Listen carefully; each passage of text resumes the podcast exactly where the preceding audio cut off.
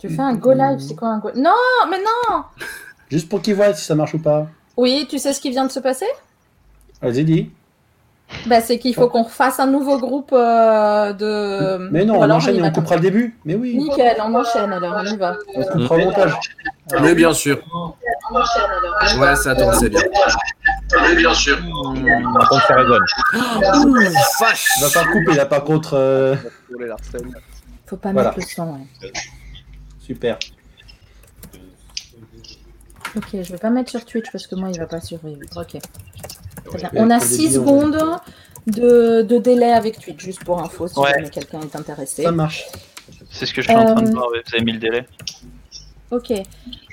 Si quelqu'un a besoin de se moucher, sachez que vous pouvez vous mute. Ça, c'est bien mieux. ça. Parce que la dernière fois, on a eu quelques accidents. Ah, dommage. Et euh, je peux même, si vous m'envoyez un chat, euh, on peut même, euh, vous voyez, euh, par exemple, enlever quelqu'un et le faire revenir. Voilà, donc sachez que ça, c'est les trucs techniques. Ou on peut Yo, même mettre quelqu'un en premier plan. J'ai les images d'un côté. Donc moi je suis prêt. Les virgules, faudra quel bon moment pour les balancer. J'ai uploadé la vidéo de virgule si tu veux, donc si tu veux même la mettre, il suffit de cliquer dessus après. Ok, il faudra surtout commencer par le début. Euh, la musique, on enlève tout le monde. L'intro. Donc la musique, juste excusez-nous, hein, c'est juste notre côté à nous là. Euh, la musique, nous trois, notre intro, et ensuite on invite en ordre Guilhem, Hugo, Julien, Mathieu, Marc, Lucas, Tom. Et euh, vous, faudra que vous vous présentiez juste. euh, on posera. Vous avez vu dans les fiches d'identité, Est-ce qu'on se présente comme ça ou tu nous poses des questions? On pensait vous poser plutôt. Vous pouvez dire qui vous êtes et puis euh, d'où vous venez, mais on pensait, si besoin, de vous poser des questions, marche. comme vous le sentez. Alors que je repère. Et c'est pas du tout le format interview, ça veut dire que c'est le format discussion. Si vous avez envie de vous poser des questions entre vous, allez-y. Yes. Ok. Bon, ben, on y va Yes. J'enlève tout le monde, euh, Yo? Ouais, vas-y. Et euh, nous, on fait la même intro que la dernière fois au final. Oui, mais en se tenant en texte, parce que la dernière fois, on l'avait euh, Pourquoi il y a tout qui. changé. Euh, la dernière fois, ouais, c'est parce que j'avais pas dit YouTube justement parce que comme on potentiellement on était ailleurs, tu vois. Ah, ok. C'est Sur juste moi notre qui n'ai pas chaîne. YouTube. Mais, Voilà, mais juste euh, chaîne. Oui, c'est ça. On est d'accord. Nous enlève aussi.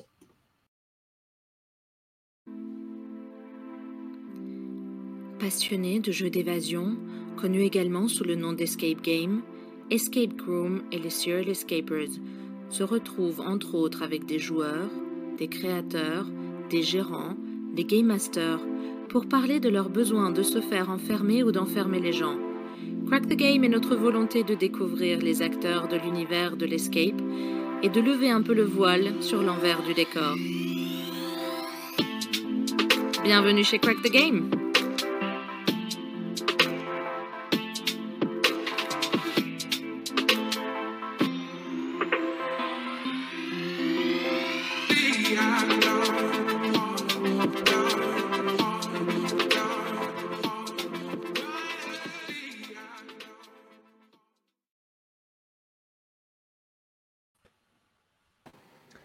Bonjour et bienvenue sur notre chaîne. Fan d'Escape, nous avons créé cette chaîne. Crack the Game qui nous permet de parler de notre passion. D'ailleurs, on va commencer avec Guilhem. Bonsoir Bonsoir Guilhem. Mais du- Euh, Du coup, tu es accompagné, Mathieu, cache-toi. On ne te voit pas encore. Merci. Bonjour Guilhem. Alors dis-nous, qui es-tu? D'où viens-tu? Qu'est-ce que tu fais là? Euh, je m'appelle Guilhem Bucola, je viens de France, mais je suis actuellement au Canada, à Montréal, et je suis gérant avec euh, le cher Mathieu, gérant de Escapaz. euh, Oh, monsieur Mathieu, c'est très bien. Euh, gérant de Escapaz, un escape game sur Montréal, au centre-ville. Qui s'appelle Escapaz.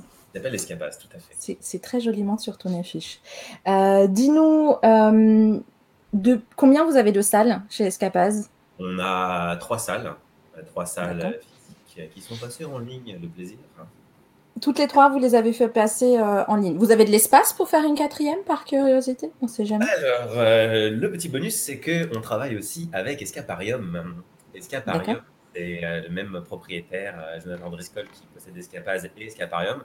Donc, on a beaucoup de place en théorie. Nous, on gère Escapaz, mais on est aussi sur les projets des futures salles d'Escaparium. Ah, c'est super ça. Voilà, donc on aura de l'espace, oui. Et vous êtes joueur vous-même Enfin, est-ce que toi-même tu es joueur hein, d'Escape ou, ou pas? Ouais, tout à fait. J'ai fait le calcul récemment. euh, J'en suis à 17 escape games. C'est pas tant. Jouer. Jouer. Mais euh, beaucoup de scénarios écrits dans plein d'autres univers, euh, style jeu de rôle, jeu de société.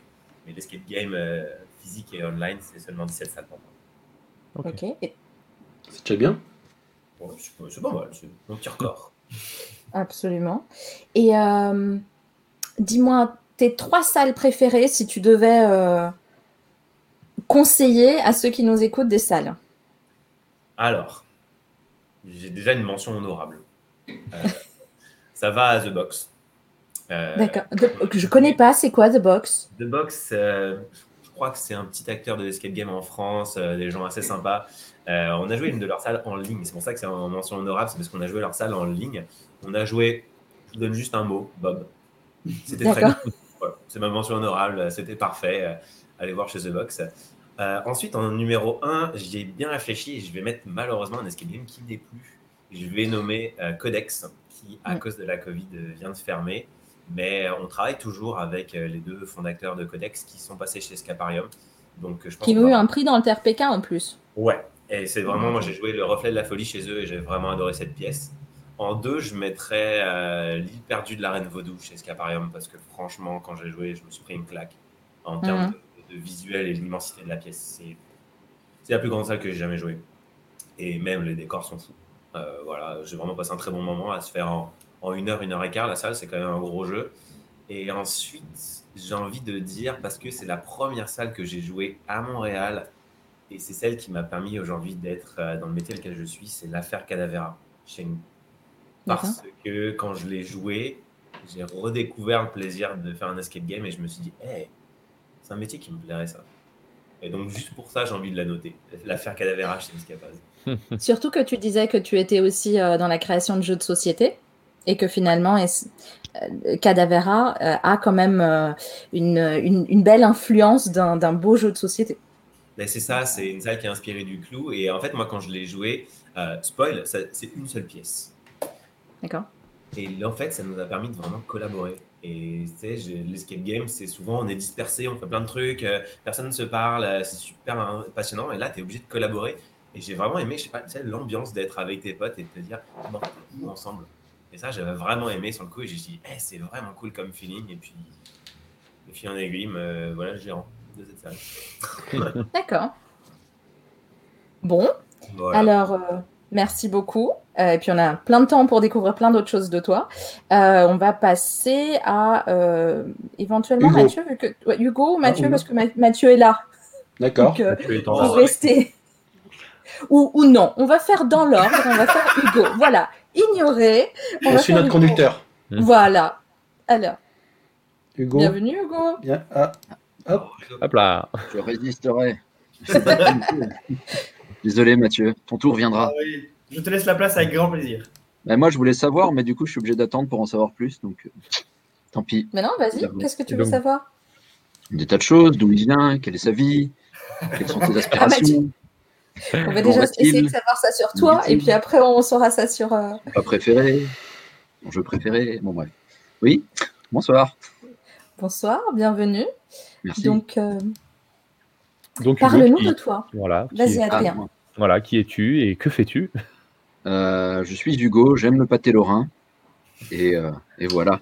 Important dans Non, un je, escape. suis, euh, je suis donc le cofondateur des Francs Limiers, un petit escape game basé euh, en Lorraine, dans cette région où pullulent euh, les gens malades, euh, mais où pullulent aussi les joueurs euh, très sympathiques qu'on aime beaucoup. On a monté les Francs Limiers à deux avec Marine, euh, qui n'est pas, qui n'est pas là euh, ce soir, qui ne se cache pas euh, dans, dans l'écran d'à côté. Euh, comme comme d'autres personnes qui, qui essayent de prendre euh, la parole à côté de Guilhem. Psst, je ne te vise pas, Mathieu. Et, euh, et donc, on a actuellement euh, deux salles. On, on termine notre troisième pour la réouverture d'ici un an ou deux, enfin, en fonction des décrets, quoi, évidemment. Et euh, petite particularité chez nous, c'est que euh, bon, on a proposé un certain nombre de jeux en extérieur. C'est des choses qu'on aime bien faire euh, dans des centres commerciaux, vu qu'apparemment ça reste ouvert en ce moment. On l'a fait aussi dans des châteaux, mais là, on s'est fait avoir. On, on s'est fait couper, couper très court au moment d'Halloween, hein, comme pas mal de nos camarades qui avaient aussi envisagé pas mal de trucs cool. Et puis on a sorti un jeu de piste à vélo, pareil, histoire de, de, proposer aux gens de s'aérer cet été du fait de l'actualité, mais ça nous a bien fait marrer en tout cas.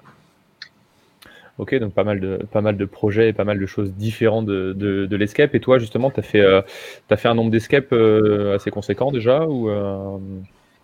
Alors, il manque la date pour Hugo, c'est vrai. Je suis depuis 2018. Yeah.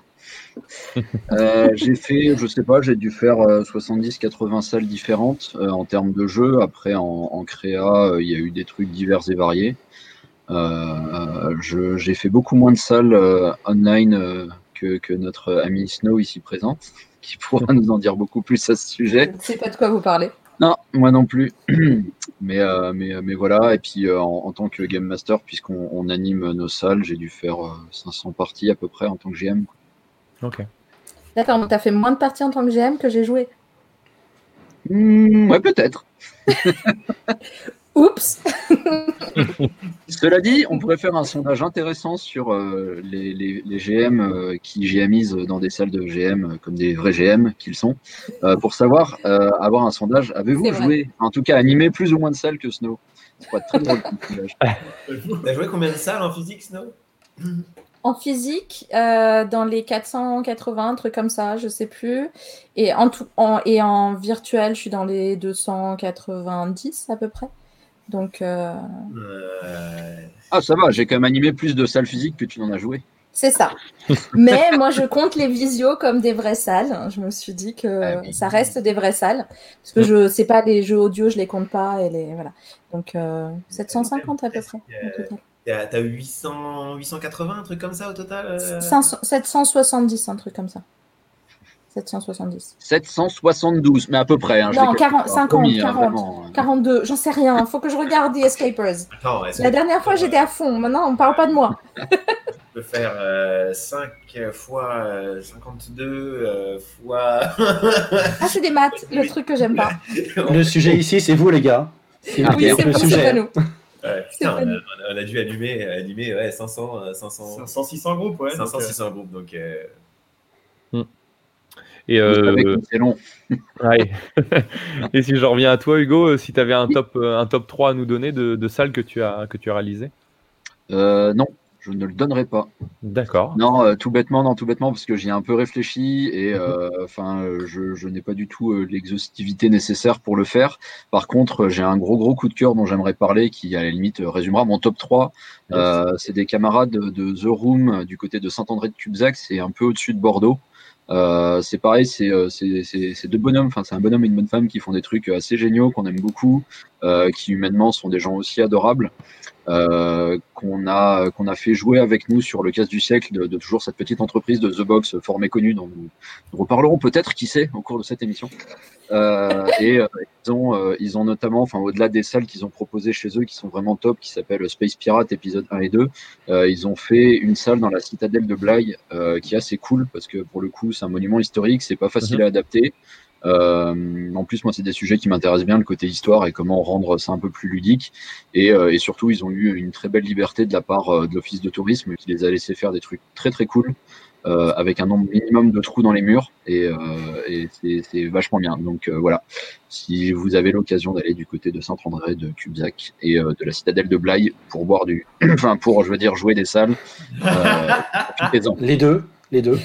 Alors, je ne peux bah que souligner euh, ce que tu viens de dire parce qu'on a eu notre première réaction sur Twitch qui donne un petit cœur. Ah. Donc, je pense que c'est. Je ne sais pas si c'est pour vous ou pour eux, mais en tout cas, euh, voilà. On a eu un petit cœur. C'est 772 salles, Snow. Les gens aiment. je crois que tu vas prendre cher ce soir, Snow, en fait. je sens que ça va. Il faut que j'aille sur des escapers pour pas Il y a des clients. Il y a des clients qui sont là. Bon, bah, du coup, on va introduire un client qui n'est pas des moindres non plus, hein, puisqu'il s'agit de Julien. À mon avis, ça va envoyer fort aussi. Bienvenue, Julien. Bienvenue, du coup, merci pour cette présentation, c'est très gentil. J'espère que tout le monde va bien. Ça va très bien. Tac.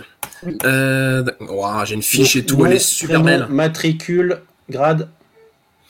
Euh, alors moi c'est Julien du coup j'habite sur les environs de Cholet à la base je viens de Brest euh, là moi j'ai été Game Master pendant deux ans et demi trois ans à peu près pour le coup Euh, j'ai fait plein de jeux de rôle avant euh, pendant une bonne quinzaine d'années.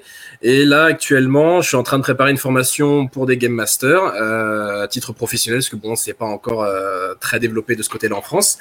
Et là, pour le coup, depuis trois ans maintenant, j'ai créé VDGM, qui est un gros groupe de rassemblement pour des professionnels du métier de l'escape game, que ce soit des Game Masters ou des gérants d'escape, histoire de voilà, de mettre un peu de lien du coup dans le milieu.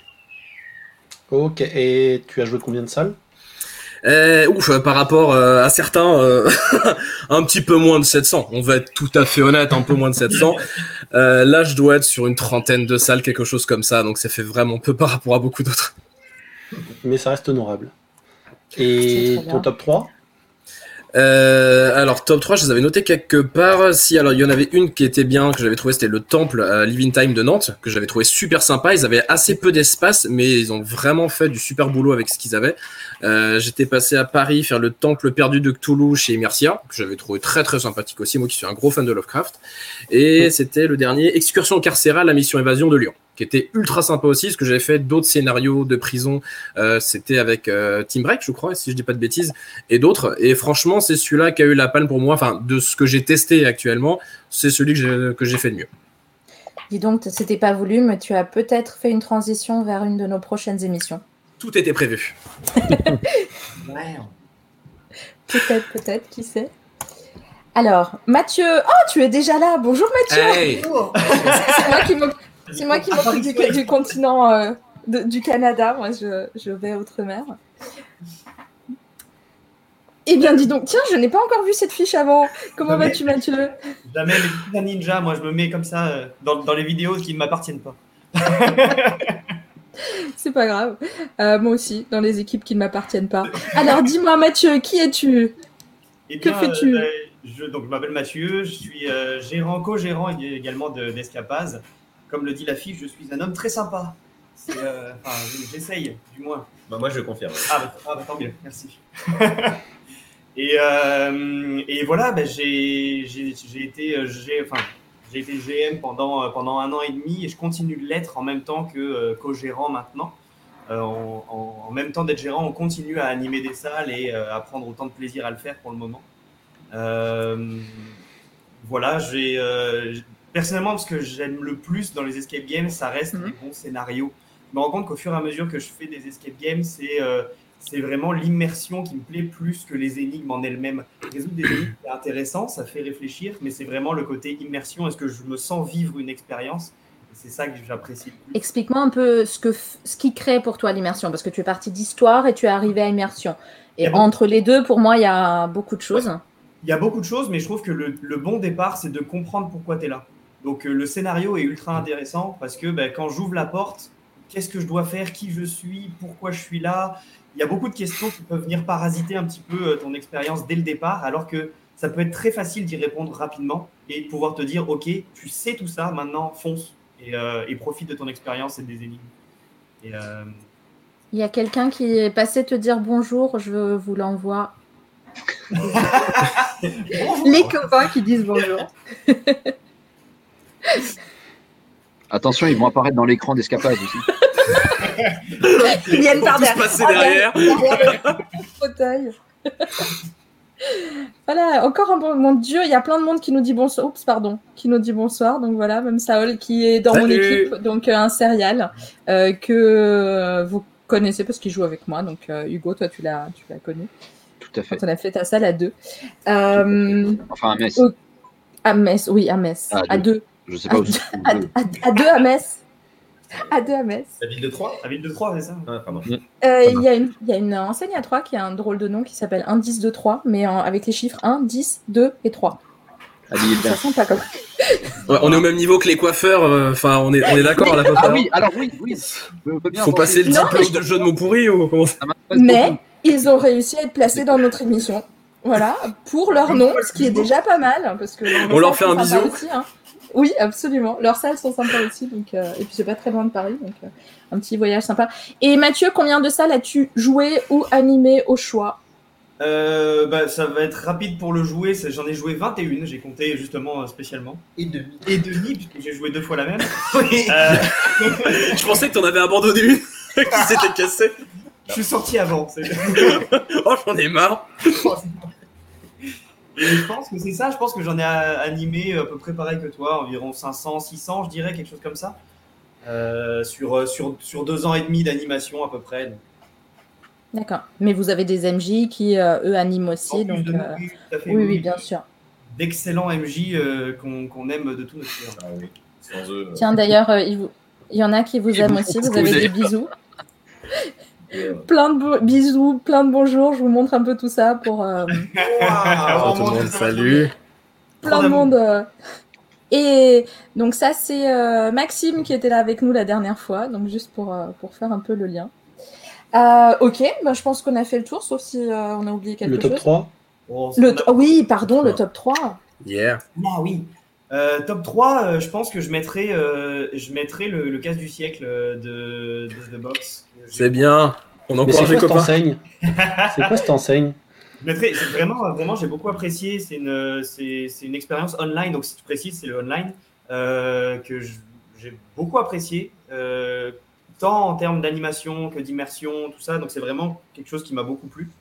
Euh, le, l'île de la Reine Vaudou euh, également, comme Guilhem, c'est une des salles qui m'a euh, récemment le plus, euh, le, le- le plus apporté en termes d'expérience et d'immersion. Euh, jouer ensemble. on l'a joué ensemble, ça peut valoir le coup. Fusion Et, euh... et Ils sont à malheureusement, trois cafetières, c'est pour ça. malheureusement, j'ai cherché pour le top 1 parce que je sais, mais je n'ai pas retrouvé le nom ni de l'escape game, ni de la salle. Je pense qu'ils ont fermé.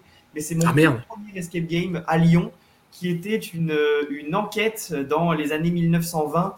euh, dans les années 1920, et je me rappelle de, de, de tout un concept d'un tout petit appartement qui finalement débouchait dans, euh, dans un sous-sol rempli de sang. C'était ah, c'était quelque chose, c'était très étrange. Est-ce que tu es sûr que c'était un escape game et que tu n'étais pas mec. Ah, J'imagine tellement les flics, mais les traces de pas, ouais, les mecs sont déjà Ah, c'est fouillés. Ah, c'était très bien fait. le- Oh, l'angoisse, l'inspecteur qui se pointe Mais vous faites quoi? C'est comme l'histoire avec l'enlèvement à Barcelone. Ah, les acteurs, ils sont géniaux, immersion, top. Eh, Comme l'important, l'enlèvement c'est à. Barcelone.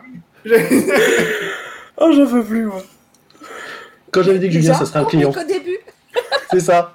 Voilà.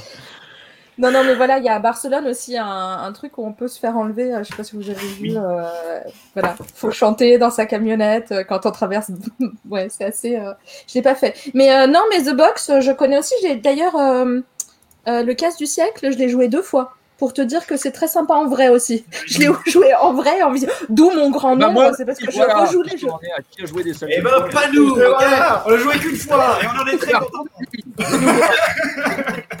Mais euh, c'est une expérience différente, je trouve ça très intéressant, j'ai trouvé ça riche de, de jouer les deux, euh, les deux côtés. Euh... Voilà, j'ai trouvé ça pas mal. Ok. Du Donc c'est une bonne transition. Ouais. Bah, du C'est une bonne transition pour inviter Marc. Ah bah, Marc, salut Marc. Ah, quelle surprise. Présente-toi. Eh bien, euh, Marc, je suis cofondateur de The Box. On a un escape game à Metz euh, depuis 2015, surtout quand on est ouvert. Et euh, le reste du temps, on a un escape game en visio euh, un peu partout sur la planète. Euh, ben, J'aime bien euh, avant tout euh, les jeux et notamment les escape games. Euh, J'en ai joué, euh, je sais pas, quand on, on aime, on compte pas, mais je dirais euh, une bonne centaine. Après, j'aime bien, euh, j'aime bien les chats aussi, c'est une grande passion dans ma vie. Et, euh, et, et voilà. Et oui, alors pour Hugo, pour, pour Hugo, salut Hugo. Voilà. Oh, salut Bon, apparemment, je suis pas le seul drogué. Non, mais par contre, je dois me permettre la question. Vous avez joué la salle de triangle à Paris qui est avec des chats à l'intérieur ou pas? Non, liberté pour les chats. Les chats en liberté, les chats dehors. Mais je te réponds la question. Est-ce que toi tu l'as joué je... Est-ce que toi tu l'as joué Tu la, tu la recommandes? Elle est très sympa. Oui, elle est sympa. C'est pas. euh, c'est- vraiment l'idée, je trouve, le concept derrière de pouvoir adopter un chat après, euh, d'avoir cette idée de euh, les chats qui sont le mal, euh, qui veulent prendre le contrôle de la planète. Je trouve l'idée pas sont mal. d'accord. Et puis, euh, non, non, c'est sympa à jouer, c'est un concept assez intéressant et on tombe assez rapidement amoureux des chats. Et Marc, euh, tu n'as pas de pseudo, trouve-nous un pseudo là, parce que j'ai Marc Aka rien, c'est étrange, non? Euh, Acarien, moi j'aime bien. hein. Non. Je, je. J'aurais voulu faire exprès que tu l'aurais pas fait. Allez, trop bien. Non, mais c'est qu'il nous manquait. euh, Est-ce que ça veut dire que c'est un échappé Ah Oh, tellement joli. Je vais me déconnecter de cette conversation. Je suis très heureux de participer à ce concours de blagues. Et du coup, Marc, un top 3 des salles? Euh, eh ben, eh ben pour, pour faire comme d'autres, je vais faire une mention spéciale euh, à une salle d'un établissement qui s'appelle euh, les Francs Limiers euh, à, à Metz. L'in- L'intronisation, parce que j'ai beaucoup aimé et la thématique et les énigmes, mais j'ai passé un très bon moment. Euh, alors, pourquoi je la mets pas dans mon Oh, top il y a des fans. Parce qu'après, ça dépend des, des- des avis des joueurs, etc. Mais moi, perso, euh, c'était un gros, gros coup de cœur. Euh, voilà. Et euh, pour, le, pour le top 3, euh, ouais, cœur, cœur, avec les, avec les mains. Il y aura ton chèque, c'est promis. Virement, s'il te plaît. Du coup, non,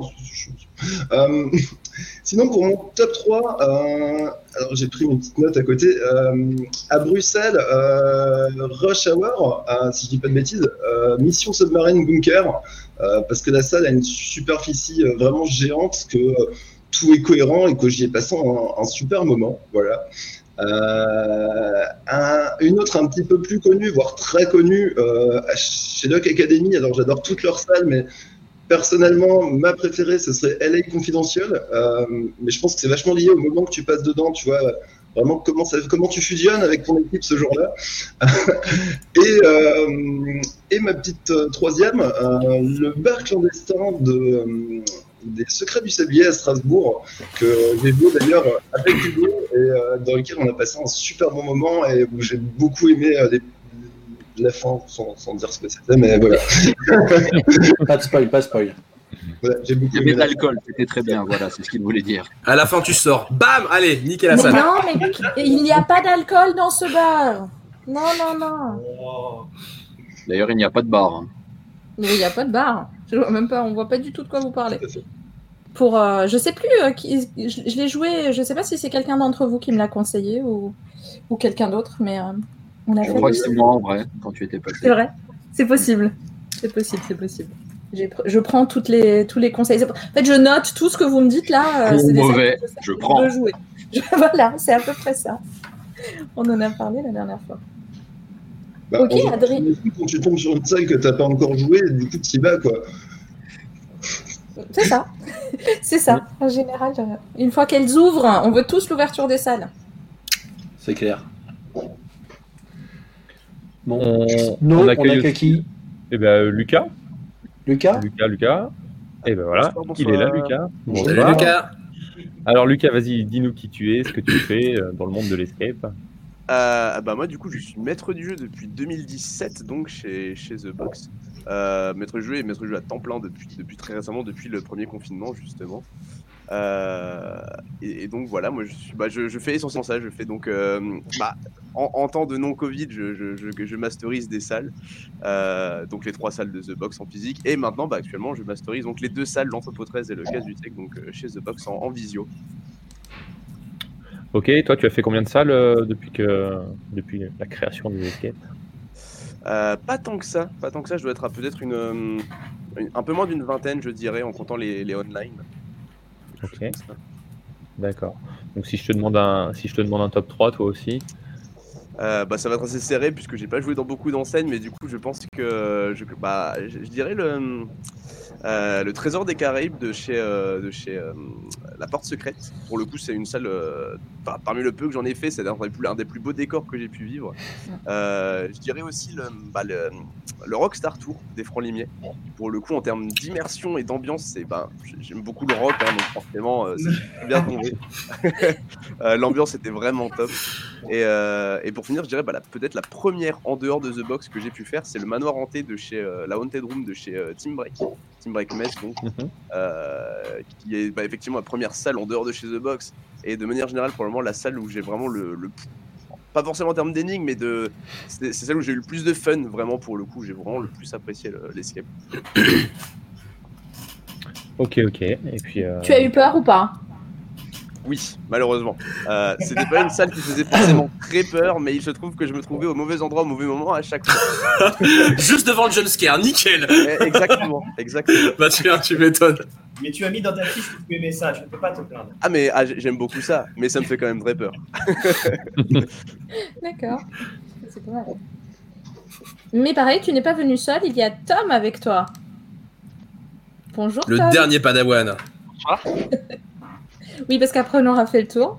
Donc bonjour Tom, présente-toi un peu. Qui es-tu? Euh, Que fais-tu? Moi, je m'appelle Tom Boyer, j'ai 27 ans, je suis logisticien industriel de métier, donc j'ai tout à fait ma place euh, pour faire euh, Game Master, bien entendu. Euh, je, je suis chez The Box depuis, euh, et c'est ça qui est marrant, une semaine avant le reconfinement de cette année. Oh merde. Meilleur timing. T'avais signé ton contrat, c'était bon, nickel. T'es- payé. Exactement. Voilà. Euh, du coup, je suis, je suis game master et en plus de ça, je, je m'amuse avec euh, les, les petites problématiques de planning pour que tout le monde soit content euh, au quotidien. Donc ça, ça fait partie de mes missions et puis un, un peu de tout et un peu de rien euh, en fonction de ce qu'il y a besoin quand je peux. Donc si on calcule bien, ta période d'essai n'est pas terminée encore. Le mec qui fout la pression. Théoriquement, Fais gaffe à ce que tu vas dire. théoriquement si, je pense. J'ai eu, j'ai eu l'aval de Marc, donc c'est bon. Écoute le stress dans la voix, écoute le stress. Si, normalement, oui, oui, Regarde, oui, il oui. profite d'une émission live pour enregistrer la réponse de Marc. Je reprends. Marc Muller, cofondateur et président de The Box, et je confirme que la période d'essai de Monsieur Tom Boyer s'est achevée euh, le 24 décembre et que nous pouvons confirmer avec grand plaisir. Bravo Tom, félicitations.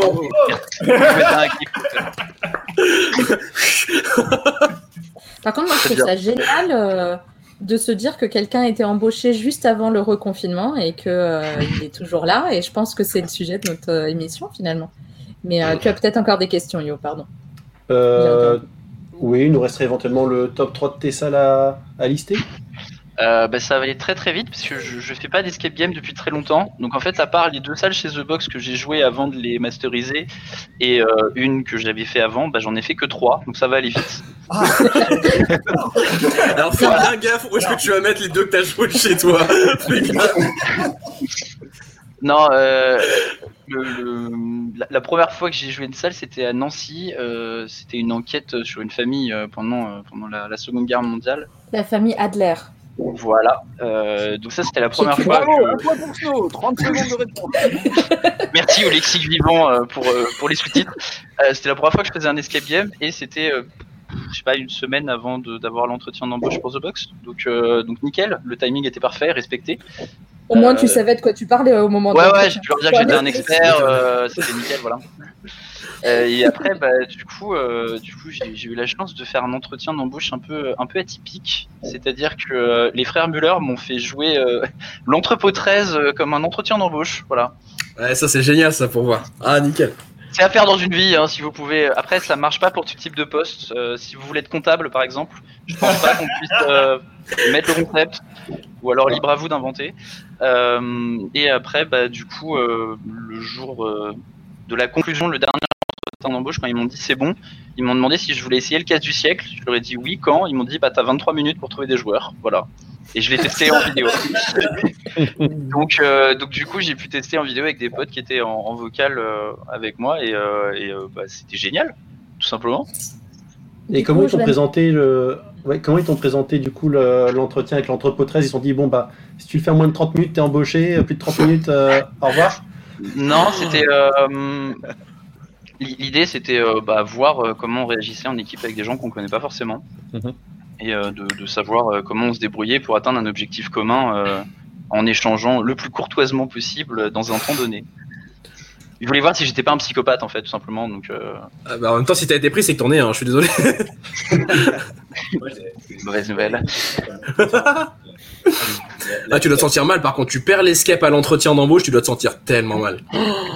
Une certaine pression, oui, en effet. Ah bah tu m'étonnes.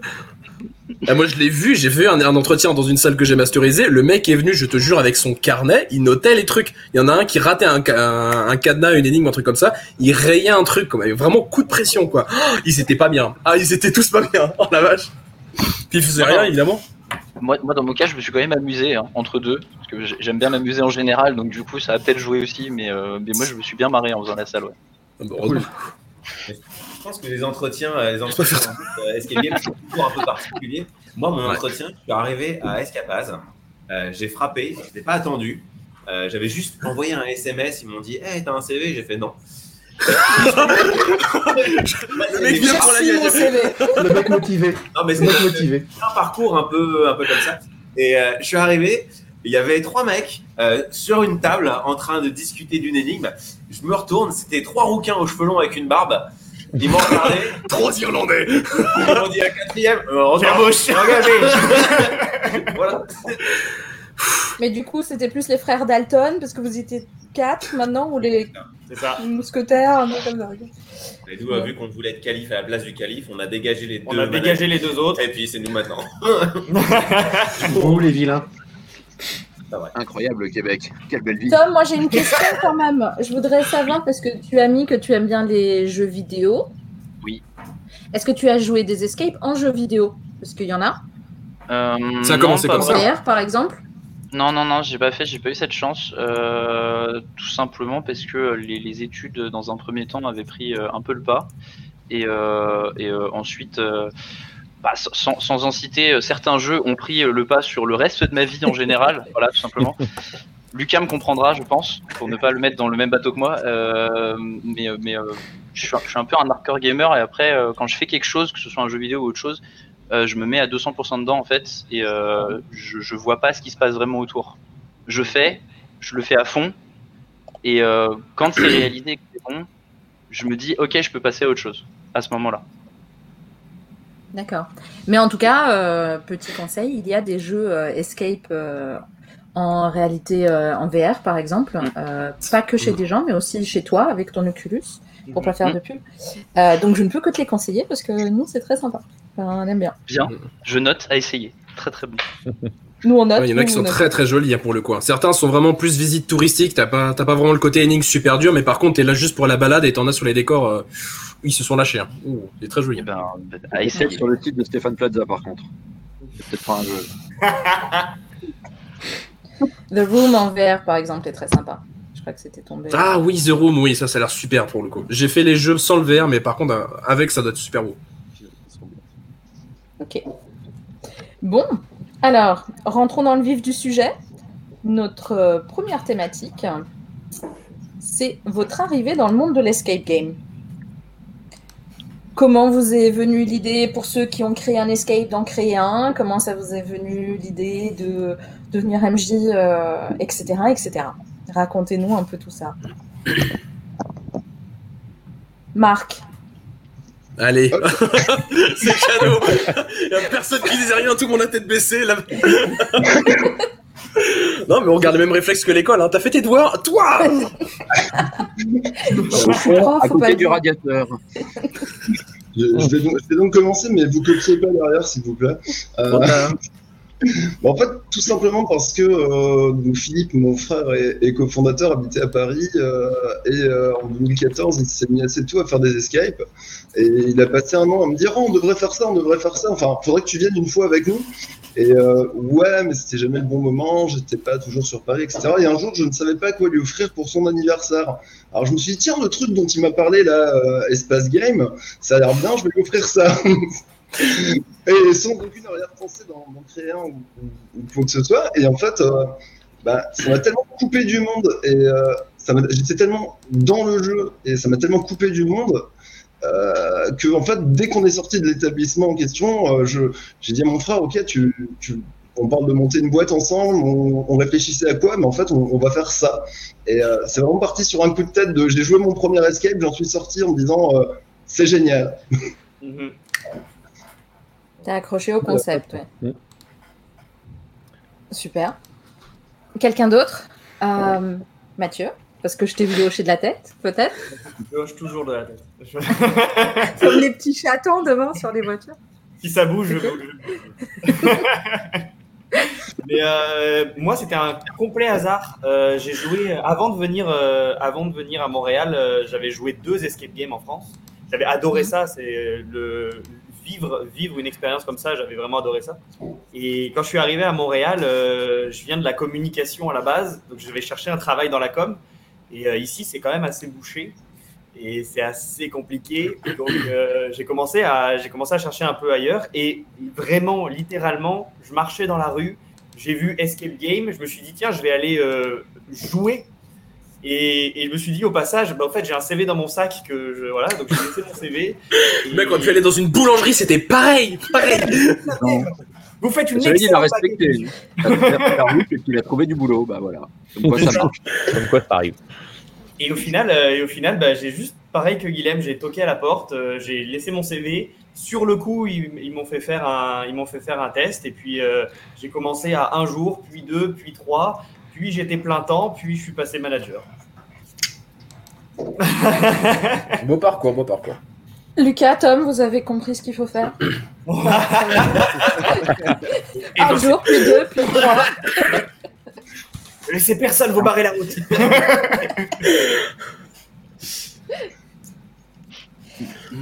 Et, euh, et Hugo, toi, Hugo, alors ouais. Eh bien, moi, je venais du monde de la communication, mais il y avait plein de travail. Je vois pas d'où vient le problème qu'énonce Mathieu. Il n'y a vraiment aucun souci en communication en France. Les, les emplois euh, pleuvent.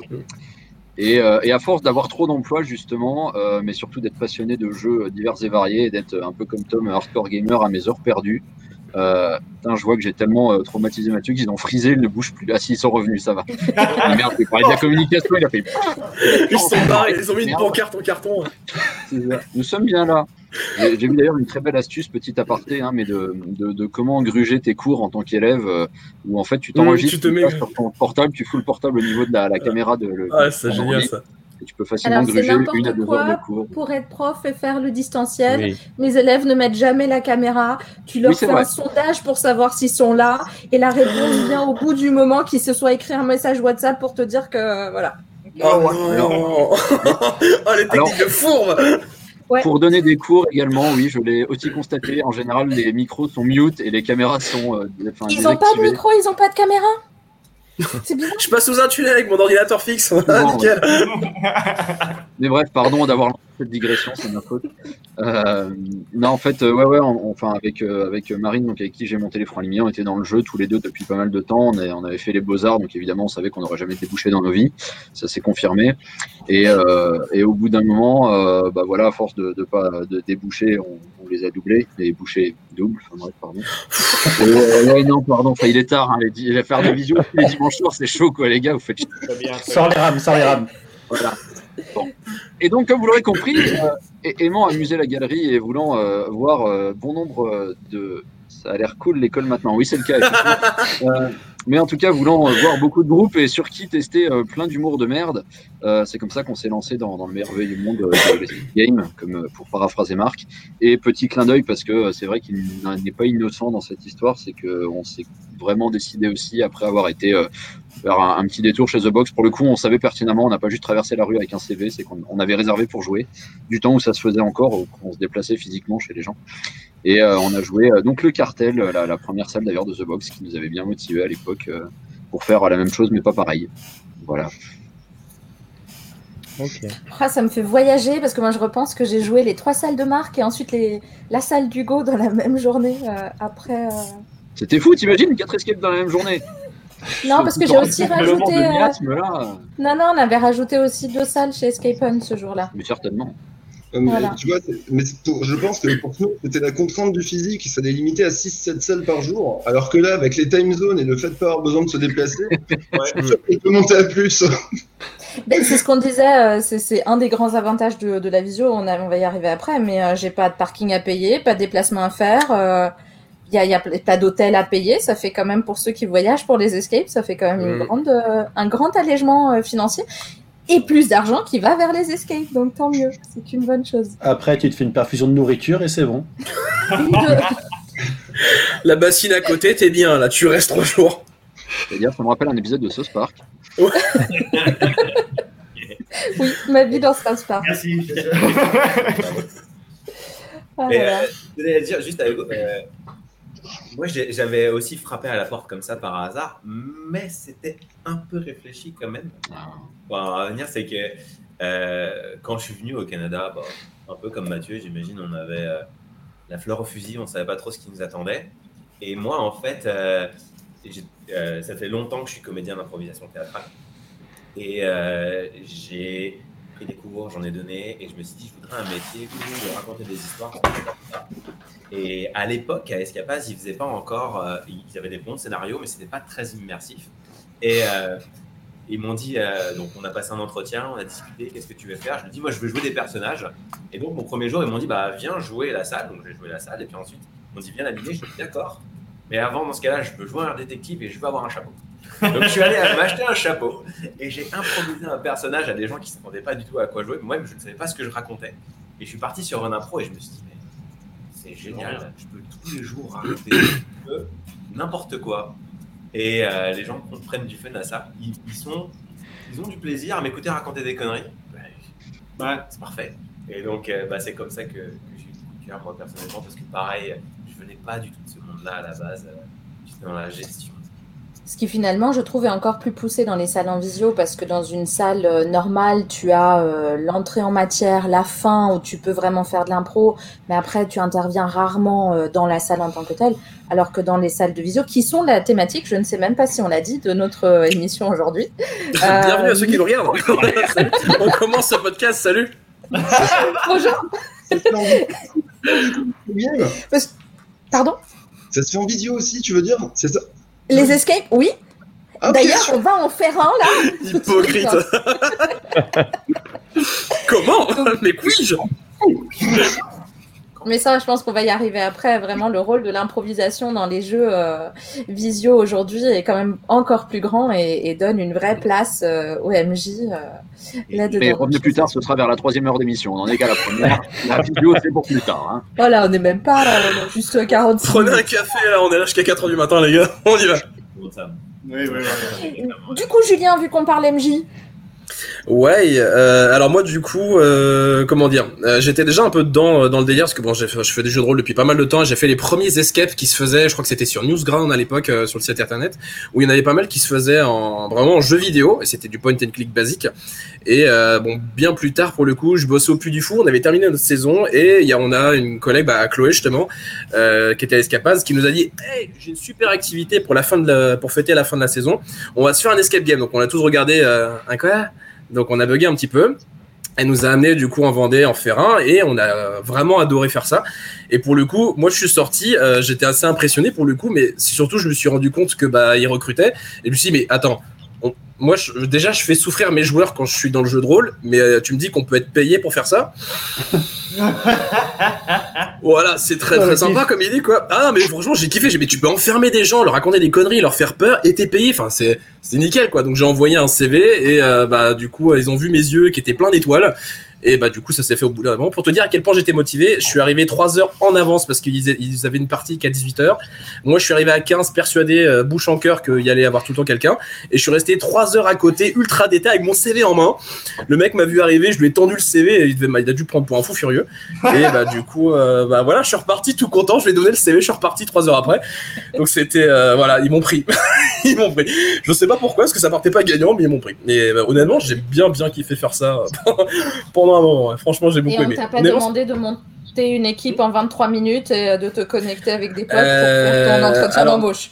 Non, parce que pour le coup, moi, on avait fait déjà euh, une partie et euh, si tu veux, un peu avant d'avoir donné mon CV, je suis venu en faire une deuxième en mode euh, ah voilà, repérez bien ma gueule. Donc euh, pour le coup, ça, il m'avait, il m'avait déjà vu, euh, il m'avait déjà vu faire. Donc euh, voilà, c'est. Puis j'ai posé un peu la question avant. Enfin, j'avais commencé à préparer un peu le terrain déjà quoi. Tout ça ajouté au fait que tu étais le seul CV déposé. Non, même pas. Même pas. J'ai lou- J'ai loupé le, premier coche que quand je l'ai déposé au tout début, on m'a dit le poste est déjà pris et du coup j'ai fini par relancer le truc du coup jusqu'à ce que je sois pris au bout. Le plus motivé du monde. ouais, c'est un peu l'idée. Ouais. Donc voilà, c'est puis du coup j'en ai fait un deuxième euh, à Cholet. Le premier c'était en Vendée, le deuxième c'était sur Cholet. Et là ça a été par cooptation. euh, je connaissais des gens qui m'ont fait rentrer dans la boîte. Ah, après, c'était euh, c'était des tuyaux et des. d'accord. Voilà, c'était comme c'était ça moins aussi dans glorieux. l'escape. C'était moins glorieux. Ah bah on aide les copains qu'on peut. Et Lucas? Euh, bah moi du coup bah, c'était euh, je sais plus ouais ça devait être en 2016 quelque chose comme ça donc euh, j'ai testé j'ai un, j'ai un ami qui m'invitait à tester le- l'escape éphémère à l'époque de The Box euh, qui s'appelait euh, Mac McAllister je crois quelque chose comme ça Les Euh, œuvres de McAllister. voilà. Et je savais pas du tout ce que c'était un escape game. Alors effectivement j'avais déjà eu l'occasion de jouer à ce genre de jeu en point and click aussi en flash ce genre de choses. Mais euh, mais voilà. Sachant que j'aimais beaucoup les, les- le jeu de rôle aussi les énigmes je, je suis aussi maître de jeu en jeu de rôle. Du- J'étais très intrigué, donc j'ai joué à cette salle. Et, euh, et le groupe d'amis avec qui j'étais, qui étaient des gens très émotifs et expressifs, euh, et en- malheureusement en dessous de 18 ans, on dit à Marc, mais hey, si un jour tu as besoin d'aide, on, on est chaud à venir t'aider et tout. Marc leur a répondu qu'effectivement, c'était un peu jeune pour venir travailler. Par contre, étant donné que j'arrivais sur mes 18 ans, je me suis dit, ben, eh ben pourquoi pas essayer euh, l'expérience euh, quand je cherchais du travail, ce qui a été le cas quelques mois plus tard, et j'ai été donc toqué, il y avait de la lumière, euh, et je suis rentré avec mon CV, et effectivement, apparemment. Et il m'a dit euh, j'étais scout et je lui ai dit moi aussi. donc, euh, Je sais faire du feu dans la salle, c'est bon, nickel. Mais avant ça, effectivement, euh, ça j'étais pas du tout mené à faire ça puisque j'ai fait, euh, quand je suis rentré chez The Box, j'étais encore en, en licence d'histoire. Euh, et bon, maintenant, bah, là, je fais plus de l'histoire, je raconte des histoires à la place. Mais Ouais, c'est une belle transition, mine de. Ah ouais. voilà. Mais il y a un truc qui m'interroge sur ce que tu disais, Lucas. Combien d'entre vous sont ou ont fait des jeux de rôle? Oh merde. Ok. D'accord C'est parce que je trouve qu'il y a quand même. c'est un- point qu'on pointait et euh, je voudrais bien qu'on fasse une émission, c'est ce qu'on disait justement sur le lien entre les jeux et. Et du coup, jeux de société, combien sont ludistes? Voilà. Le cercle fermé. euh, Alors, les gens qui aiment se faire enfermer me soigne. Un joueur est un joueur. Ça- ça- Ou j'ai pas. fait, euh, j'ai- fait l'intégralité des Unlock pour le coup, donc les- l'escape game se transitionne aussi en, en jeu de société. Absolument. Et euh, qui, sont fa- qui est fan de Camelot? Bon, pour les- tous les Français déjà dans un jeu. Ouais. Non, je suis De pas très beau.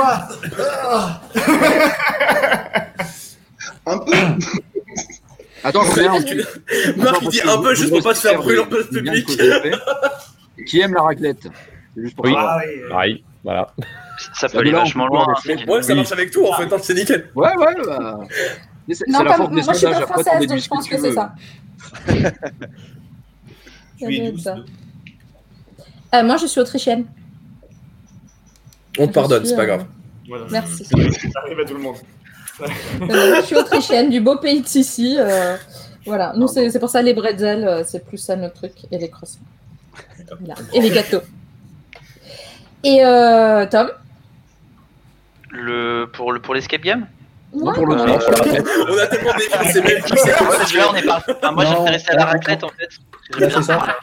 Donc la raquette, tu la préfères comment? Champignon ou pas champignon Ça peut aller vachement. non. Euh, le monde de l'escape game, c'est c'est surtout, enfin, comme je vous l'ai dit, moi j'aime bien tout ce qui est jeu en général, enfin jeux vidéo de base, mais euh, jeu en général. Et euh, j'ai été dans une période de transition où je cherchais du boulot entre deux confinements, parce que je savais pas trop quoi faire, donc du coup euh, il y a eu le chômage, ça ça a été vachement bien. Euh, et et j'ai vu passer l'annonce de The Box, qui était, euh, contrairement à toutes les autres, vachement drôle. Mm. Donc du coup je me suis dit, en fait je je l'ai vu, je me suis dit, ouais je l'aurais jamais, ça sert à rien.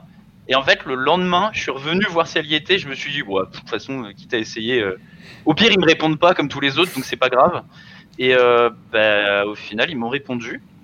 Et euh, de temps en temps ils me répondent encore maintenant quand je leur envoie des, des SMS en mode, on peut faire ça, donc euh, c'est cool, ça veut dire que ça marche encore. Euh, donc voilà, enfin à la base je me suis dit, euh, ouais, pourquoi pas. Et au final, euh, au final, j'en suis bien content. C'est c'est bien d'enfermer des gens et de les attacher. Ouais. Ouais, ouais, ouais, clairement. Dans la famille. Ce sera pour la dernière partie de l'émission. Non, qu'est-ce passé que- 23h spécial moins de 18. Non, mais Il y, en a un qui me fait peur en bas là. Alors on a la question, est-ce que être fan de Camelot, c'est une condition sine qua non pour bosser dans l'escape? Ceux qui bossent dans Non. l'escape, qu'est-ce que vous en pensez? Pas du tout. Ça a rapport avec la campagne, non Ouais, c'est. Non, chez, chez nous, la seule condition, c'est d'avoir une barbe. Mais du coup, ça a été Ouais. annulé avec Tom. Ouais, ouais, ouais, ouais, ouais. ouais. Mais il faut se raser plus souvent et puis ça poussera. Bah, Non, franchement, culturellement, non, hein, t'as pas spécialement, euh, même au niveau général, t'es pas spécialement euh, censé avoir une culture particulière. À part peut-être, tu vois, une inclination, jeu de rôle, société, enfin, reste un peu dans le domaine du ludique, être un minimum passionné par ça. Mais après, culturel, tant que ça se passe bien avec ton équipe, vous avez à peu près les mêmes rêves ou que vous finissez par les acquérir au bout d'un moment, ça se fait. hein. Ouais. Je pense Après, surtout pour question de social. Au contraire, au contraire, si, euh, si on a une équipe qui est pleine de références différentes, euh, on est, ça, ça peut aller chercher des idées différentes. Des, des- Ah oui, ça peut s'inspirer, mais je sais qu'il y en a qui, enfin, qui sont très, euh, voilà, qui, qui- ils veulent leur, enfin, s'ils ont pas les mêmes références en face, certains n'approchent pas du tout. Ça dépend des gens, hein, mais bon, tant que tu t'entends bien déjà. Exactement, c'est exactement ça. C'est le, le plus important, c'est vraiment l'implication avec ta salle. Est-ce que tu as envie de donner le, as envie de Mm. donner du plaisir à tes joueurs? Est-ce que toi, tu prends du plaisir à faire ça? Après, Surtout, tes ouais. tes, euh, tes, tes- Parce tes que si t'aimes pas faire, ça se voit de ouf. hein. Si t'aimes pas faire ton taf, ça se voit, mais tellement. C'est, je pense Après, c'est un autre débat. Aussi dans la dans la dans la fiche, euh, c'est l'une des choses qui fait que euh, je pense, je prends du plaisir dans un escape game. C'est quasiment les cinq premières minutes, que ce soit avant. Il se barre salle. après. Ouais, après après je m'en fous. Et bon courage les, les cinq premières minutes de la salle, pour moi, elles commencent légèrement avant, justement, où le, le- le game master, avec la relation avec ton game master, est-ce qu'il va bien t'expliquer les choses? Est-ce que lui-même a euh, ce lien avec la salle? Est-ce qu'il y a, il y a quelque chose? L'étincelle. La flamme. L'immersion, elle commence là. Un, un game master qui te dit euh, faut pas forcer, faut pas toucher là. Euh, rigole, j'en ai eu. hein. C'était très très long. Bon, vous êtes prêts? Ouais C'était très particulier. Pour moi, je commence la salle avec un 50% d'énergie en moins. On, on a Marc qui est en train d'essayer de faire de la promotion pour lui avec un chat. C'est nous. Parlez-moi Mais euh, là-dessus, sur l'anticipation, moi je trouve ça super important. Moi, en enchaînant beaucoup de salles, c'est vrai que j'arrive de temps en temps dans une salle, j'ai souvent pas lu la thématique. J'arrive, je dis d'accord, ça parle de quoi? Euh, Parce que. Ah oui, touriste, quoi. euh, Quoi, des joueurs non, mais- qui glissent Ah, pas jamais Mais qui, qui a déjà vu ça ici Des joueurs qui glissent pas à bon sens, surtout avant de venir. Non, mais. je- Non, je- ils savent tous où ils mettent les pieds à chaque fois, bien entendu. C'est ça Après, Tous, euh, oui, tous, tous. ça finit toujours bizarrement. Mais Ah bah bon, tu je vais dans le Tu te retrouves dans les je- vieilles salles en Bulgarie, tu sais pas pourquoi Mais euh, non, à partir du moment où moi, quand je vais dans une enseigne, j'essaye de jouer toutes les salles de l'enseigne. C'est vrai que d'une à l'autre. Mais j'ai eu en visio, parce que c'est encore une fois la thématique de notre émission aujourd'hui, euh, un, un jeu en Angleterre qui s'appelle Agent Venture, qui est un jeu en audio. Donc c'est pas du tout un jeu euh, avec un acteur et pas dans une vraie salle. Et euh, ils ont trois parties. Euh, il faut euh, combattre un méchant qui s'appelle Bozo. Et, euh, et en fait, on est entre 4 et 5. Chacun a un rôle prédéfini à l'avance. Donc, il y a le communicateur, il y a le navigateur, il y a le euh, researcher, quelqu'un qui fait de la recherche, et encore quelqu'un, et il y a un qui peut tout superviser. Et c'est hyper intéressant parce qu'en fait, ça commence, tu as une heure, tu reçois tous les documents sur le Zoom, un truc de tous les mails, toutes les, tous les profils des personnes. En fonction de qui tu es, tu as d'autres infos. Et ça commence directement avec euh, énormément d'interactions.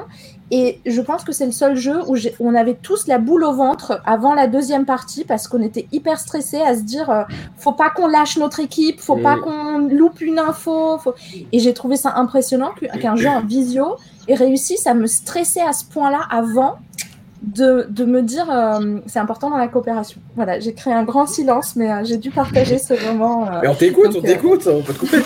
si vous parlez, si vous parlez anglais, vraiment, Agent Venture est très très sympa aussi. C'est pas parce qu'on dit pas une connerie en moins de 10 secondes qu'on s'en fout. Hein. Bah voilà, parce qu'on on balance depuis tout à l'heure, mais des fois on est sérieux. Hein. Ah, c'est- merci beaucoup de me respecter. Donc la question qu'on avait, c'était parce que c'était ça finalement, c'était une question, pas c'est moi qui parle. Euh, je voudrais savoir ce que on voudrait tous savoir ce, qui, ce que vous aimez le plus et ce que vous supportez le moins dans les escapes. En tant que mais GM, joueur, Ouais, peu importe, ouais. dans le monde qui vous entoure, euh, qu'est-ce qui Marc, vous t'écoute. Bah lui parler au monsieur là en dessous avec son chat là. Eh bien, Non, euh, pardon. Parce que ce qu'on aime bien, ce qu'on aime vraiment dans les escapes, pour moi, euh, quand je suis en train de résoudre une énigme, euh, même si j'ai compris ce qu'il fallait faire, que je me dis que je suis sur la bonne piste, etc., et que je suis vraiment en train de me demander, mais pourquoi? Pourquoi je suis en train de faire ça? Quand ça n'a pas trop de sens, en fait, ça a tendance à me bloquer un petit peu. Euh, voilà. Après, euh, et inversement, bah, justement, ce que, j'apprécie beaucoup, euh, c'est l'immersion. et c'est me sentir vraiment engagé dedans. Et, pourquoi? Parce que si tu veux, si je vais voir un film au cinéma, je vais penser à mille autres trucs en fait. Si je joue un bon escape, je suis dans l'histoire et, je me coupe vraiment bah, du quotidien. Et c'est ça que j'apprécie moi. Et c'est ce qui a fait d'ailleurs euh, mon accroche dès ma première salle jouée. J'ai envie de faire ça parce que pour moi, c'était une sorte de luxe, de malade, de, de te couper de tes pensées, de tout ton quotidien pendant une heure parce que euh, tu vis l'histoire, parce qu'en fait, t'es dedans. Voilà. Voir plus Parce que tu as une salle à grande illusion qui dure même plus d'une heure tout à fait. Voire euh, plus d'une heure pour certaines salles, et notamment la grande illusion chez nous qui dure 1h15. Parce qu'en fait, on, quand, on, quand on a travaillé dessus, on s'est dit, tiens, on, on, devrait rajouter ça, ça a l'air cool. Et ouais, il y a ça aussi, c'est cool. Et, et, à force d'empiler des trucs qui nous plaisaient, de, de les assembler, etc., on s'est rendu compte que, ouais, euh, à chaque salle, on a eu du mal à, à, ce que ça tienne sur une heure. Et là, c'était devenu impossible sur la troisième. À un moment, vous vous êtes fait plaisir déjà, c'est bien. Vous êtes allé au Ah bout ouais. du truc, quoi.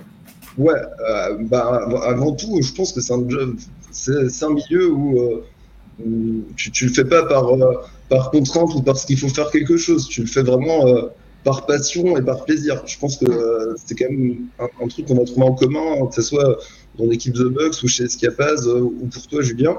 Euh, c'est que c'est un job qu'on fait tous parce que bah, parce qu'on kiffe ça vraiment, quoi. Mm, absolument. Hugo, question surprise pour toi. du coup, euh, moi, moi, je n'apprécie pas du tout puisque Marc ne m'a pas cité dans ces personnes qui font ça par passion. Ça, c'est pas Non, le fait je pour l'argent, bon, ça n'a pas marché. Ouais, je- Hugo, voilà, bah, puisque t'en parles, voilà, Hugo ne le fait que pour l'argent, clairement. euh, Il vient de la communication, c'est pour ça. Ah oui, logique. Hein. C'est pour ça que t'as fait les beaux-arts, c'est pour l'argent. Là aussi, également. Non, alors, mes excuses, Hugo, effectivement, euh, tu, tu es un passionné modèle, toi aussi. C'était quoi la question déjà, pardon, en fait Euh, Allez, la visio, oui, c'est Qu'est-ce ça. que, qu'est-ce- que tu kiffes et qu'est-ce que tu n'aimes pas dans un escape quand tu, quand tu joues Non, bah, euh, joueur Physique ou- ou visio ou, Ouais. ou avec les joueurs, un joueur qui réserve deux minutes avant, un truc comme ça. Je sais pas, est-ce qu'il y a un truc ou Euh, on, pas on- on va pas taper sur les joueurs tout de suite, on en va voir pour Ouais. 4 heures de plus. Non, puis enfin, même sans ça, enfin, je m'en fous un peu, tu vois. Autant il y, a des- il y a des catégories de joueurs, effectivement, qui, qui te font moins plaisir. Comme à l'inverse, bah, il y a des catégories de commerçants qui font plus chier les humains. hein. Donc je m'amuserai pas à parler des joueurs. Non, mais c'est vrai, enfin, je veux dire, on a tous croisé à un moment des gens qui étaient pas dans leur journée, qui avaient fait Ouais. qui pas ou quoi que ce soit. Donc, je un pas sens comme les joueurs bien, les joueurs pas bien. Après, c'est sûr que quand tu as des joueurs qui sont investis, qui jouent le jeu, ben, euh, on parlait d'une de nos salles, effectivement, Rockstar Tour, où euh, on voit que dès l'entrée, les personnes mettent les fringues et se prennent pour des rockers, ou même déjà quand on fait le brief, on leur demande en fait de choisir un nom de groupe, et quand tu vois que déjà là, euh, c'est source de conneries, de blagues, etc., et de, de cohésion, c'est vachement plus sympa après à jouer en tant que GM. Après, moi, euh, niveau salle, enfin, je suis entièrement d'accord avec Marc, et je pense beaucoup de gens, enfin, l'immersion, ça revient souvent dans un jeu en général et dans l'escape en plus. Et c'est vrai que moi, le, le la petite chose en plus que j'apprécie, c'est quand il y a de l'humour et on s'est rendu compte à force de jouer avec, euh, bah, Marine ou avec d'autres gens, que c'était pas toujours le cas. Et c'est vrai que Marc a cité notamment euh, le bar clandestin des, des, euh, des secrets du sablier à Strasbourg. Et c'est vrai que j'ai le souvenir qu'on se soit mais bidonné mais pendant toute l'heure. Enfin déjà avant avec le, bah, le avec Alexis qui, qui était notre GM, qui est, euh, qui est le gérant en fait de l'enseigne. Et, euh, et c'était c'était tellement drôle en fait et euh, même dans sa relation avec le groupe etc. Et je trouve que c'est vraiment ce qui peut rajouter énormément. Euh, c'est ce que bah, c'est ce qu'on a aussi beaucoup apprécié chez The Box et c'est là aussi où on s'est pas mal amusé en créant Entrepôt 13 bah, avec euh, avec Marc et avec toute l'équipe que bah, notamment Lucas et Tom ont fait vivre. C'est aussi avoir ce côté un peu fun enfin d'avoir un, perso qui soit un minimum drôle et qu'on soit pas juste là pour une aventure mais qui ait aussi une dimension en plus en fait. Et euh, c'est c'est vraiment ça moi qui, qui me plaît particulièrement en fait dans les dans les dans les espaces games. Est-ce qu'ils doivent être forcément dans l'espace tes games? Bah, c'est mieux. Hein. C'est mieux en 3D. Oui. Et Mathieu euh, ben en fait, il y a beaucoup de choses qui ont changé, je trouve, euh, dans, dans mon appréciation des jeux. Euh, en, en, physique, comme je l'ai dit, moi, ce que j'aime, c'est vraiment l'immersion. Et en online, oui, je te rejoins, Hugo, sur le sur l'impact qu'a le GM, puisque en online, le GM te suit pendant une heure, une heure et quart. Donc, c'est vraiment, c'est plus juste une personne qui va te présenter euh, ce que tu dois faire, c'est plus un, un, un maître du jeu, c'est un collaborateur, c'est un membre de ton équipe. Et en fait, euh, si tu arrives à créer un lien avec tes joueurs et, avec, euh, et avec, à fonder vraiment une vraie équipe, euh, je trouve que là, ça apporte quelque chose de plus que le, que le online a par rapport au jeu physique. Il y a quelqu'un qui est avec toi, avec qui tu peux discuter, avec qui tu peux proposer tes conneries. Et lui, il va, te les, il va, les, il, il Mm. va les remonter. Faire vivre. euh, il Vous les alimentez en plus. En effet. Ouais, Ping-pong. Exactement. Mm. Donc, euh, je trouve Surtout que si c'est Camelot. Ou autre. hein. Mais je trouve que le, le online a cette capacité à, euh, à, euh, à te motiver.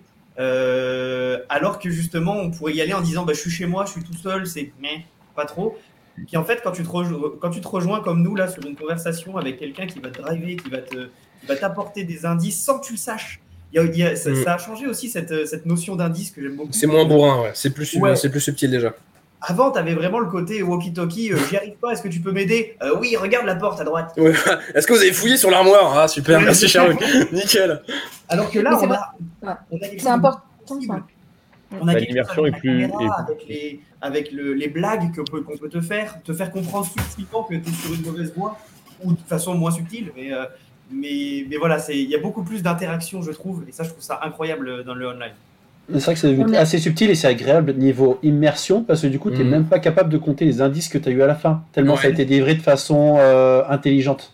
Et ça, c'est super agréable. On en, on en perd ce côté, euh, ce côté vraiment réussir à tout prix dans les meilleurs délais et dans les meilleures situations possibles. Mm. J'ai pas pris d'indice, je l'ai réussi. C'est pas grave, t'aurais eu autant de fun à prendre un indice, c'est pas grave. Et là, ça peut, euh, et là, ça crée justement ce côté. Ben, je sais pas combien j'ai pris d'indices. C'était tellement fluide. Parce que t'as vécu l'aventure, t'as pas vécu une prestation d'escape game, quoi. T'étais dans une bulle, quoi. Et c'est là où on rentre dans l'immersion et plus dans le jeu. Et je trouve que le regard fait énormément de choses dans les salles qui n'ont pas d'inventaire, où vous n'avez pas une vue de la salle euh, en plus, parce que le regard du MJ finalement peut vous montrer quelque chose. Euh, hier, on a eu un MJ comme ça, on a bêta-testé une salle où ils se posaient la question s'ils allaient le faire ou pas euh, en, en ligne après qu'on ait joué leur salle. Et il s'est assis et puis regardait le meuble et on s'est dit oui, il y a trois tiroirs qu'on n'a pas ouverts parce qu'on a commencé à faire autre chose. Et c'est vrai, juste ce côté-là. Et puis pourquoi tu t'assois? Oh, bah, je suis fatiguée, tu vois ce côté un Ouais. peu, euh, j'en ai Et marre. tu leur montres ce que, ce que tu veux qu'ils voient. et tu leur montres. Et ce qui est génial aussi, c'est que finalement, avec la visio, je sais pas, les gars, euh, Lucas et Tom, vous qui l'a fait en MJ, vous pouvez aussi éviter de montrer des choses. Et ça, je trouve ça hyper riche aussi, Mm. finalement. Parce que vous pouvez éviter quelque chose et faire découvrir après. Donc, euh, peut-être Lucas, si tu veux. euh, Ah bah oui oui tout à fait pour le coup c'est quelque chose qu'on a a appris pendant le premier confinement à force de commencer à faire jouer le casse du siècle parce que bah à la base euh, quand on a commencé à faire le casse du siècle on jouait donc sur une version de la salle qui était prévue pour le physique et quand on a commencé à la faire jouer en version online on s'est rendu compte que bah, certains éléments qu'on ne pouvait pas retirer de la salle par exemple ou, ou qui ne seraient nécessaires que plus tard allaient beaucoup perturber les joueurs s'ils le voyaient tout de suite donc c'est vrai que plus on a commencé à avoir de l'expérience dans ce domaine et plus c'est des choses qu'on fait euh, naturellement maintenant effectivement Il y a un élément comme ça quand j'ai joué la salle en vrai, euh, du- de, de laquelle je me suis rappelée. Et en fait, quand je l'ai joué en visio, je la cherchais et il n'y était plus. Et c'est vrai que ça ça m'a troublée, du coup, de ne pas retrouver euh, l'élément. euh. Voilà. Mais, euh, Et, et du coup, Lu- Lucas, toi, euh, qu'est-ce que tu préfères dans l'escape ou qu'est-ce que tu n'aimes pas?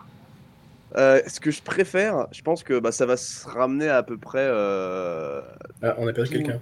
ouais. Non, non, c'est normal. Ouais, il va revenir. C'est normal. Ça va se ramener à peu près tout ce que je, tout, tout ce que je fais, les, les, les jeux, les, enfin, les énigmes, les, tout, tout, tout ça quoi. Euh, J'aime beaucoup quand les choses se ficellent correctement, que ce soit quelque chose de linéaire ou quelque chose au contraire de pas linéaire quoi.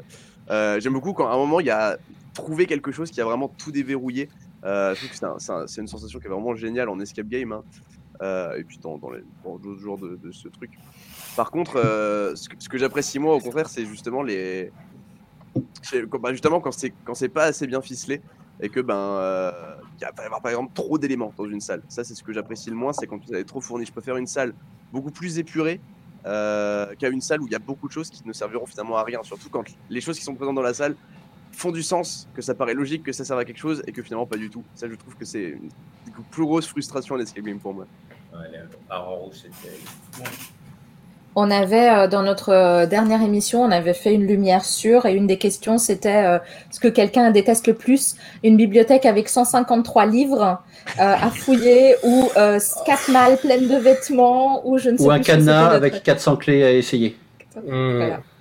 Bah, rigole, mais on- dans un des scénarios que j'ai masterisé, on a littéralement une bibliothèque qui était à dispo avec plein de livres et en général, un groupe sur trois à peu près nous vidait l'intégralité de la bibliothèque et certains faisaient des piles sur les côtés.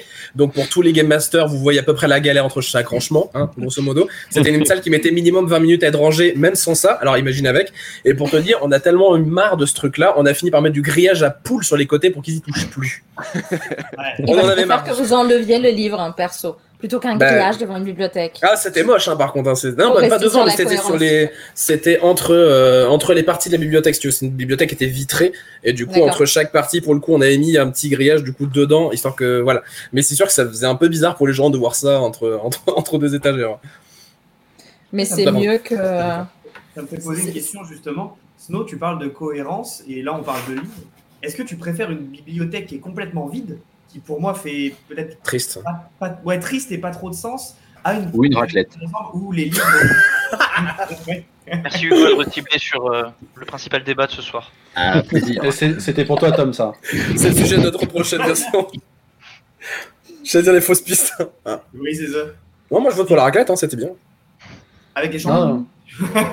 Alors, moi, personnellement, euh, une bibliothèque vide, c'est comme euh, une maison sans âme, pour euh, citer Goethe. Voilà. Euh, J'ai fait la minute culture pour tout le monde. Bon, le débat vient d'en prendre un coup. On s'est élevé là. Et- On avait Hugo Raclette. et Ah, on était à la raclette et là, boum. Oh, on a Jack. Lang avec nous là. Qu'est-ce que tu vas faire? On a perdu 10 auditeurs. C'est pas grave. C'est pas grave, on ne pas pour ça. Mais euh, je, je- pour est-ce que Ou tu des vas livres collés, hein, à la limite. hein. Est-ce ça. est-ce que tu caches un truc dans une bibliothèque? Si tu veux, moi j'ai Tu- fait une salle euh, où, où le brief c'était euh, Démogorgon à Lyon et le brief c'était vous êtes dans une vraie maison les gars. Est-ce que tu vas cacher des trucs dans une vraie maison? Si t'as rien à cacher Est-ce que vraiment il y a une raison de cacher quelque chose dans un livre? Et je trouve que tu peux avoir la présence de livres, mais pourquoi est-ce que tu cacherais quelque chose dans un livre? Je trouve que la fouille, euh, en sachant que moi je suis aveugle en fouille, je l'ai déjà dit, mais la fouille doit faire sens. Oui. Donc, Toi, tu veux de la euh, cohérence du coup, mais enfin. euh, Total- euh, total. comment- Intradigétique, c'est ça l'idée. C'est ça. que ce les soit choses dans les livres. On cache les choses dans les livres. Regarde, les évadés avec Tim Robbins. Mhm. Oui, mais c'est un contexte qui fait que ça dépend toujours du contexte. Après, euh, si je suis dans la librairie d'une prison, peut-être, mais si je suis chez Hmm. quelqu'un à la maison euh, qui s'est fait assassiner, personnellement, En je vais effet. pas fouiller dans un bouquin, quoi, parce que je vais me dire, le meurtrier, Plus il a sous pas laissé une lettre dans le. Tu vois ça me fait beaucoup rire. Mais oui. Le seul souci avec ça, je trouve, c'est que euh, on, on tend de plus en plus vers la cohérence des salles, où se dire, mais non, mais c'est pas logique que je fouille là. Mais je trouve que les anciennes salles, par euh, le- les, les vieilles salles d'il y a 5 ans, 10 ans, nous, nous montraient des livres en disant, mais hey, il y a peut-être quelque chose dedans. Donc je trouve que certains joueurs, la grande majorité des joueurs, ont gardé cette envie de tout fouiller, tout, Mhm. même si ça n'a aucune cohérence. La table est accrochée, c'est pas grave, ça veut dire quelque chose. Mais Il y a 14 livres, on va lire toutes les pages, une par une, il y a peut-être un indice. Mais parce que même dans des salles très récentes, des fois, il y a ce côté de perdre les gens avec trop de, trop de faux indices. Et Ouais. il y a encore des trucs qui se font avec les livres et ainsi de suite. Ouais, bah des livres creux ou des, enfin, des trucs à mettre dessus, là, les feuilles trouées, ça arrive aussi. hein. Mm, mm, mm. Et alors exactement. ça, c'est pour revenir sur le sujet du jour. Dans le hotline, on n'a pas ce problème. Parce que Merci. si nous, on ne veut pas fouiller, bah on fouille pas. Merci beaucoup d'avoir ramené le sujet. Oui et non. Snow, elle est non. contente. Quel talent Parce que pour avoir 280 et quelques salles dans les jambes de online, j'ai eu une salle, euh, je croyais que j'allais tuer le MJ, il était adorable, mais purée, il prenait un livre et il fouillait chaque page du livre. Oh, en, en Et visio je me suis dit, oui, en visio, et je me suis dit, pourquoi J'ai compris, c'est parce qu'il avait que quatre énigmes dans ces quatre heures. Donc, euh, Oh, en fait, il n'y a rien d'autre à faire que de fouiller c- ces 12 livres, un à un, page par page. Oh la langue. Et toi, tu vois Je tes, vous- tes euros qui partent minute par minute? Non, on était tous Oh. là à déconnecter notre caméra, à se faire non. Oh non. Oh, j'aurais pas Voilà, c'est c'est compliqué aussi. Mais oui, tu as raison. En visio, en général, tu ne perdras pas de temps sur des choses qui ne servent à rien. Et ça, Mm. c'est plutôt agréable parce qu'il y a un rythme plus soutenu dans le Mm. jeu. Et tu as pas une personne qui va. euh, nous, on a eu ça dans une salle qui a fait que des fausses pistes sur toute la salle. Il a détesté la salle parce qu'on a envoyé sur toutes les fausses pistes. Quoi. Donc, euh, alors que nous, on s'est éclaté. Attends, je comprends pas. Le mec, il se tapait toutes les fausses pistes du coup à faire C'est ça. Je comprends pas. D'accord. Mais en Par fait, pas exprès. Toutes les fausses pistes, c'est tombé sur lui en fait. Ah d'accord, oui, dans ce sens-là. Ok, merci. Ah, c'est sûr, c'est moins drôle, ouais. Et toi, Tom? Bah, euh, j'ai j'ai pas le. Enfin, déjà, premièrement, j'ai pas le recul que vous avez en termes de, de jeu. Euh, Et puis après, je passe en dernier, donc du coup, euh, je vais éviter d'essayer de Non, parce répéter. qu'il y a encore vous avez- Guilhem. Oui. bonne chance, bonne chance après. Euh, moi, c'est plus, enfin, là, je, vais plus parler en tant que, que MJ, euh, surtout en visio. Ce que je préfère, je, je crois, c'est, euh, enfin, ça revient sur l'immersion, le joueur et tout ça. Mais c'est le moment où tu sais que le joueur, même si au début il était pas dedans et que, enfin, t'as as dû donner euh, du sens, euh, t'as dû, euh, t'as dû donner ton sang et tes larmes pour réussir à le choper. Mais l'instant où tu sais que tu l'as eu, et qu'il est avec toi à ce moment-là, là tu l'as chopé, tu sais que tu le lâcheras pas. Là, j'adore ça. Tu sais que là tu l'as, tu le tiens à la gorge là, et là tu vas l'emmener jusqu'au bout et tu vas lui faire faire. Je vais traîner. Non mais en plus, et en plus il va être content de l'avoir fait et quand il va en sortir, il va se dire, ça c'était cool en fait. Alors qu'il arrive euh, au début en se disant, qu'est-ce que je fous là? Pourquoi je suis là? Putain, il y avait Colanta à la télé ce soir. Pourquoi est-ce qu'ils ont réservé? Genre une connerie du genre, tu vois. Et, euh, et bah tu lui réponds, bah tu vois, ouais, c'est c'est encore mieux. Et en plus t'as pas les pubs. Donc tu vois, c'est, euh, c'est vraiment ce moment-là, euh, je, je trouve en tant que, que MJ en visio, qui, euh, qui est le plus intéressant. Et je Bien sûr, c'est pareil en tant que joueur. Quand Bah. tu arrives à te lâcher, quand tu oublies que tu es Ouais. dans un escape et que Ouais, tu es avec un inconnu en fait, et que tu joues avec quelqu'un qui commence. Moi, je demande toutes mes fins de visio avec le MJ parce que. euh, Et ils disent, mais non, mais pourquoi? Parce qu'ils font partie de l'équipe, quoi.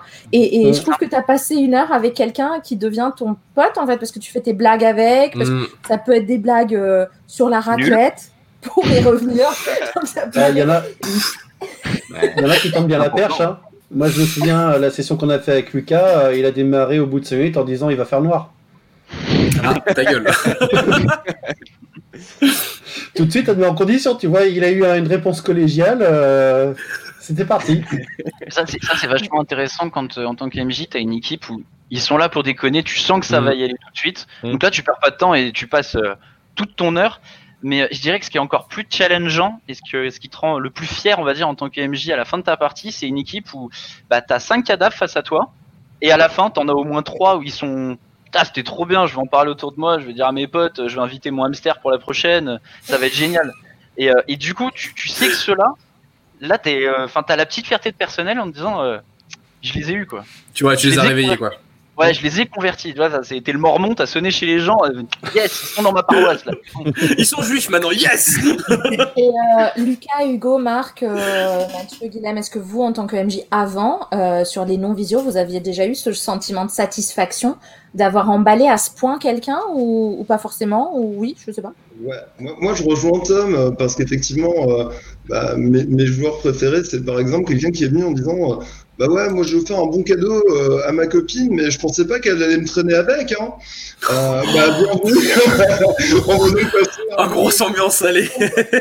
Effectivement, c'est super challengeant parce que moi, quand tu me dis ça, ben, j'ai encore plus envie que, que, tu as, Mm. que de te faire des réelles expériences. Et c'est hyper satisfaisant quand le mec, au bout d'une heure de jeu, pardon, le joueur, au bout d'une heure de jeu, te dit euh, bah, Est-ce que vous avez euh, des disponibilités ce soir pour une autre salle? Ah, yes, ça c'est cool, ça. C'est gagné. Voilà. Et euh, là, tu te dis vraiment, tu, tu l'as converti, quoi. Voilà. Et ça, on, on l'avait déjà euh, avec certains joueurs physiques qui, par exemple, voilà, c'est c'est dans un, dans un groupe d'amis, bah, ils sont peut-être pas tous. Ils- certains sont venus juste parce qu'on leur a dit, bah tiens, on va faire ça, et euh, ça n'aura pas été leur choix à eux. Et quand tu arrives à les faire adhérer eux, je trouve ça magique, ouais. Ouais, mais moi le premier, hein, tu sais, euh, comme j'ai, euh, on en a parlé avec Snow euh, avant et qui nous a un- qui nous a vraiment incité à faire des, des escapes en visio. Et au final, au départ, euh, moi j'étais vraiment réticent en me disant, euh, ouais, je vais, il va me manquer quelque chose, quoi. La manipulation. Et il va me manquer vraiment un gros truc. Et quand on a commencé, euh, grâce à Lucas, au final, cette, euh, première, euh, cette première visio, franchement, voilà, ça a été. euh, ça, a été pour nous, on s'est dit, bon, bah oui, il y a, une autre façon de faire, il y a autre chose à, découvrir.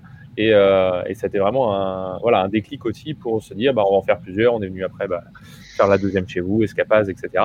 Mais c'est vrai que euh, au départ, c'était euh, moi le premier, une, une réticence euh, pour la vidéo en tout cas. Et il y a des choses que vous pouvez faire en visio que vous pouvez pas du tout faire en, en vrai. En fait, si vous voulez, oui, je suis d'accord. Il y a plein de joueurs qui vont, quand ils nous regardent, ils vont dire oui, il manque quelque chose. Je suis totalement d'accord avec ça. Il manque le toucher. Le... Là, euh, hier, on a parlé d'une salle où elle est basée sur les sens. Donc la vue, l'ouïe, euh, le toucher, le goût. Ouais, que tu- ça va être compliqué, co- ouais. Comment, comment Même tu fais goût, hein. ça euh, en, en visio? Donc euh, on est très curieux de ce qu'ils vont nous proposer. Mais euh, d'un autre côté, y a, on a des salles comme par exemple Home Escape qui a gardé, gagné le TRPK, qui est une enseigne que je n'apprécie pas forcément plus que ça en- pour l'avoir joué en France, mais qui a proposé un truc sur une heure et demie que je vous spoilerai en off après si ça vous intéresse, mais, mais pas là, qui est juste génial sur la manière de faire le gameplay, qui joue avec le fait de pouvoir être, je ne sais pas si quelqu'un l'a joué, C'est quoi le la, la pièce? La poursu- euh, The Pursuit of the euh, Assassin Artist, c'est quelque chose pour euh, Hugo, le- l'artiste assassin. Et en fait, tu es en interaction, il y a, il y a deux MJ beaux-arts, dans hein. la salle, c'est vraiment intéressant. Il y a un système de. Si, parce que je l'ai mis dans l'article, donc je peux vous le spoil, je pense. Euh, Mhm.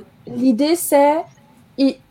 Tu peux recommencer la salle bah, plusieurs fois en fait. Ça veut dire que tu es comme dans un jeu vidéo, tu fais quelque chose, T'es dans une boucle temporelle, quoi, un peu. t'arrives une merde et tu recommences, mais en sachant ce que tu as déjà fait.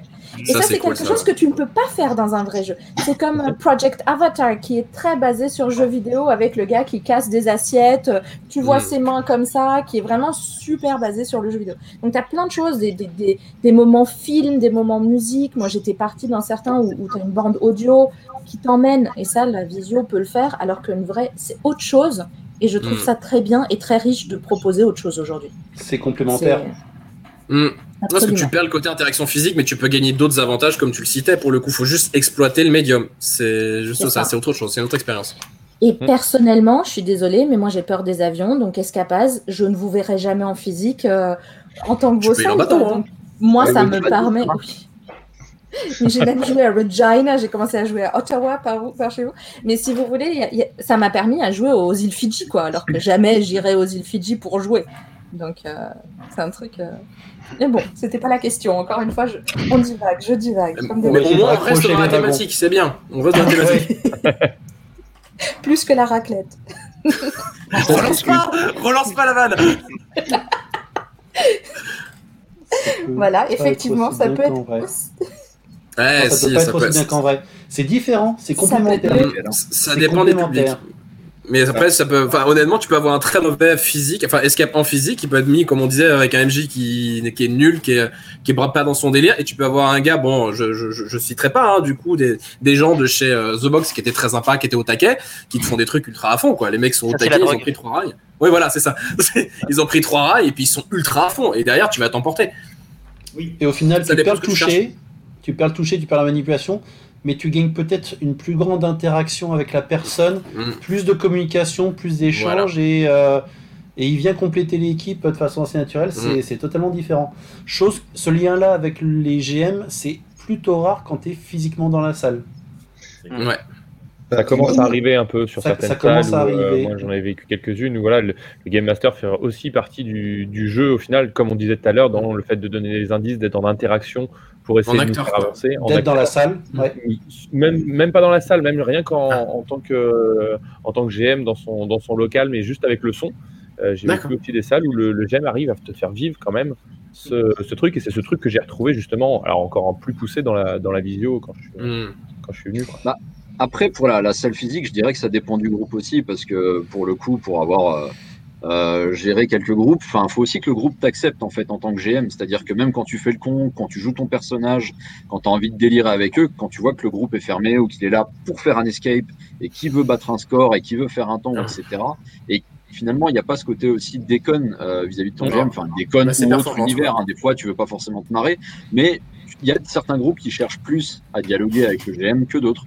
Et du coup, bah, des fois, même quand toi, tu as envie, tu te rends compte que l'équipe veut pas, bah, soit tu vas comme un bourrin, tu forces, auquel cas, tu risques de te retrouver avec euh, un groupe à la fin qui te fait, euh, bah, t'es gentil, mais t'étais quand même vachement là. Puis, euh, ça passe souvent, dans l'imaginaire, ils ont aussi souvent l'impression que plus le GM parle dans ces cas-là, plus c'est parce que t'es mauvais et que on balance des indices. Enfin, moi, j'ai eu un certain nombre de groupes aussi comme ça, qui avaient Mm. un peu ce stress-là de se dire, putain, il parle encore, ça, on doit vraiment être tout pourri, quoi, pour qu'il Ouais, il y en a sont qui ont la obligés, alors que psychose des fois, du truc, ouais, c'est juste parce que tu as envie de rebondir, tu as entendu une phrase rigolote, une citation de Camelot, quelqu'un parle de raclette, enfin ce genre de truc qui arrive à tout le monde. Tu as envie de réagir. Le mec tient à sa vanne, on est d'accord, il lâche pas. c'est pas une vanne, c'est un, c'est- un Un préquel à l'entrepôt 13. Si tu ne l'as pas joué, je t'invite à la faire, tu comprendras. J'ai fait Entrepôt 13, il est très bien d'ailleurs. Et ben alors, tu sais d'où vient la raclette? En sachant que moi j'ai joué à Entrepôt 13 et ça m'a fait très plaisir avec Hugo MJ que euh, du coup j'ai rencontré quand on a joué les Francs Limiers et, et où on avait euh, longtemps discuté et ça m'a fait très très plaisir. euh, Pas du tout. de... Mais si, ça m'a fait plaisir de savoir que tu étais derrière le personnage et de pouvoir non, je veux dire, euh, après. non, non, je dis pas du Tu tout. te on rappelles pas pas de- discuté longuement, absolument pas. Non, heureusement que tu n'avais pas de pire. J'ai euh, une- un, un truc très long. Ouh, la vache je pense que la visio peut aussi permettre de rajouter l'immersion avec des effets vidéo et des courtes séquences, ce qui ne sont pas trop. Oui, bonjour. Euh, ce qui n'est pas trop possible en vrai, souvent replacé par des énigmes subjectives. Par exemple, dans une salle, on devrait aller chercher nos enfants euh, à l'école en voiture et pour ça, on déplaçait une voiture sur une carte. What? Donc, euh, que tu... c'est plus immersif en fait. euh, tu peux mieux raconter des histoires et tu peux aussi les une vidéo avec une voiture qui partirait quelque part plutôt que de te faire déplacer une petite voiture sur une carte. Euh. Après, euh, juste peut-être pour compléter par rapport à la visio, euh, là, bah, du coup, ce sera euh, surtout les MJ visio qui, qui pourront euh, affirmer, enfin, infirmer ou confirmer ce que je dis. Euh, je pense que la salle aussi, déjà, elle a une personnalité, suivant l'histoire, le scénar et la finalité où tu veux emmener le joueur. Mais ce qui va être vachement important, comme on l'a signalé, c'est que le MJ, comme il est à part entière dans l'équipe aussi, et que là, il intervient, non pas parce que les joueurs sont nuls, mais parce qu'il il fait vivre euh, avec le dynamisme la salle, euh, suivant le MJ que t'as, t'as pas forcément la même histoire avec le même dynamisme et, et du coup, enfin, je, je sais, je sais que par exemple, enfin là on est on est trois à jouer Entrepôt 13 et euh, on est trois euh, trois rockstars complètement différents quoi. On n'a pas du tout les mêmes interactions, Mm. la même façon de faire jouer euh, bah, du coup l'équipe avec laquelle on est, euh, d'interagir, de, mimer, de, faire des choses. Et ça aussi ça peut être une force. Est-ce que tu irais jusqu'au point, alors sachant que moi j'ai joué deux fois le casse du siècle, euh, est-ce que tu aurais jusqu'au point, parce que je me dis si l'interaction est tellement importante, à proposer à quelqu'un de jouer deux fois l'entreprothèse avec deux rocksorts différents. Est-ce que ça va aussi loin? Est-ce que finalement ça prend le dessus sur les énigmes que finalement tu connais peut-être déjà? Ah, s'il a prévu de payer, euh, oui, tout à fait. Merci Hugo. Euh, je, je sais pas si j'irai jusque là. après, encore une fois, ça, ça, dépend de quel public. Si, euh, si c'est toi euh, qui as joué euh, environ une dizaine de salles, comme tu nous disais, euh, pourquoi pas? Apparemment, tu es une grande passionnée. Pourquoi pas? Parce que ça te permettrait d'étoffer encore et de voir euh, autre chose. Si c'est euh, un, un- je reprends l'exemple du comptable parce que c'est tout ce que j'ai en tête, euh, le comptable lambda euh, qui en a fait 4 dans les dix dernières années euh, parce que euh, bon, il s'est dit euh, bah, enterrement de vie de garçon avec mes potes à Lyon à ce moment-là euh, et puis euh, j'étais en soirée euh, et on s'est dit le lendemain vas-y on réserve c'est trop cool et au final bah, on avait payé donc on était obligé d'y aller. Euh, non, pas ces gens-là parce que Mm. mine de rien Faut t'as la chercher l'expérience, quoi. Si tu viens pour l'expérience, tu peux te permettre de faire deux fois ce que tu vas chercher un autre MJ, une autre histoire, un autre personnage. Mais c'est sûr, si tu viens juste pour. bah, ou même si tu viens pour la performance, pareil, si tu viens pour péter le record, t'as aucun intérêt à faire ça. Là si, parce que la deuxième fois je sais que j'ai le record. Oui, non, mais. Et c'est pas assuré, hein, selon moi. Oui, c'est vrai. Ça dépend des boulets qui jouent avec moi, c'est ça Ah, Ça dénonce. Shots fired Je voulais rajouter un truc euh, par rapport à ce que vous aviez dit, euh, le, la vidéo de ce que nous disait euh, Masaka, euh, Mhm. il y a eu- et, et de la qualité de la salle. Euh, il y a une enseigne euh, auprès de Manchester, je crois, Crawley Manor, c'est Emergency Exit, qui ont, ils ont deux salles. Ils en avaient trois en physique. Une de leurs deux salles, ils l'ont fusionné, deux, deux salles, ils les ont fusionnées pour faire une expérience d'une heure et demie. Euh, les- ils ont fait un Poltergeist et euh, The Beast. Vous voyez bien que le sujet Mm. est euh, joyeux et un peu euh, voilà. et ils ont fait deux scénarios qui se tiennent. Donc ça finit et ça recommence dans le deuxième. C'est très très intéressant. Et c'était une enseigne qui était moyenne avant. C'était une enseigne qui n'était pas connue et qui là est dans, a les deux salles dans le top 5 du TRPK où il y a des gens de partout qui en parlent, qui a gagné deux prix hier euh, de David euh, Elisa Spira, qui arrête pas de gagner des prix parce qu'ils ont pris un parti d'un caméraman et un, un journaliste dans, un, dans une maison hantée où il y a plein de surprises, où il y a plein de moments film. Donc, euh, est-ce que je vous ai donné assez envie de l'aller la jouer ou pas là D'accord. Donc, je, je trouve que eux ont vraiment pris un parti. Il y a des, il y a des surprises. euh, on, on était et elle, elle c'est encore amélioré depuis que je l'ai joué. Et j'avoue que j'aimerais bien, euh, si quelqu'un y va, de me prendre avec eux pour que je regarde ce que ça donne parce que j'ai entendu de très belles choses. Et, et c'est vraiment top de pouvoir aller beaucoup plus loin finalement. Et qu'une salle moyenne devienne top en visio.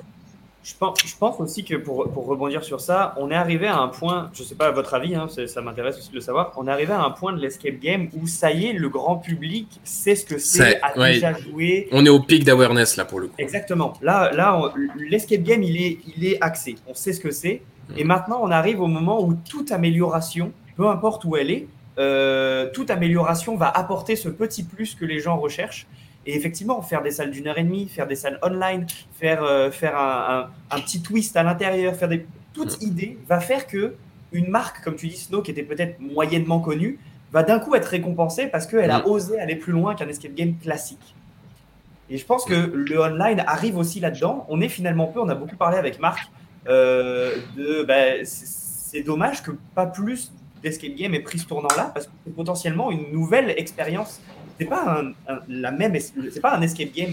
Euh, Donc oui, les gens perdent quelque chose, mais c'est une nouvelle expérience. Donc euh, finalement, c'est une amélioration de ce qu'on connaît déjà.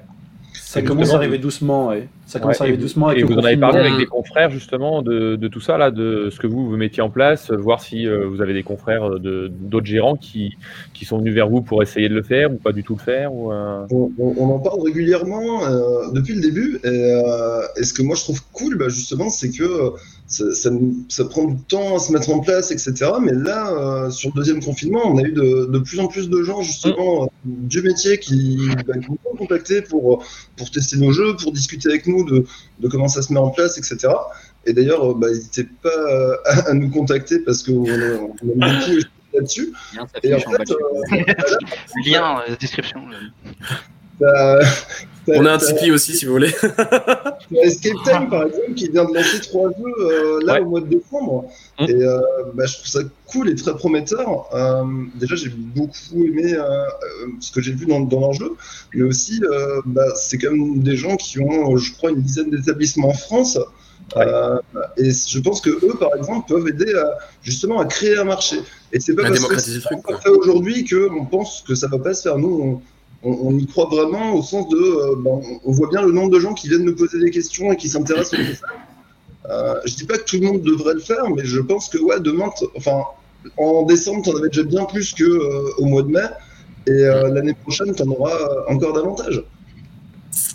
Ouais, un des France, éléments qui de- fait que ça commence à arriver seulement aussi, c'est que ça nécessite, en effet, tu le disais, un temps de mise en place, de la Mm. préparation, une infrastructure. Enfin, c'est, ça se fait pas comme ça en claquant des Ouais, puis toutes les salles s'adaptent pas à ça, hein. fonces dans ta salle, quoi. Toutes les salles Vraiment sont pas adaptées pour ce Toutes truc-là. les salles sont pas adaptées déjà. Ouais, clairement, nous, euh, je pense que The Box, euh, si on s'y intéressait assez tôt euh, et qu'on même on a eu l'idée de, de se mettre euh, au format visio, c'est déjà parce qu'on a un Game Master dédié par salle. Parce que si déjà tu as un, un, un Game Master dédié, ça va être. Est-ce qu'on attaque le sujet du multisession? Est-ce qu'on attaque ça? Est-ce qu'on se fout sur la gueule tout de suite? C'était pas Ça sera une autre pour émission.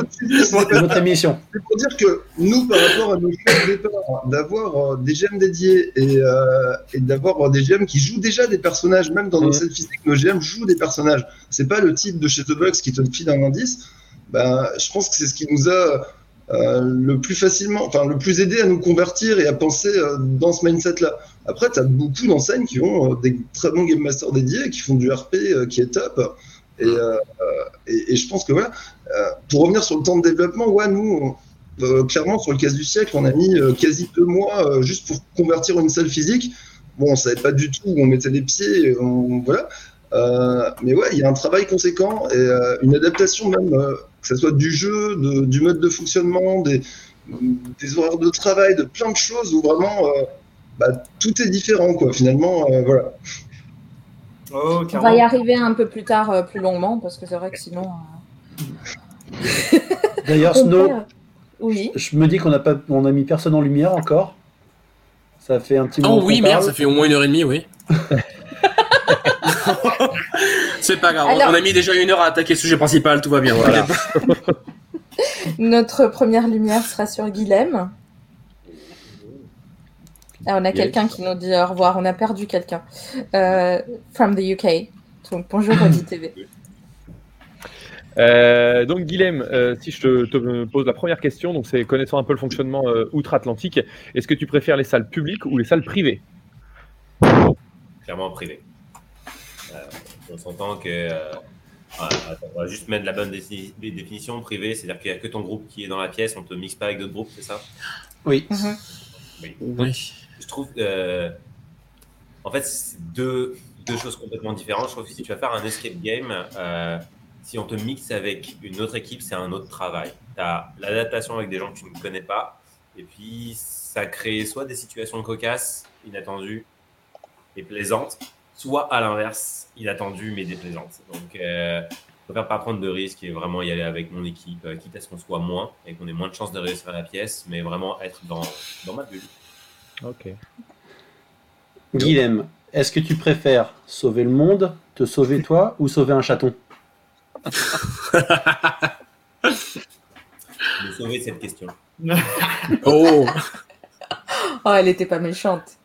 Bon, est-ce que tu préfères les salles inspirées par le cinéma, les livres ou les jeux de société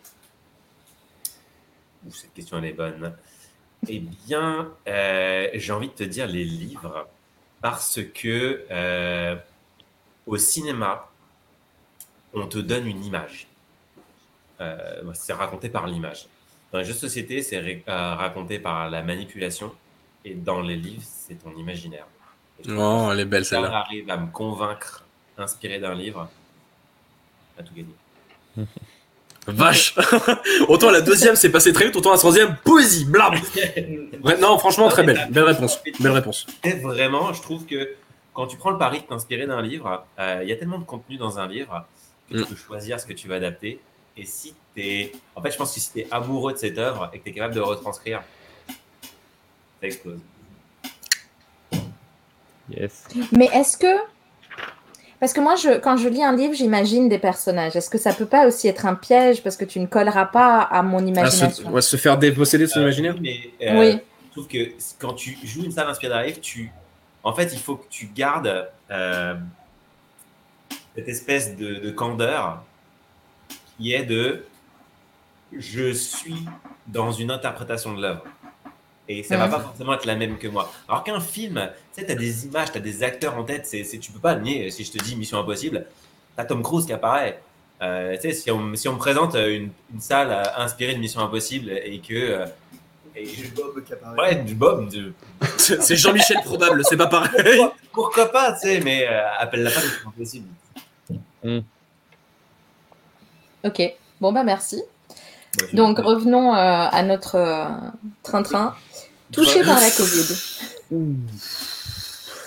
Voilà, donc vous Les deux avez. qui euh. Hop là, c'est plus haut.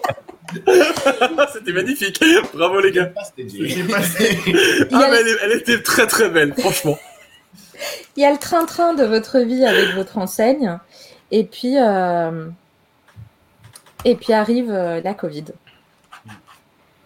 Voilà. Qu'est-ce que. Euh, Racontez-nous, parce qu'en fait, finalement, beaucoup de joueurs ne savent pas du tout ce que ça signifie, euh, ce que ça signifiait pour vous. La Covid On peut, euh, on peut dire, euh, en résumer ça très simple en perte sèche totale des revenus. Ouais. Par exemple. Mhm. C'est vrai que à partir du moment où la Covid tombe, après, c'est légèrement différent euh, ici au Québec parce que euh, ça a pris de l'ampleur un tout petit peu. En fait, il y avait trois semaines de différentiel Ouais. par rapport à la France. Donc, on est toujours soit un peu en avance, soit un peu en retard par rapport à vous. Et c'est vrai que quand le premier confinement tombe, bah, c'est déjà confiné en France. Donc, on sait déjà que ça va arriver, mais on est euh, dans le. euh, je vois pas sur les côtés, je vais tout droit. euh, ça n'existe pas, ça n'existe pas. Et euh, quand ça tombe, confinement total. Et ben, euh, tu te dis, qu'est-ce qu'on fait? On se retrouve chez nous, on se retrouve à se dire, bon, bah, il faut annoncer à tous nos GM que bah, ils vont devoir euh, souscrire à des aides de l'assurance emploi parce que le gouvernement canadien a mis en place pas mal de choses pour permettre euh, aux euh, employés de conserver certaines sources de revenus. Mais du côté euh, propriétaire de locaux et gérant, bah, c'est vrai que quand tu as zéro source de chiffre d'affaires, ça devient compliqué. Et donc, on s'est posé tout de suite la question comment continuer bah, de pouvoir survivre? Mm. Et on s'est dit bah, le online, on n'y croit pas plus que ça. Parce que ça se trouve, c'est un projet fou, mais on va le proposer. Et en fait, c'est Mathieu et moi, Mm. on l'a proposé à notre boss, qui s'appelle Jonathan, qui nous a dit Ok, euh, je vous fais confiance. Euh, on a des salles existantes. Si vous pensez que ça mérite euh, d'y investir des, des finances, on va le faire. Euh, je vous donne carte blanche. Et C'est là qu'on a eu cette chance. On nous donne carte blanche. Proposer quelque chose. Et donc là, on se dit bon, bah, en gros, si on produit quelque chose, on va peut-être réussir à sauver la boîte. Si on ne produit rien, bah, malheureusement, euh, on va aller vers le déclin lent et Ouais. peut-être définitif. Et euh, est-ce que vous aviez vous-même déjà découvert d'autres enseignes qui le proposaient ou pas? Est-ce que- Comment vous est venue l'idée? Parce que se dire euh, j'ai envie de faire de la, faire de la visio, euh, En fait, le... quand l'idée a commencé à germer et qu'on en a parlé, on s'est renseigné si quelque chose comme ça existait. mhm. Et on est allé euh, du côté de chez euh, Improbable Escape Game, c'est ça? Qui ça Onta- Improbable Escape Game Mhm. en Ontario. Donc une première salle avec euh, les, sur les sept nains. Mhm. euh, où on a fait ça, on a vu, euh, on a vu beaucoup de potentiel, beaucoup de choses à corriger, et en fait, ça nous a, ça nous a nourri un petit peu sur à quoi ça pourrait ressembler. Ça a mis un petit peu des, euh, des, des images sur bah, qu'est-ce- à, quoi, à, à quoi ça pourrait ressembler justement. Et à partir de là, on n'a pas voulu en faire plus justement pour pas se, pour pas se, se coller à ce qui existe et euh, laisser libre cours à notre imagination. Et on est parti de nos propres salles pour essayer de les améliorer. Et euh, il- on, on ne connaît rien, rien au développement, rien. Et Guilhem est allé chercher un- une sorte de, de- de site internet euh, pour apprendre à coder Avec Chloé. avec Chloé. Chloé nous a La meilleure. aidé. La meilleure GM, on l'aime très fort, bisous. Toujours. Et, euh, et en fait, on allait sur CodePen pour, euh, pour coder des trucs en mode euh, ouais, clique là, ça fait apparaître une image, c'est génial. Voilà, et on a appris par là en faisant des tests, en essayant, en essayant. Ça nous a pris un peu comme Marc, en fait, ça nous a pris, euh, je pense, un mois et demi, deux mois pour, Ouais, euh, pour, pour faire nos marques, pour comprendre quels étaient les enjeux, pour comprendre comment ça marchait et, euh, et qu'est-ce qui marchait, qu'est-ce qu'on avait aimé dans nos expériences, qu'est-ce qu'on aimerait redonner. Et puis on a évolué comme ça. Et, euh, et- En mais- sachant que Improbable Escape ne fait pas du tout d'interaction. Enfin, ils sont très euh, neutres. Ils ont des salles très très jolies. Moi, c'était ma première salle aussi. C'était leur salle euh, Peter Pan, Neverland. Ouais. La première salle que j'ai jouée. Euh, on a joué plus tard euh, Seven Dwarfs. Mais euh, il n'y a aucune interaction. C'est très euh, froid là-dessus. Il y a Une superbe salle, très belle déco, mais très froide. En... Alors que vous êtes allé quand même beaucoup plus en interaction. Mais en fait, en fait c'est parti euh, avant même d'aller chercher à glaner des informations ailleurs et se renseigner. On s'est dit, c'est parti d'une connerie, je crois. Euh, on était, euh, on était dans la salle euh, en visio pour dire bon bah ça y est, on ferme, on ferme Escapaz, cœur sur vous. Ouais. Tu sais, on était avec le téléphone à regarder. c'est joli, bien. Il n'y a pas possibilité de faire un truc. euh, et tu sais, est-ce qu'on ne serait pas la fameuse On a une phrase avec Mathieu des fois, on se regarde, on fait est-ce qu'on ferait pas Et coup, on se lance sur un truc.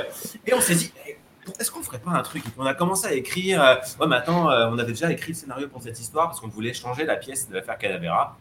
On voulait euh, faire Cadavera 2, on voulait acheter des nouveaux locaux, on avait écrit des scénarios, tu sais, on avait plein d'idées en stock. Puis là, bah, tout se ferme. On s'est dit, mais est-ce qu'on peut pas exploiter toutes les idées qu'on a et essayer de redonner un nouveau squelette à une pièce et de la jouer de manière différente Et on s'est rendu compte que, euh, bah, est-ce qu'on pouvait pas faire en sorte que les joueurs appartiennent à la diégèse de notre salle, Mhm. tout simplement, plutôt que d'être des joueurs? Et on s'est dit, bah, le handling pourrait le faire. Donc, euh, c'est comme ça que c'est né, tout simplement. Il n'y avait rien qui existait dans la francophonie. Marc n'était pas encore sur le marché non plus. On était là, euh, vraiment. euh, on On s'est- avait Escape Game en ligne. Mais comment est-ce que vous expliquez que je, euh, au Canada, euh, Québec, vous êtes les seuls à faire du en ligne? Il y a Immersive. Il y a- Euh, En oui. France On a, on a ouvert, euh, on a ouvert la première salle, euh, je pense, en- pas loin, pas loin en même temps que Marc. euh, vers notre Cadavera, elle était à peu près jouable vers fin mai, je dirais, du début juin, je dirais, euh, du Ouais. premier confinement. Ouais, mais c'est ça. fin mai, quelque chose comme ça. Et en fait, à ce moment-là, il y avait effectivement personne, rien. Et je pense que c'est surtout euh, ce que Guillaume parlait avec le décalage, euh, vu que l'Amérique a été assez en retard par rapport à l'Europe euh, sur le confinement, le- la découverte de l'impact. On dira pas pourquoi. Voilà. Euh, au final, on a, je, je, je sais pas trop, mais Immersia a ouvert en fait euh, sur euh, à l'annonce du deuxième confinement. euh, ils se sont dit euh, bon ben on va on va se lancer aussi. Donc j'en ai deux au Québec. Euh, Ils ont trois Immersia a ouvert quand? J'ai pas j'ai pas de date en tête et j'ai peur de dire une On a joué leur jeu cette belle. Euh, août, août, ouais, je dirais août. Parce qu'ils ont trois c'est frais encore. Euh, le chalet, Grand Hôtel d'Immersia et ils ont euh, le cabaret de Piccadilly, je crois. Et jouable qu'en qu'en français ou aussi en anglais? Ah, bilingue, oui, oui, c'est bilingue. Le- le- L'avantage du Québec, c'est que c'est c'est que c'est bilingue. Donc, euh, Terre bénie du Québec. ça. D'accord, non, parce que euh, pourquoi j'ai pas l'info, je comprends pas. Une salle que j'ai pas jouée. Qu'on m'explique, je veux des noms Non, non, c'est que ça doit pas être sur euh, Escape the Review, donc euh, on va, on va informer. la euh. Oh la comtesse quoi Ça déconne pas Ce qui est terrible, non, parce qu'on a un groupe en fait, euh, un WhatsApp, euh, en expliquant qu'avec 300 salles, là, on commence à arriver vers la fin de ce qui se propose, euh, même si on est booké là tous les soirs jusqu'au 25, je crois, 25 janvier. Donc vraiment, on est sérieux. Mais, mais effectivement, on, on a un groupe, on s'envoie des messages dès qu'on voit la ouverture d'une nouvelle salle. Donc c'est pour ça, ça m'étonne qu'on n'ait pas vu. euh, Les mecs ils attendent devant, tu vois, quand c'est encore en travaux, ils sont devant en train de regarder. ça ouvre. Ils font stresser les mecs des travaux, tu sais. Mais bon, ça, ça fait que deux enseignes finalement, ce qui est pas. Ouais, en ça France, fait très euh. peu. Et, et Mm. vraiment, pour finir euh, au sujet de ta question, il y a un truc aussi qui, qui nous a stimulé, c'est qu'on ne pouvait pas juste rester là, rien faire. Ouais. Ouais. Mais il y en a qui l'ont fait, hein. En France. Ouais. euh, Mais même dans d'autres pays. être dans une situation, être spectateur, euh, alors que nous, on est des, Ouais. des gars super actifs, euh, enfin, toute notre équipe, notre équipe, et ça nous faisait super mal au cœur. Je pense qu'on l'a fait essentiellement pour notre équipe. On met tout le monde à Ah pied, ouais. on les paye plus, et tu sais, ils sont là, euh, ils adoraient leur travail, euh, super GM. En plus, nous, on avait fait euh, une transition vers l'acting, donc on leur avait donné des cours de jeu, des cours de Ah ouais. préparation, de, de- tu vois, vraiment, il y avait un investissement derrière, et d'un coup, on est coupé. Et on s'est dit, on peut pas juste rester là, rien faire. On a une équipe derrière qui croit en nous, et on y croit là. Non, complètement. Allons-y. Du coup, je vais, je vais utiliser ça comme transition vers Hugo qui a 100, 100 idées par minute. C'est ce que tu nous écrivais euh, dans ta Le fiche. qu'on raconte. hein. Mais tu ne t'es pas lancé en visio pour tes propres salles, en fait. Tu euh, tu t'es embarqué, si j'ai bien compris, avec Marc. Ouais, c'est ça. Euh, Moi, j'ai été m'embarquer chez le voisin. C'était plus sympa. Tu fais courir le risque aux autres. Bah oui, normal. Ah, puis ça fait ça demande d'électricité à payer chez nous, tu comprends. hein. Abonnement inter- internet d'économie. Bah. Hugo, si tu pouvais arrêter de recharger ton téléphone à chaque fois que tu viens chez nous. ça- Ah oui, pardon. oui, oui. D'accord, ça les lance. Ah là là. Bon, ça fait quand même quelques kilomètres entre vous deux, donc on va dire qu'il se rembourse l'essence. Voilà. non, je, je fais ça à chaque fois que je vois un chaton, euh, ça marche aussi. D'accord. Mais explique, Non, mais euh, pas- Ouais, ouais, toi, sûr. le, le- la Covid, qu'est-ce qui. En fait, enfin, euh, par rapport à, à ta question, c'est vrai que nous, dans un premier temps, on, on était déjà particulièrement en stress euh, début mi-mars, puisque c'est vrai que le truc commençait à enfler. On nous parlait de plus en plus de malades, et c'est vrai que euh, Cocorico, euh, chez nous, la région Grand Est, euh, on avait des chiffres qui pétaient des plafonds incroyables, et on était super fiers de ça pour une fois qu'on était premier quelque part. Mais on avait compris que c'était pas, c'était pas top top en fait. Ah ouais, bah là, ouais. euh, Puis, puis c'est bien, on l'a retrouvé la première place en ce moment. D'ailleurs, on a gagné un, un couvre-feu à 18h, c'est top. Ouais, vous êtes dans la zone rouge, là, c'est horrible pour vous. Voilà, mais bref, euh, c'est surtout que nous, en fait, on avait commencé à, à, à pas à déprogrammer des opérations, mais à déprogrammer des jeux, parce que honnêtement, euh, fin mars, on était vraiment en train de flipper, de se dire, mais c'est c'est pas logique, on est en train d'accueillir des gens, alors qu'on nous dit, à ce moment-là, on savait pas, quoi. Il y avait cette question de dès que tu touches un truc, tu vas te retrouver malade, euh, dès que tu respires le même air, euh, tu vas crever. Enfin, il y avait, il y avait plein de trucs où on savait pas, ou d'ailleurs, pour certaines questions, on ne sait toujours pas. Mais bref, principe de précaution, on s'était dit, bah, euh, là, ça devient vraiment trop compliqué, il y a trop de gens qui sont malades on annule toutes nos parties jusqu'à fin mars et on verra bien ce qui se passe. Bon, finalement, trois jours après, euh, le président a pris la parole à, de toute façon, annuler toutes nos parties, euh, quand bien même on voulait pas. Il y a quand même des gens qui ont essayé de résister, qui nous ont dit, mais si, on vient quand même jusqu'à la dernière minute tant qu'on a le droit. Alors, on a dit, ouais, on n'est pas très chaud, on vous remettra là un peu plus tard, euh, enfin, votre partie est pas perdue, etc. Mais c'est vrai qu'il y a d'abord eu un peu cet état de sidération et de, ok, bon, on va déjà limiter la casse, physiquement et d'un point de vue santé, et pour nous et pour les gens qui venaient jouer.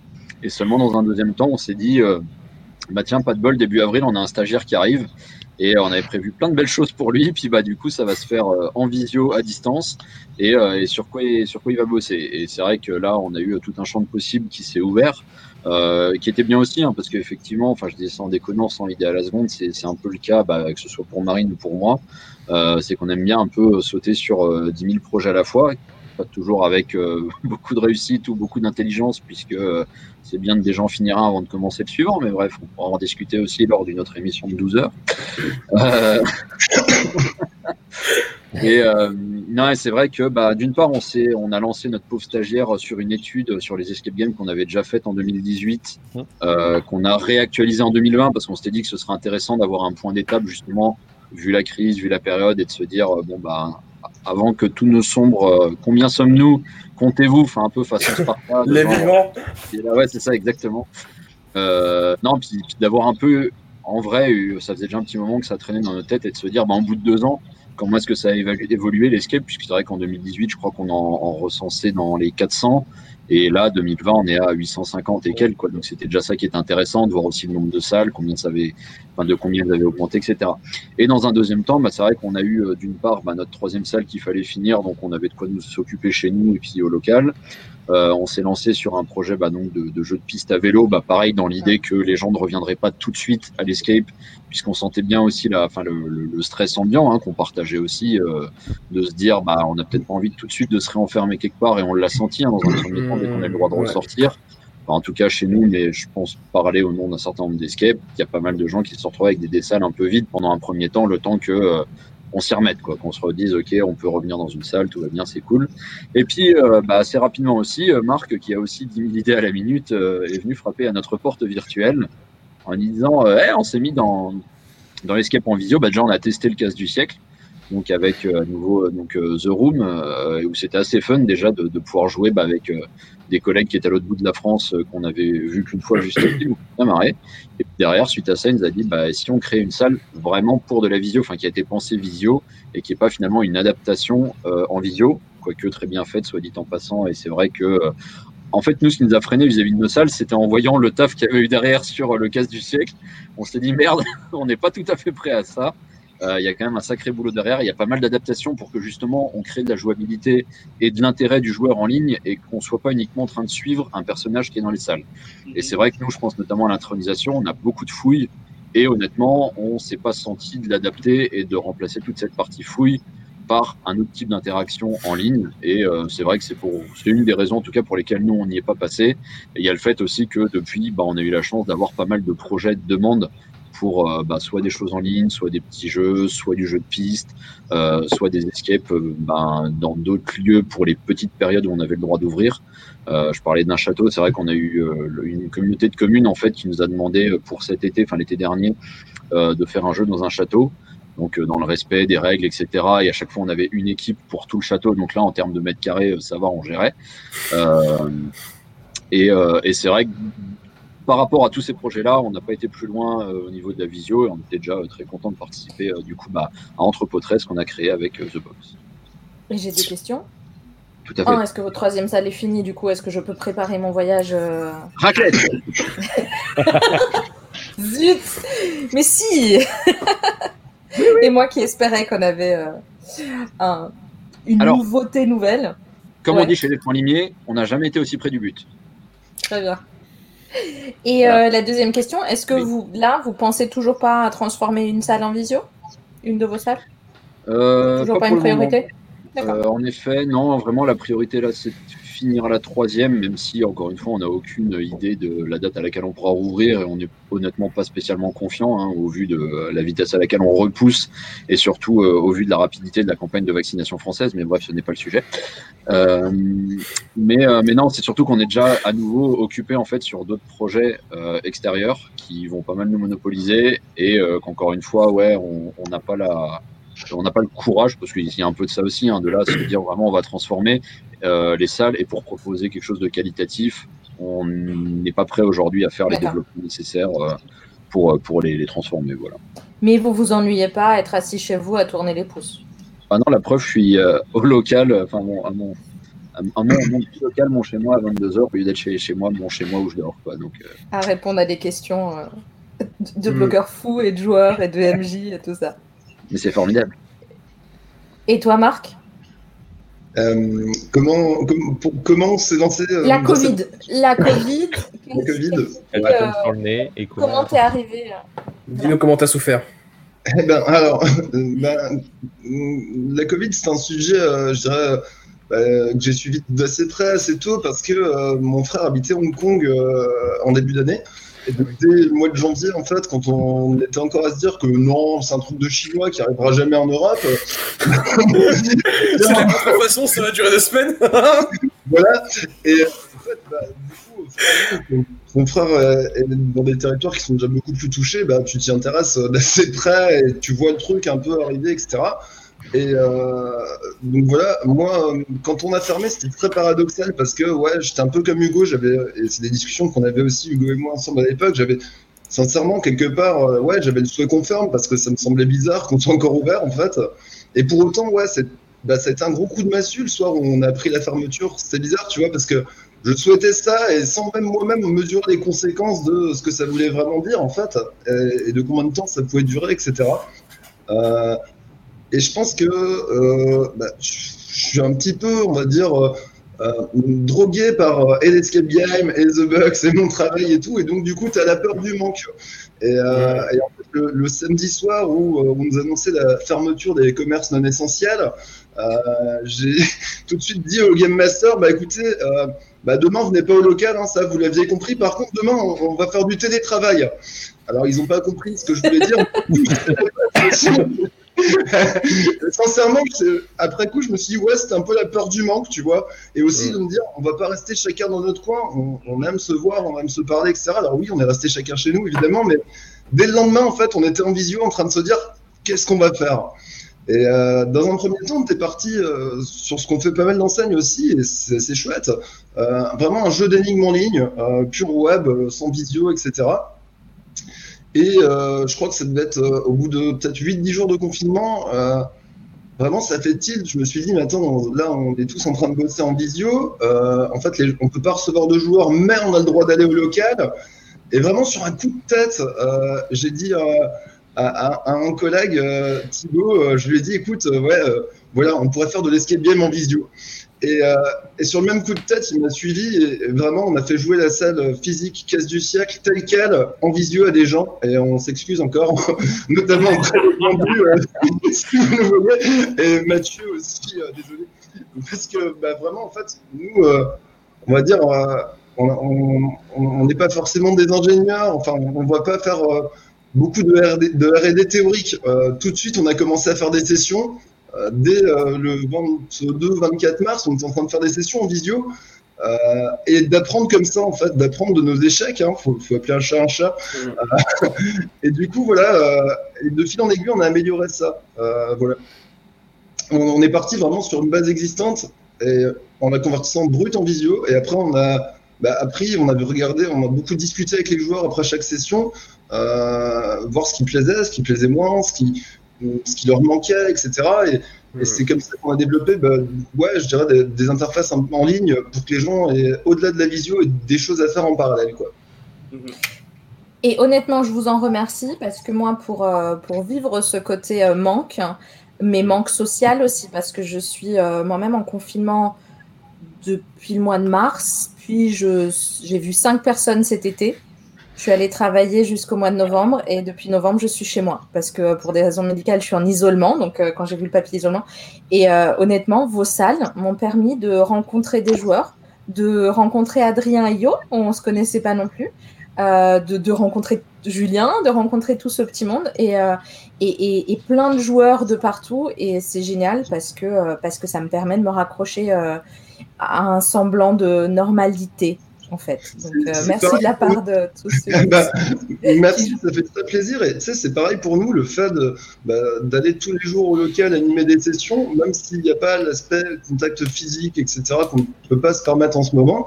Ben, euh, c'est pareil pour nous, c'est un- c'est une sorte de normalité de pas être chez nous à se dire qu'on peut rien faire et d'aller au local quand même et d'animer des sessions et de parler avec des joueurs, etc. Tu Euh, continues à faire un truc que t'aimes aussi, hein, comme on disait tout à l'heure, c'est un truc de passion pour beaucoup d'entre nous, ça a été une perte terrible hein, de plus bosser. hein. Mais je te dis, moi, moi, euh, vraiment, je pense que au- au-delà de, de l'aspect financier, où quand même, bah, surtout sur le deuxième confinement, je dirais, on a quand même été soutenu, je trouve. Euh, Il y a vraiment la sensation, la peur du manque quand tu vis le truc tous les jours, 7 jours sur 7. Mm. Euh, T'imagines pas faire sans, quoi, en fait. Ouais. Ouais, putain, là, je, te, je te comprends tellement, hein, là, pour le coup. ouais. Et ce manque il est des deux côtés. hein. Il y a le manque côté enseigne et game master par rapport au fait de pouvoir bosser, faire vivre leur salle, etc. Mhm. Il y a aussi le manque côté joueur, parce que mine de rien, euh, avec tous les loisirs fermés en France, pour Mhm. l'équilibre psychique des gens, ne pas avoir de loisirs, ne pas avoir de, de solution d'évasion, c'est super important d'avoir quand même ce moyen-là, même si c'est pas tout à fait le même, euh, histoire de retrouver un peu un équilibre et de pouvoir se, div- se divertir, changer son, ses idées par rapport au contexte qu'on a. Mhm. Voilà, c'est c'est pas négligeable. Bah, Et surtout que quel les mauvaises meilleur nouvelles moyen que l'escape pour s'évader Puis, oh, Finalement. oh, on a beaucoup de chance de pouvoir continuer normal. Et je trouve qu'au quotidien, du coup, ça nous fait une dose de sociabilité qui est quand même très importante comparée au contexte. Absolument. Et c'est là que je vous envie en visio, du coup, d'avoir pu adapter les salles, parce que moi, les deux escapes où j'ai été, ça a été hors de question de le faire. Donc, euh, je t'avoue, moi, j'aurais bien, franchement, j'aurais adoré bosser sur un truc comme ça, de transformer une salle justement pour la transformer en visio, enfin, adapter à de la visio. Euh, et, comme on disait tout à l'heure, il y a des salles qui s'y prêtent pas du tout. Euh, moi, il y a des salles que j'ai masterisées qui s'y prêtaient carrément. Là, les dernières sur Cholet où j'ai été, euh, qui étaient euh, justement sur une thématique Harry Potter et une thématique euh, enquête euh, chez une vieille dame dans un appartement, ça s'y prêtait énormément et ça a juste pas été question. C'est non, on ferme point et puis on verra plus tard. Et bah du coup, nous restait là, bah, on veut faire des trucs, on peut. Mais espérons que cette, euh, cette émission donnera envie euh, aussi aux gens d'en Mm. faire et Changer aux. Ouais, ouais, ouais. joueurs d'en Ouais, jouer. clairement. ouais. Parce que clairement, On il y a va- matière. On va faire une petite euh, lumière sur Julien, mais avant je vous propose une. Non, sur Hugo, pardon. Sur, euh, C'était sur Hugo, bah oui. Oui, pardon, c'était Hugo, mais je veux faire ma virgule d'abord. Attendez. Ah oui.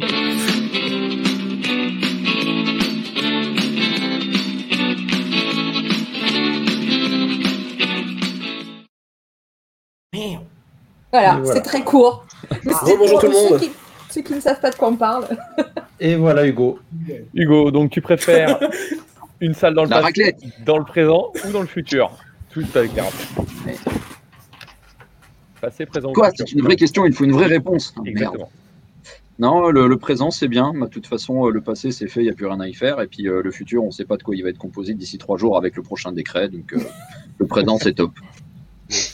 Ok, ta prochaine idée de création, ça serait une prison, Sherlock Holmes ou un thème Harry Potter? D'accord. Une salle sur la raclette? Ouais, si t'arrives à faire ça. C'est ce que je disais la dernière fois, il y a une salle euh, sur la pizza en Israël, tu dois en faire une. Alors imagine une salle raclette où il faut en faire une.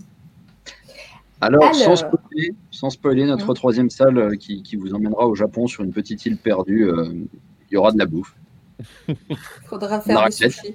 Il y aura autre chose. Très bien. Faut pêcher son propre poisson. Euh, Qui sait une salle avec de bonnes énigmes et une mauvaise déco ou une salle avec de mauvaises énigmes et une bonne déco? Euh, Une salle avec un bon Game Master. Ok. Bon. Ok. Bon, tant pis, on prendra cette réponse euh. Non, on en revient souvent là, hein, le Game Master fait beaucoup. Oui, mais euh, très Non, bon, non, non, une salle maintenant, je vais quand même y répondre. Je vais quand même y répondre parce que j'ai déjà eu souvent eu le cas. Non, je préfère vraiment une salle avec de bonnes énigmes, et avec une déco qui soit bof ou basique ou voire euh, pas folle du tout. Euh, je trouve qu'il y, y a plus de créativité et plus d'intérêt à avoir, à avoir une salle avec des énigmes que j'ai peu vues ou qui. Alors là, on va revenir à ce qui se disait avant, qui en tout cas ont une logique, ont un sens dans ce que je suis en train de faire, qu'une salle avec une déco de ouf, que malheureusement j'ai vu aussi. Enfin non, c'était bien pour le côté déco, mais avec des énigmes sans queue ni tête, où tu sais pas ce que tu fais. Ou alors tu passes ton temps à ouvrir des cadenas, alors c'est très beau autour de toi, mais bon, euh, tu passes ta vie dans des cadenas, euh, ça me fait chier. Donc voilà, pour y répondre, en plus d'un très bon GM, euh, plutôt des bonnes énigmes qu'un super décor, honnêtement. Absolument. Du coup, on va faire une lumière sur Tom que parce que voilà. Voilà, Parce une que lumière sur Sacrée Tom. justification, j'aime bien. Parce que Pourquoi pas Parce que euh, les Et mêmes donc, toi- questions, Tom. Voilà, mais les on mêmes va te les questions. reposer. Que tu préfères donc une salle dans le passé, dans le présent ou dans le futur? Hmm. Ah, pour changer, je dirais le passé, parce que parce qu'il y avait plein de trucs marrants euh, et, et du coup, euh, ça fait appel à l'imaginaire, on va dire, euh, des gens. Et donc là, on va pas parler de création, mais on va dire euh, la prochaine salle que tu jouerais, ça serait plus une prison, Harry Potter ou Sherlock? Ah, je dirais Sherlock qui lance des sorts en prison, ce serait pas mal. Ce serait un bon mix. si, si possible. Euh... Bref, le, le- le parallèle entre la prison et l'évasion, euh, j'imagine que c'est euh, c'est un peu trop cliché. Euh, Non, Harry Potter, parce que c'est quelque chose qui est, qui est vachement ancré dans la, dans la culture GM de, de maintenant. Donc euh, ouais, Harry Potter, pourquoi pas.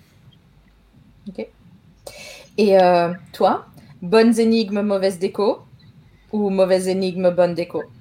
Euh, je reviens sur ce que disait Hugo juste avant. Je suis, plus euh, dans, les bonnes énigmes, dans, la corrélation de une certaine logique en fait pour arriver avec un, fil conducteur à une finalité. que c'est sympa de mettre de la bonne déco tout partout, mais si c'est tout pété autour, enfin, si, si la, la logique est toute pétée, c'est pas intéressant, je trouve, pour le joueur. Je préfère que le joueur soit stimulé mentalement plutôt qu'il en ait plein les yeux.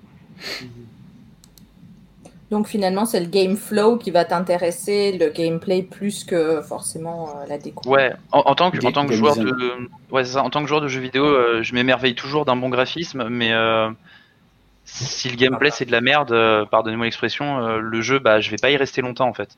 Un jeu où tu as envie d'y jouer, en tant que, en tant que tryharder, comme je le disais tout à l'heure, un jeu où tu as envie d'y jouer, euh, il faut qu'il y ait une, une certaine difficulté pour qu'à la finalité, le challenge euh, t'est stimulé, que ce soit mentalement ou physiquement euh, vis-à-vis de certains réflexes qu'il faut avoir, et que le, le gameplay en fait euh, suive. Les, les bons graphismes, c'est une chose, mais une histoire qui tient la route avec euh, des épreuves qui tiennent la route, ça c'est c'est peut-être plus euh, plus sympa pour le joueur et puis même pour le créateur à la finalité. Euh, c'est plus sympa pour le joueur euh, quand tu as réussi à atteindre ton but à la fin. Ok. Merci. Je voudrais juste revenir sur ma première réponse parce que je, je me suis rendu compte que je n'avais entendu que la moitié de la question, donc c'est bien que vous l'ayez reposée une deuxième fois. je, je croyais que la question était vive dans le passé, dans le présent, dans le futur. Nous sommes non. des professionnels. puisque c'est un comment un- une visio sur l'escape. Et euh, donc non donc je, reviendrai sur ma réponse. Je dirais plutôt le passé. Je suis assez fan des fan- enfin des, des histoires justement de des escapes qui partent d'un point historique qui est bien développé où on n'a pas d'anachronisme ce genre de truc. Et c'est vrai que je suis assez friand de ça et de, de me balader dans, dans des aventures euh, du passé enfin c'est aussi un peu ce qu'on fait ce qu'on prône hein, dans certains escapes mais de pouvoir euh, revisiter un pan de l'histoire que ce soit du Moyen Âge euh, guerre mondiale combat de raclette, enfin ce genre de truc quoi, euh, à toutes les époques. Voilà, Merci pour ces parallèles. plaisir. Ok, du coup, adressons le, le- le- la vraie thématique parce qu'en fait, euh, on en parle depuis deux heures. Mais c'est quoi la visio? Est-ce que Oh, on euh, parle de vidéo. oui et de raclette Ah. Toujours. Et de bretzel et de pain au chocolat ou de chocolatine, mais on n'a pas encore décidé. Non, faut Donc, pas comment pousser, vous expliqueriez euh, J'aimerais demander à MJ. euh, Ah, il lève la tête. Lucas, comment tu expliquerais à tes potes euh, la, la visio? Comment tu les convaincs? Euh, comment je les convaincrais? Bah, Déjà, je dirais que un escape en visio, c'est pas c'est pas la même chose qu'un escape en physique. Un escape en visio, c'est un, c'est un show interactif, je dirais. Euh, un show interactif avec des énigmes. Donc ça, voilà, c'est probablement la première chose que je dirais. Euh, la visio, c'est surtout quelque chose effectivement de, par rapport à ce que je connais, par rapport à ce qu'on fait. euh, je dirais que c'est vraiment basé à fond sur euh, bah, comment comment l'EMJ euh, à l'inverse du physique où le MJ va juste vous accompagner, comment le MJ va être capable d'amener vraiment les problématiques du jeu sans non plus être trop important, sans, sans prendre complètement le dessus sur, sur le jeu. Et c'est ouais, c'est bah, la visio pour le coup, c'est effectivement euh, transposer des énigmes qui se font en physique, trouver le moyen de les rendre interactives en visio, et un moyen pour que les joueurs puissent bah, interagir avec à travers le maître du jeu. Est-ce que quelqu'un veut y rajouter quelque chose? Non. Ah, dès qu'on parle de raclette, il y a du monde, mais après, euh, J'ai pas voulu en remettre une couche au, au risque d'avoir l'air très lourd, mais bon, c'est parti. Donc, notre prochaine émission, la semaine prochaine, sur la raclette. Quel est le meilleur fromage? Je pense Hugo, que. On va avoir tout l'Alsace-Lorraine qui va venir nous regarder, t'inquiète pas. On va dériver sur le pâté lorrain, cette histoire. Et la quiche aussi, la quiche aussi, mais le pâté d'abord. Et du coup, qu'est-ce que vous entendez le plus comme comparaison entre. euh, parce qu'il y a des joueurs. euh, je sais que dans le milieu anglophone, ceux qui vont jouer le plus de visio, ça va être les accros. Euh, pas forcément dans le milieu français, je sais pas, à vous de me dire. Je ne sais pas si c'est le cas ou pas. Et quelle est la, la comparaison, la frustration, le plaisir de jeu que vous entendez le plus souvent de la part euh, des joueurs après votre session? Bah, si, je peux me permettre, surtout par rapport à ce que disait Lucas, euh, c'est vrai que finalement les gens les plus frustrés sont ceux qui s'attendent à un escape parce qu'on utilise entre parties le même terme. Et c'est vrai que c'est là où ça nécessiterait une autre, euh, une autre euh, appellation.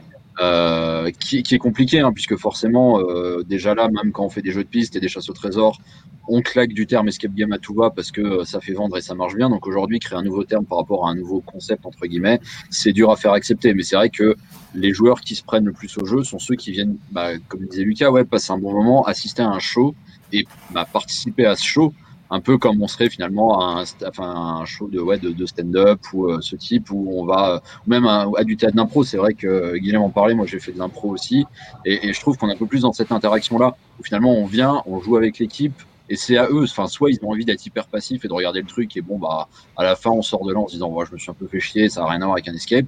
Soit on a envie d'être à 200% avec, on se marre avec le type euh, qui fait le con, euh, quel que soit le scénar, hein, je dis qu'il fait le con, parce que, enfin, bon, il y a des scénars qui sont drôles, il y en a d'autres pas forcément. Mais, euh, mais je trouve que c'est vraiment apparenté à ça, en fait, et à ce côté, si tu te prends au jeu, si tu as envie d'y aller à 200%, et voire même si tu as envie de voir un peu quelles sont les limites du jeu, ce que tu vois moins dans un escape physique, là, la visio, je trouve que l'intérêt, c'est aussi de t'amuser à voir jusqu'où va aller dans tes conneries le GM, en fait, et jusqu'où tu vas le pousser à faire, à faire nimp, en fait, un peu, et, et, à, et à étendre les possibilités de ton scénar. Enfin, je l'applique vachement à la personne qui est en train de jouer, et je l'ai fait moi-même dans des jeux vidéo, où tu es là avec ton perso, aller aux limites de ta carte, et de voir est-ce qu'à un moment, les mecs ont vraiment été, euh, comment, euh, euh, modéliser la totalité de la carte, ou alors est-ce qu'effectivement, au bout d'un moment, ton bonhomme va être là euh, à bloquer devant un mur et il pourra plus avancer de ton mur. euh, et bon, et là, tu es un peu déçu. Et c'est vrai que plus tu as de bonnes surprises dans ce type-là, je pense notamment à un jeu comme Red Faction, qui était un des premiers jeux qui te permettait de péter le décor. Et euh, enfin, moi, je me souviens, c'était hyper jouissif. C'est-à-dire que d'habitude, tu as des murs, quoi que tu fasses sur les murs, il se passe rien, c'est pas réaliste. Que là, tu avais ton espèce de bazooka, t'éclatais un mur, bah, tu pouvais te creuser un tunnel, même si ça te prenait une demi-heure, et tu pouvais traverser ton tunnel. Enfin, tout avait été hyper bien fait dans la carte. Et je trouve que là-dessus, la visio peut apporter ça aussi, quoi. De- du fait que tu as ton personnage qui est dans, euh, dans la salle, il va se permettre beaucoup plus de trucs parce qu'on est aussi plus sur cette limite de euh, putain, faut vachement construire un truc solide pour pas que ce soit éclaté par un joueur. Mm. Que là, bah, en fait, c'est toi qui es dedans, donc tu connais les limites de ton truc, tu sais si Mm. effectivement tu vas foutre une patate dans un, un élément, ça va péter, ou au contraire, euh, là tu vas pouvoir forcer, faire n'importe quoi. Et je trouve que c'est euh, c'est ce qui est intéressant, c'est ce qu'on s'est notamment permis dans, euh, dans Entrepôt 13, enfin, avec, avec la The Box, le scénar qu'on a monté, c'est ces limites du champ et hors champ, et je sais plus qui en parlait, c'est vrai que c'est hyper intéressant ce côté-là, de tu montres ce que tu as envie de montrer en tant que GM, ce qui te change complètement ton escape de ta pièce, où bah, les joueurs sont là et voient tout, donc ce qui doit vraiment pas être vu ne doit pas être vu, donc ça va être planqué, que là dans ta visio, bah, si à un moment ta caméra fait, Oup là, tu fais un petit saut et t'es passé autour, bah, c'est comme ça, c'est la vie, tu vois, et bah, ton joueur, il pourra jamais te dire, attends, reviens, reviens, ou alors il s'est passé quelque chose entre temps, c'est trop Ouais, tard. Comme là, tu as une porte qui s'ouvre, c'est miraculeux. Bon, bah, tu vois pas tout ce qui est hors champ. Bah, deux, il y a un bouton, il y a un truc qui le déclenche. Et c'est, moi, je trouve ça assez jouissif, assez génial pour ce côté aussi euh, un peu waouh qu'on peut plus difficilement créer avec euh, du physique. Encore que certaines salles le font génialement, hein, c'est clair. Mais c'est vrai que là, la visio te permet aussi des, sauts comme ça, un peu temporels ou euh, avec ton équipe qui est assez kiffant, en fait.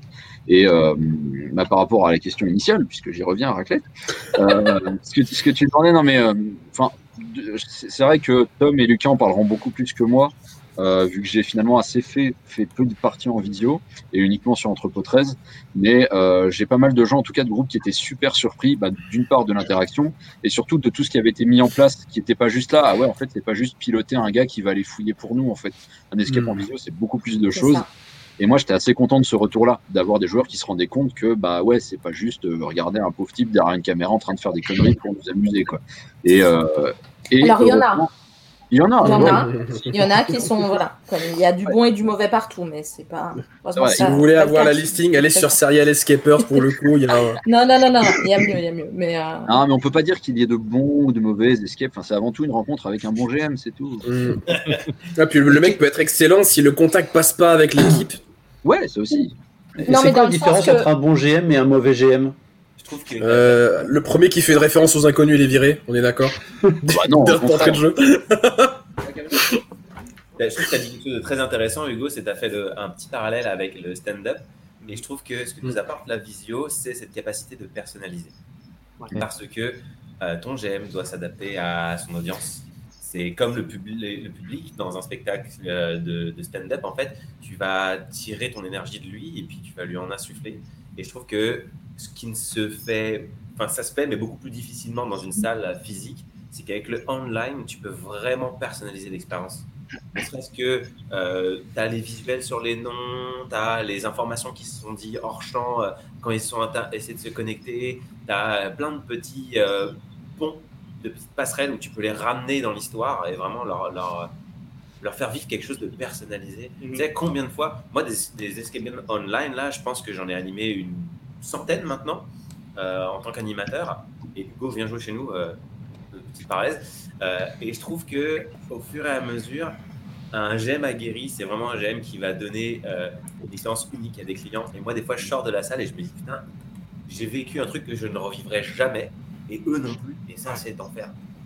C'est juste Et ça, tu- je trouve que c'est un des avantages du visio, c'est que tu es capable de produire quelque chose. La salle, ça reste la même. Le squelette de la. Lien dans la description de la vidéo. Voilà. Le squelette de la pièce reste le même. Puis tu connais, tu connais tes énigmes, tout est aimé. Tu connais tellement, tu t'es tellement approprié les codes de la salle que tu es en full impro. Ouais. Et c'est que de la punchline. Et ça, ça franchement, tu as des groupes. Bien sûr, il faut que le groupe soit accepté à ça, mais ça marche. Et les gens, tu sors, le GM et les joueurs ont vécu un truc d'enfer. Ouais, je suis d'accord avec toi. Il y a des fois cet état de grâce qui se crée et tu sais pas forcément pourquoi, mais il y a un moment tu vas rentrer en connexion avec ton groupe et tout le monde va être sur la même longueur d'onde et ça va se barrer en couille totalement. Bah, la salle va se faire, mais finalement ça devient un peu accessoire, tu vois, le, le fait de bah oui, euh, C'est plus tu vas jouer des énigmes, tu vas fouiller des trucs, mais alors tu vas partir dans les trucs. Et c'est vrai que par rapport à ce que tu dis, moi ce que je trouve intéressant dans la visio, c'est que tu vois les arrière-plans des gens et des fois ça te donne des indices sur la personnalité des personnes. T'as un poster au mur, même la manière dont ils vont être fringués, dans Tu peux faire des vannes dessus, tu peux rebondir. Ouais, c'est clair. C'est, je trouve ça assez jouissif ce, ce côté-là que tu vas pas, enfin, tu vas voir plus difficilement dans un groupe qui vient, que tu vas mettre dans une salle où tu vas avoir très peu de choses finalement, tu vas avoir très peu d'éléments et même là, des fois, ne serait-ce que de ouais, comme tu dis, discuter avant, ils commencent à se connecter. T'as une vanne qui va fuser sur ah bah ouais, mais avant on était en train de faire ça. Moi, j'ai eu un groupe, il venait de commencer, il me disait bah c'était déjà notre deuxième apéro visio avant, euh, et là on enchaîne sur l'escape quoi. Donc euh, bon, t'as, t'as tout de suite des parallèles qui se font. Eux, ils sont pas là pour la performance. hein. Petite parenthèse. Il y a certains, il y a certains Après, pour les- de l'expérience, euh, ils t'applaudissent. Ouais. C'est comme s'ils venaient de voir Mm. un spectacle. Tu sors Ouais. de la salle, euh, tu, tu retires ton masque de personnage, et les gens, tu sais, euh, pas que moi, mais des Game Masters qu'on a aussi chez nous, et je trouve ça exceptionnel. Bah, c'est une prestation, quoi, du coup, qui est vraiment plus euh, que si t'étais derrière ta régie, quoi. Représentation. c'est- qu'ils considèrent qu'ils ont participé à un spectacle. C'est ça. Et ça, c'est cool. C'est là où le lien avec le, le- le théâtre d'impro participatif est vraiment le plus proche de ce que c'est. Il faut plus l'appeler. euh, c'est pas vraiment. C'est plus proche d'un théâtre d'impro que de l'escape game. C'est un théâtre d'impro Ouais, avec c'est une autre performance, oui. Bah, D'ailleurs, c'est pour Snow, du coup, j'ai une question pour toi. Euh, moi, du coup, en faisant la visio, c'est vrai que je me mets du point de vue du Game Master, parce que bon, j'ai pas eu le plaisir d'en faire en tant que GM. Je me dis, vu que t'as le côté discussion, et comme on disait tout à l'heure, t'es un peu un autre membre de l'équipe en plus. C'est vrai que s'il y a des erreurs de manipulation, des, comment dire, des erreurs de, de Game Master, hein, j'entends, du coup, tu, tu mets pas bien la caméra, ou tu, tu rentres mal les trucs, est-ce que c'est plus pardonnable pour un GM ou pas? Tu vois, je sais pas si tu vois ce que je veux dire. c'est- Oui, parce que c'est jeu, souvent, tu vois. le- c'est souvent un caractère qui va se retrouver avec son téléphone portable dans une situation Mm. euh, un peu cocasse. Nous, on avait par exemple, j'en ai joué une dans une. Je vais vous donner un exemple euh, d'une salle qui va rassembler un peu tout ce que vous avez raconté, qui est Miss Jezebel, qui est chez 60 Out euh, en Californie. Je ne sais pas si vous en avez entendu parler euh, Oh oui. ou pas. Miss Jezebel, c'est. Je pense que c'est toi qui m'en avais parlé. Ça, c'est Miss Jezebel. Je ne sais pas si ça fonctionne en écran, magnifiquement. Donc, je vous présente Miss Ah Jezebel, oui. qui était pour moi l'aventure la plus what the fuck que j'ai jamais eue. Euh, donc, euh, vraiment, c'est. Le trailer prince- déjà. Le- oui, et le principe de Miss Jezebel, c'est euh, un détective qui va chez cette femme euh, qui a tué son mari. Et en fait, tu as donc l'acteur dans la salle et tu as le détective qui se trouve avec le téléphone. Et toi, tu es là pour euh, interagir et lui dire ton nom. Et nous, on a commencé à l'appeler, on savait pas le nom, donc on l'a appelé Michael Jackson. Du coup, euh, l'acteur a réagi là-dessus. Pourquoi? Non, mais nous demandez pas à nos parents. Et à un moment donné, il faut les appeler. Il y a plein de choses vraiment très drôles euh, qui se font en interaction. Et je pense que c'est propre aussi à la Californie, qui a beaucoup d'acteurs, parce qu'il y a Hollywood qui est pas loin. Donc on se retrouve avec des acteurs qui euh, gagnent pas beaucoup d'argent en ce, en ce moment-là. Euh, la Californie qui est fermée depuis le mois de mars, je crois qu'ils n'ont jamais réouvert depuis. Euh, Il n'y a pas eu de déconfinement au niveau des escapes, si je me trompe pas, du moins c'est ce que disaient les gérants là-bas. Et on se retrouve dans, un, dans tout un... Et là, tu es avec un personnage, pour répondre à ta question, qui n'a pas de raison finalement d'avoir cet écran pour filmer à ta place. Donc si son cam- sa caméra est un peu plus haute, bah, tu vas lui dire je vois pas euh, très bien, euh, tu caches pas comme il faut, plein de choses comme ça que tu vas finalement euh, pardonner absolument parce que Mm. il n'est plus un GM, il n'est plus dans sa profession de GM, Ouais, mais voilà. il est euh, et, et pareil, le GM peut cacher plein de choses. Hier, par exemple, on demandait d'ouvrir un tiroir. Il disait non, le tiroir ne s'ouvre pas. Et tu voyais très bien qu'il s'ouvrait. Sauf que bah non, il suffit qu'il te dise qu'il s'ouvre pas. Et toi, ouais, tu il fait semblant un peu. euh. c'est ça. Et toi, tu es à fond dedans. Donc, il y a plein, plein de choses là-dessus. Et juste pour revenir sur votre histoire de fond d'écran, euh, qui te, Hugo, c'est toi qui le disais, euh, qui te permet de savoir plein de choses. Euh, nous, on adore Zoom par rapport aux plateformes utilisées euh, par les enseignes. Il y a Zoom, il y a Discord qui a été utilisé. On a vu Jitsi, donc il y a, il y a vraiment du très bon et du très mauvais qui est utilisé par les différentes enseignes. Et euh, au niveau de Zoom, on peut avoir son propre fond d'écran. Donc nous, on se retrouve avec euh, derrière des photos avec euh, à chaque fois un fond d'écran spécial pour la salle qu'on va jouer. Donc on se, on se prépare un peu là-dedans. C'est comme si on mettait un costume. Et ça peut encore une fois aller plus loin avec euh, Evil Dead 2, qui est une salle à Seattle où tu reçois avant encore une fois des rôles. Moi, j'étais diseuse de bonne aventure. J'avais ma boule, j'avais mes cartes, euh, j'avais mon voilà, on avait chacun, on avait l'historien et la photo de fin et, et tous les cadenas qui s'ouvraient. Moi, j'étais là, mais je connaissais le code parce que ma boule de Mm. cristal me l'a dite, mais je ne voulais pas vous la dire. Donc il y a plein de choses comme ça que tu peux créer et qui sont très mémorables. Et, et même là, le MJ va se rappeler de toi trois mois après, quoi. Mais euh, petite parenthèse juste par rapport à ce que Snow dit, euh, en, en tant que MJ, quand tu vois des joueurs qui ont un fond d'écran euh, personnalisé sur Zoom, déjà là t'es heureux parce que tu sais que tu vas pas leur expliquer comment épingler. Juste là t'as gagné 5 minutes, t'es heureux. Voilà. En PLS, tu sais qu'on a marre d'expliquer quand. Voilà, là voilà c'est ça. Là, le- juste, juste épingler la vidéo quand tu vois que là tu passes déjà 5 minutes là-dessus.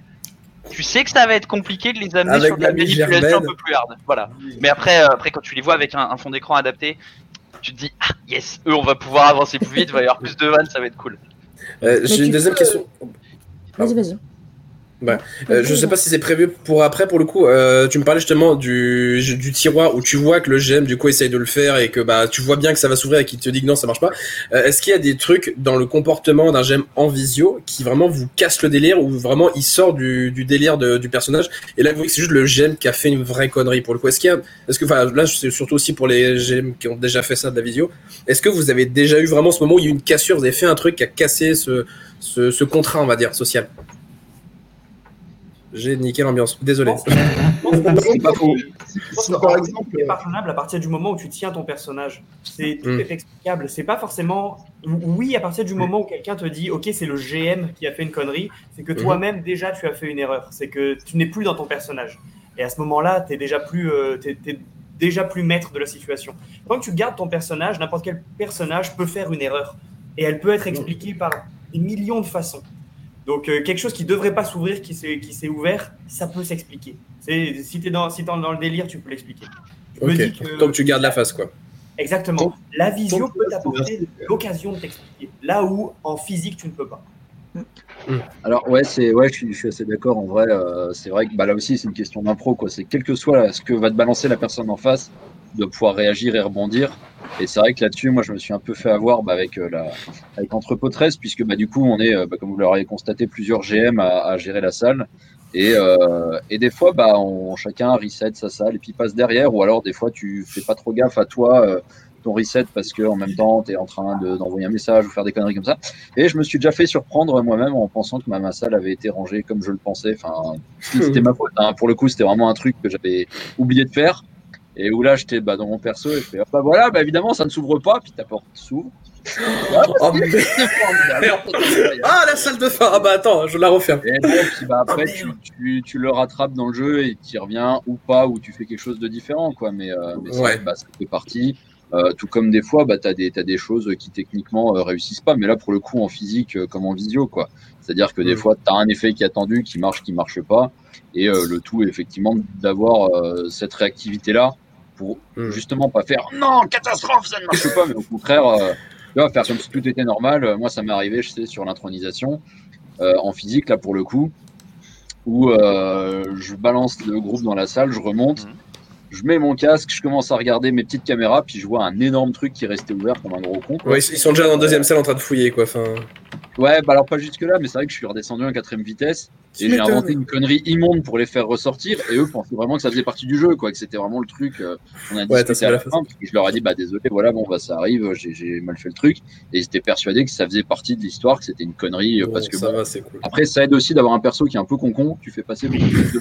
Enfin, euh, ce, qui est, ce qui est le cas pour toutes les personnes qui ont croisé Francis Lumière, qui est donc mon personnage dans l'intronisation, euh, qui est gentil, qu'on aime bien au village, quoi, pour, pour le dire. ouais. Et ça, c'est vrai que ça dépend de, de ton caractère, enfin du perso. Quoi. Ok. Donc, Mais il y a des choses qui te sortent. Il y a des choses qui te sortent. Moi, par exemple, Improbable Escape, euh, j'ai joué euh, la première salle que tu as chez- joué chez eux. Euh, un mécanisme qui bloquait, un mécanisme où on nous montrait pas qu'on pouvait appuyer sur les boutons. On a passé 20 minutes à pas savoir qu'il y avait des boutons. Donc nous, on cherchait toutes les possibilités. La MJ, ne, voilà, je sais pas si vous voyez de quoi je parle. Et quatrième espace, impossible de le voir, pas d'internet. Donc la nana, on lui dit pose la caméra, fais quand même les en... voilà. Elle nous dit non non mais euh, et ils nous ont offert une autre session, mais c'est comme toujours si j'ai pas d'internet dans la quatrième salle, moi c'est mort quoi. Donc ça, ça va me le casser, c'est normal parce que c'est le problème majeur technique. C'est vraiment euh, quand vous avez un souci internet ou pas d'électricité ou un truc comme ça. Et l'autre truc qui moi me met pas du tout dedans, euh, oui, que si t'as une coupure de courant, c'est un peu.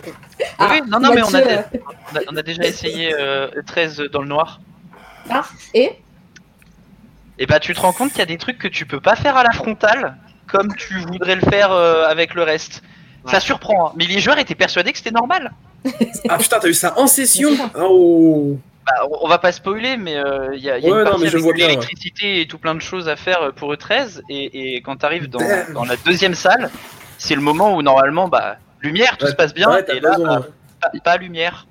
Et là, tu te dis, oh putain. Ah, parce que là, oui, je vois, je vois exactement du coup. Là... Ah, bah ça a dû être légèrement compliqué pour les joueurs un peu là.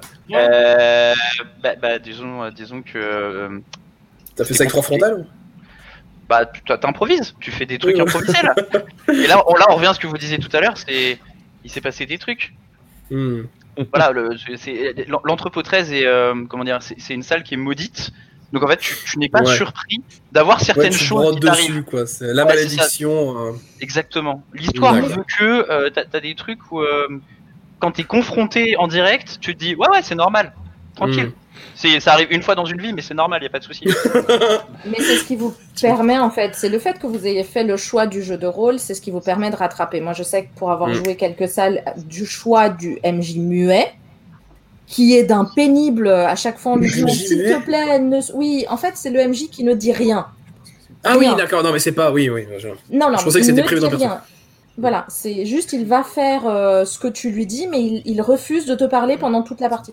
On a eu une où ça marchait parce que c'était une salle un peu euh, très, très étrange et c'était un personnage qui mimait, du coup, là, ça passait. Ouais, mais la plupart du cohérent. temps, et j'en ai joué une dizaine où le, le MJ avait pris le choix de ne pas te parler.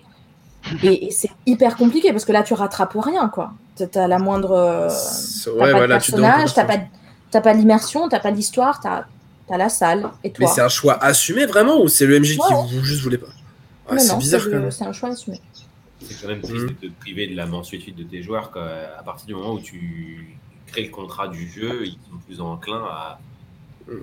à des problèmes techniques. Nous, on en a eu un beau. euh, C'était épique. Hein On, a eu le- on, Racontez. avait, on avait trois groupes en même temps qui se passaient. Et euh, c'était pas nous qui les animions, c'était trois, trois GM euh, excellents. Et nous, on, on était sur le chemin pour venir animer les groupes prochains. Et on reçoit un message avec Ah ben, on n'a plus d'internet, on a perdu tous les joueurs.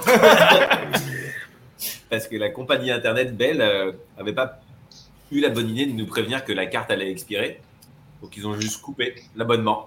Plutôt que de nous dire, il faut rentrer des nouveaux codes de carte. Ah pu Euh, c'est compliqué, une journée de team building avec encore 9 groupes euh, gérés. Oh putain. On Et a en eu. parlant des joueurs d'ailleurs, euh, c'est quel profil de joueurs par visio? C'est les mêmes que dans les salles physiques ou il y a une différence de profil? C'est des plus jeunes C'est des juste les hardcore gamers d'escape game qui veulent continuer C'est qui c'est Je pense qu'il y en a. On retrouve essentiellement, surtout dans les débuts, on retrouve les serial escapers qui sont, qui ont été intrigués par l'idée. Je, je- je parle de mon expérience. Je pense que Marc bon. rigole, mais Non, je, je rigolais Non, les serial escapers, mais euh, aussi d'autres d'autres joueurs. oui, c'est ça, c'est ça. Mais je te rejoins, c'est les habitués au début, euh, les premiers, euh, les premiers qui sont venus tester l'expérience, c'est clairement euh, euh, des hardcore gamers, euh, des, des, des habitués, des gens qui les plus en manque, hein, ceux qui nous ressemblent un peu, quoi. Mais ensuite, vas-y, je te, je te laisse poursuivre si tu veux. hein. Mais ensuite, après ça, tu- t'en as vu d'autres on s'est rendu compte en fait que le, le, le test s'est fait avec les, les accros. Et euh, plus, plus les salles se développaient, plus les salles, euh, euh, euh, plus on entendait parler de, de cette version-là, plus on avait des, des gens qui même n'avaient jamais joué d'escape game qui venaient le tester parce qu'ils en voyaient l'opportunité. Donc en Hmm. fait, on, a, on est reparti de 20% de notre clientèle qui était les accros à bah, une nouvelle, une nouvelle, une nouvelle clientèle en fait. C'est des gens qui soit n'habitent même pas là, ne connaissent pas le principe des escape games, n'en ont jamais joué, qui disent bah, je suis à la maison, je suis avec la famille, qu'est-ce que je peux faire? Bah, Hmm. Hop, euh, une nouvelle, une nouvelle version de jouer. Et donc c'est presque, c'est presque Monsieur Tout le Monde, mais, mais qui n'était presque pas au courant que ça existait à la base. Ouais, pareil. plus casu quoi. Ouais. De, de plus en plus, on va se retrouver euh, euh, bah, avec des gens voilà, qui, euh, qui sont soit des expats, soit euh, simplement qui sont dans différentes régions, ils ne peuvent pas se retrouver, et qui vont chercher une activité à partager ensemble en vidéo. Euh, et qui auront peut-être pour certains d'entre eux jamais euh, mis les pieds dans un escape game et, euh, et qui vont découvrir l'escape game via la visio en fait. Ou même en, en team building aussi, voilà, on, a, on a de plus en plus d'entreprises aussi qui, qui apprécient ce genre d'événements, enfin qui font des événements en visio avec nous, avec Escapaz et parfois avec les deux en même temps. Et bien euh, là aussi, voilà, tu as, un public euh, bah, qui a peut-être j'aime pas ou peu joué d'escape game auparavant. euh, c'est assez, agréable aussi, je trouve. Je pense que le, le, le- le gros, le, le gros avenir de la visio, effectivement, pour le moment, comme je le vois, c'est effectivement le team building. Euh, Il y a tout ce, euh, ce B2C, entre guillemets, donc les, les, les accros, les gens qui découvrent les escape games, qui viennent jouer. Mais euh, c'est sûr que là, les entreprises ne pouvant absolument rien faire pour des parties d'entreprise, pour des regroupements, des récompenses d'entreprise ou quoi que ce soit, ben, c'est une, une proposition qu'on leur fait qui est quand même de se regrouper virtuellement et, euh, et de jouer et de profiter d'un moment ensemble. Et c'est vraiment apprécié et on, et on sent que c'est une nouvelle façon de voir le- le- le- l'événement d'équipe. Euh, et je pense que ça va durer. aussi des rencontres. Enfin, je veux dire, même, même au sein d'une même entreprise, euh, là, on a eu euh, une grosse session en décembre parce que euh, budget 2020 et team building débloqué. Ouais, il fallait donc, ouais. il y a un moment, euh, bah, bah, vous avez une solution, euh, on a un problème, euh, il y a un match, quoi. Là, il y, a- il y a quelque chose à faire. Et, et du coup, tu te rends compte que tu as des gens qui sont dans la même boîte depuis euh, 10 ans, Mm. mais euh, il y en a un qui habite à Perpignan, euh, l'autre, euh, bah, il est à Marseille, qui se sont jamais croisés. Parce que euh, il n'y avait pas forcément les mêmes dates sur les séminaires. euh, Ils sont, euh, il y en a un à la comptabilité, il y en a un. Oui, c'est ça, ouais, même les commerciaux, les VRP qui sont toujours sur la route. C'est ça, t'as les, t'as les commerciaux qui, qui sont à droite à gauche dans le monde et au final tu réussis à les avoir tous en même temps grâce à Internet, qui est un outil fabuleux et qui permet beaucoup beaucoup de choses, qui est très permissif en, en termes de créativité aussi.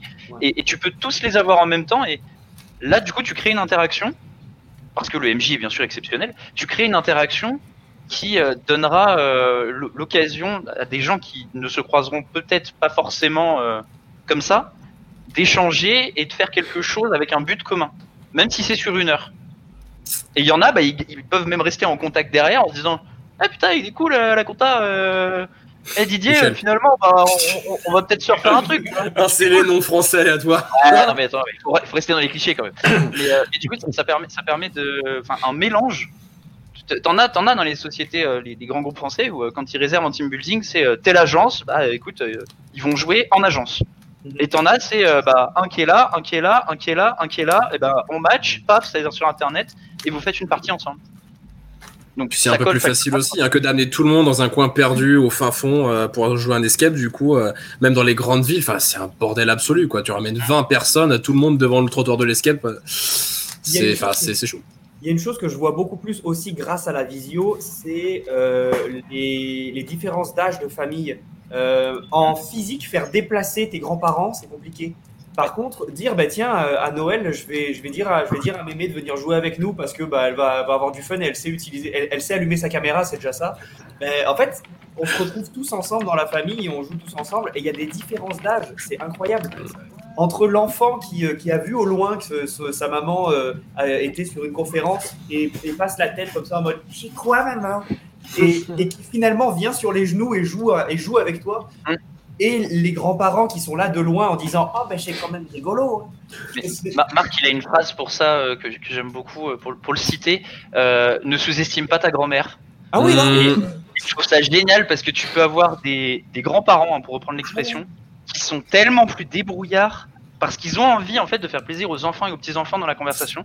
Donc ils se donnent que certains, qui, qui- qui peuvent même avoir euh, 30 ans, et ils, ils se disent ouais, c'est bon, je suis un boomer, 30 ans, euh, c'est mort, euh, pour rien à foutre d'épingler Zoom, euh, j'y arriverai jamais. Alors que t'as des gens, euh, 70 balais, euh, bah, deux jours avant, ils étaient en mode ouais, t'inquiète, je vais scanner le truc, je vais sur tel site, euh, je me suis mis deux écrans, Au je suis au taquet. taquet. C'est ça, c'est ça en fait. Et parce qu'ils partent, en fait, ils- eux, ils partent du postulat que c'est technologique, donc c'est pas leur génération, donc Mhm. ça va être dur. Ouais. Si c'est dur, mais qu'ils veulent quand même faire plaisir, ils s'investissent et ils se préparent. Et t'arrives devant la partie, c'est pas s'ils ont 5, écrans avec euh, la fibre directement raccordée dans leur Le casque en Wi-Fi sont au taquet. C'est ça, ils sont au taquet. Et alors, euh, pe- petite parenthèse, mais euh, merci euh, aux, aux assistants euh, petits-enfants qui sont à l'étage quand papy, mamie, Mm. euh, il y a un petit problème. euh, Qui explique, ouais. T'entends, euh, ma chérie, tu peux descendre? Et là, t'as la petite fille qui arrive, qui passe d'une caméra à l'autre et qui fait Attends, mamie, tu cliques sur ça, ça, ça. Et hop, t'as les photos. et là, tu dis Merci, je t'engage, c'est cool, tu seras mon assistante personnelle pendant la partie. C'est génial Parce que ça te permet aussi une interaction que tu peux faire avec. Oui, puis c'est qu'un pli à prendre mine de rien. C'est comme tu disais, euh, Tom, pour le coup, c'est juste épingler. Une fois que tu sais faire, tu sais faire. Enfin, c'est pas une fois que le pli est pris, surtout s'ils aiment faire, euh, c'est c'est intéressant à faire. Quoi. Faut, faut pas qu'ils se décourager par ça. Donc une fois qu'ils ont appris à The Box, on les encourage d'aller voir euh, Escapade. Juste même pas que les grands-parents, mais moi, je- ce que je te disais, euh, Snow, du coup, même tout, l'accès au public handicapé, handicapé un peu plus lourd déjà physiquement, euh, ça, enfin, la visio, c'est un énorme avantage pour eux, parce que les salles euh, PMR, pour le coup, il y en a qui s'y mettent, évidemment, c'est très bien, mais euh, c'est pas tout le monde, quoi. Ou même, des, comme on dit, t'es perdu au fin fond de ton de ton coin, euh, bah, c'est bien de pouvoir accéder à, bah, même aux îles Fidji, justement, du coup, c'est excellent, quoi. Tu peux faire plein de trucs. C'est un énorme avantage, la visio, là-dessus.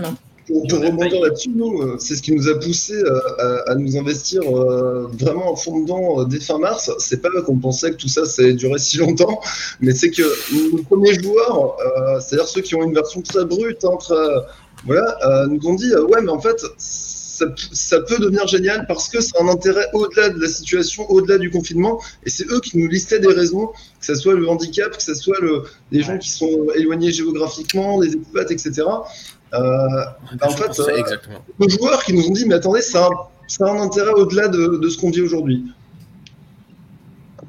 Ouais, je suis totalement d'accord avec toi. Et nous, on a eu l'occasion, en fait, ça s'est pas encore fait, mais ça se fera peut-être au courant du mois de janvier, d'avoir un, organisme de maintenant qui nous a, qui nous a contactés. Ouais. Et en fait, ces gens-là, c'est assez particulier parce que ça serait faire jouer en Zoom des sourds et muets avec en fait des personnes qui soient des traducteurs en langage chinois. En live Ah, bien, ça, ouais. Génial C'est Mm. trop bien, extraordinaire. Tu es dans la pièce, tu dois faire jouer quelque chose, tu as quelqu'un qui signe en même temps et tu as des gens qui vont interagir comme ça. Genre, ça, ça, Ah, peut, se, ça peut se faire en termes de, des, des, des, des sourds et muets qui, qui viennent jouer, mais ça reste quand même assez anecdotique là, que ce soit des centres de personnes comme ça qui ont ce type d'handicap. Mais on a eu une salle comme ça où euh, il y avait, elle nous entendait pas, la MJ. Elle nous a proposé de tout faire par chat. Donc Ouais. j'avoue qu'on Ouais, quand t'es Et muet, c'est génial, ça. C'était une salle hyper chère à 180 euros pour 4, donc je t'avoue que là, je leur ai dit non, repoussons-le à un jour où ça fonctionnera, euh, parce que c'est un prix très exceptionnel, euh, parce que c'est vraiment pas la fourchette de prix euh, habituelle, mais, euh, mais c'est quelque chose qui serait envisageable aussi au final de, de pouvoir jouer par chat, par exemple.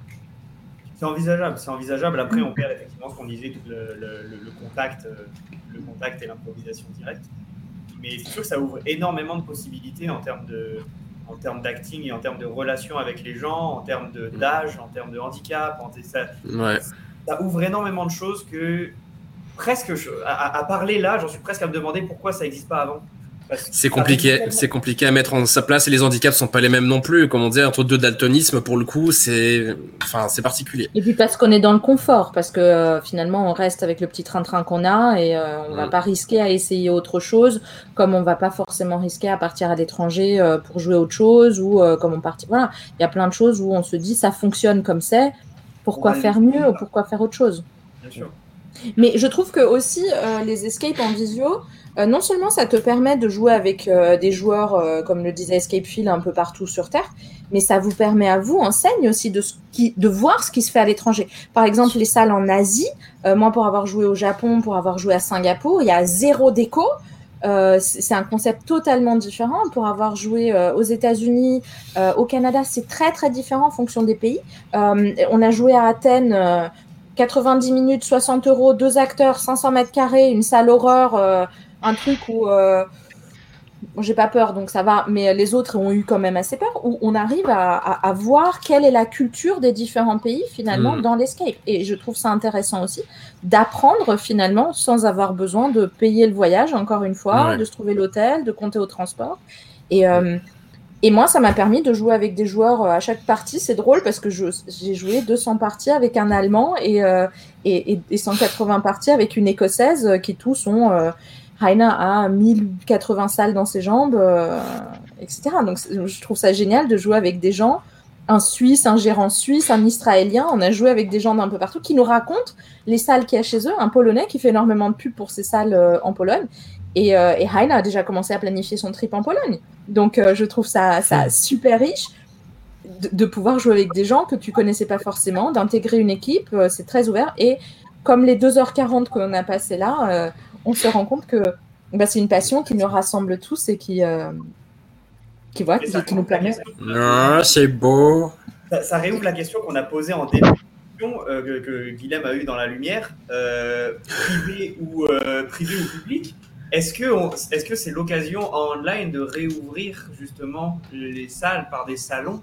Est-ce que ça, ça me remarcherait ou pas? Je sais pas. Les salles par Non. salons? Le- Est-ce que c'est possible de réouvrir le salon à euh, plusieurs personnes à la même réservation, mais qui viennent pas forcément du même Ah oui, pardon. Oui, oui, oui, mixte. Un lobby, quoi. J'ai joué, parce que vous parliez des, des entreprises, euh, j'ai joué une, euh, ça s'appelle World Domination, ça a été inventé par Claustrophobia, euh, c'est passé à 60 Out et maintenant ils le font en Angleterre. Euh, on a joué à 40. Euh, donc c'était une invitation qu'on avait euh, par l'équipe euh, qui fait la réunion, la conférence en Angleterre. Euh, on était 40, c'était pas un escape, c'était plus un risque en soi. On était divisé en différents pays. Et euh, le principe était, on avait un président par, pa- par pays, on avait 15 minutes où on était chacun dans son pays, et on pouvait aller en ambassadeur dans les autres pays, faire des alliances, et on avait notre pays, on avait des villes qu'on pouvait développer, mettre des boucliers, et à la fin on se bombardait tous la gueule. Euh, D'ailleurs. Vivement. et c'était. D'accord et, et- c'était très fun parce qu'on a eu un gars qui jouait l'Iran qui était euh, déguisé en Aya- Ayatollah Khomeini. Nous, on était aux États-Unis. euh, ça donnait des citations en continu sur oui, mais notre eau est la meilleure. euh, donc, on avait notre bouteille d'eau qui était la meilleure. ça donnait euh, pas de femmes, pas d'homosexuels. C'était très très drôle parce que on est parti dans ce côté euh, très caricatural euh, avec des gens qu'on ne connaissait pas. Moi, j'en connaissais cinq et c'est vrai que quand je les retrouvais dans les salons, bah, c'était très drôle parce qu'en fait, ils nous ont eu parce qu'on pensait que sur cette amitié, on pouvait leur faire confiance alors que nenni. Et Hmm. c'était très drôle. Donc, ça, je trouve qu'il y a plein d'expériences comme ça avec euh, même des salons privés. J'ai vu des choses dans les visiofêtes euh, où euh, en fait quelqu'un avait bu une potion et en fait le MJ l'a sorti de la session. Euh, donc il était dans un salon privé pendant que les autres étaient dans la salle. Lui a eu un message privé quand il était en salon privé, puis il a réintégré l'équipe. Donc il y a plein de choses comme ça qu'on peut faire euh, Alors qu'on est en vision, on peut séparer les groupes en plusieurs parties. Il y a plein de choses qui sont faisables. Mhm. Et c'est très riche finalement. Du, du coup, les avantages de la visio, je crois qu'on a fait le tour. Je sais pas si vous en voyez d'autres. On est bien déjà là. Maintenant, il est temps de faire une mise en lumière sur Julien, je pense. Il y a- il y a aussi quand même un truc Ah. euh, pour, pour conclure, c'est que ça nous a permis de nous rencontrer aussi. Juste ça, on parlait des acteurs, de plein de trucs, mais ça a rassemblé la, la francophonie aussi. Nous, on n'est pas très représentatif euh, là, présentement, de l'endroit où on est, mais dans notre équipe, il y a quand même, euh, euh, que je ne dis pas de bêtises, 7 Québécois ou Québécoises, on est 11. Et donc, tu vois, ne serait-ce que la langue, c'est pas la même, les mœurs, les habitudes. Et je trouve que bah, ça te fait rencontrer tout ça, et puis ça casse un peu les clichés, Ouais. ça. Il y a plein de choses. On redécouvre un petit peu la francophonie euh, au travers de ça, je trouve. Et ça fait vraiment plaisir à voir. Absolument. Et, et je pense que notre émission est née que grâce à ça, finalement. Le fait qu'on passe notre temps en visio euh, et qu'on se dise, euh, ben, finalement, on peut parler avec les gérants vachement longtemps, avoir leurs avis, euh, Occuper leur dimanche soir, tout ça. occuper leur dimanche. C'est vous qui avez proposé le dimanche, les gars. Non, il est que 17h, ça va. Oui, chez, chez, chez vous autres, euh, amis québécois de France. mais bon. Euh, non, c'est pas lumière sur Mathieu. Ah, zut, tu as Julien. On peut passer à Mathieu si tu veux, il n'y a pas de problème. Non, non, Je suis crois pressé. pas. T'inquiète. On en reviendra. J'aurais essayé très fort, juste pour vous. Ça va le faire, ça va le faire. Bouge les lèvres, je vais répondre pour toi. Donc, Julien, bon frère. Non, euh, non, je ne, dirai, je ne traduirai pas. Bon courage. donc plutôt navette spatiale, crypte ou laboratoire?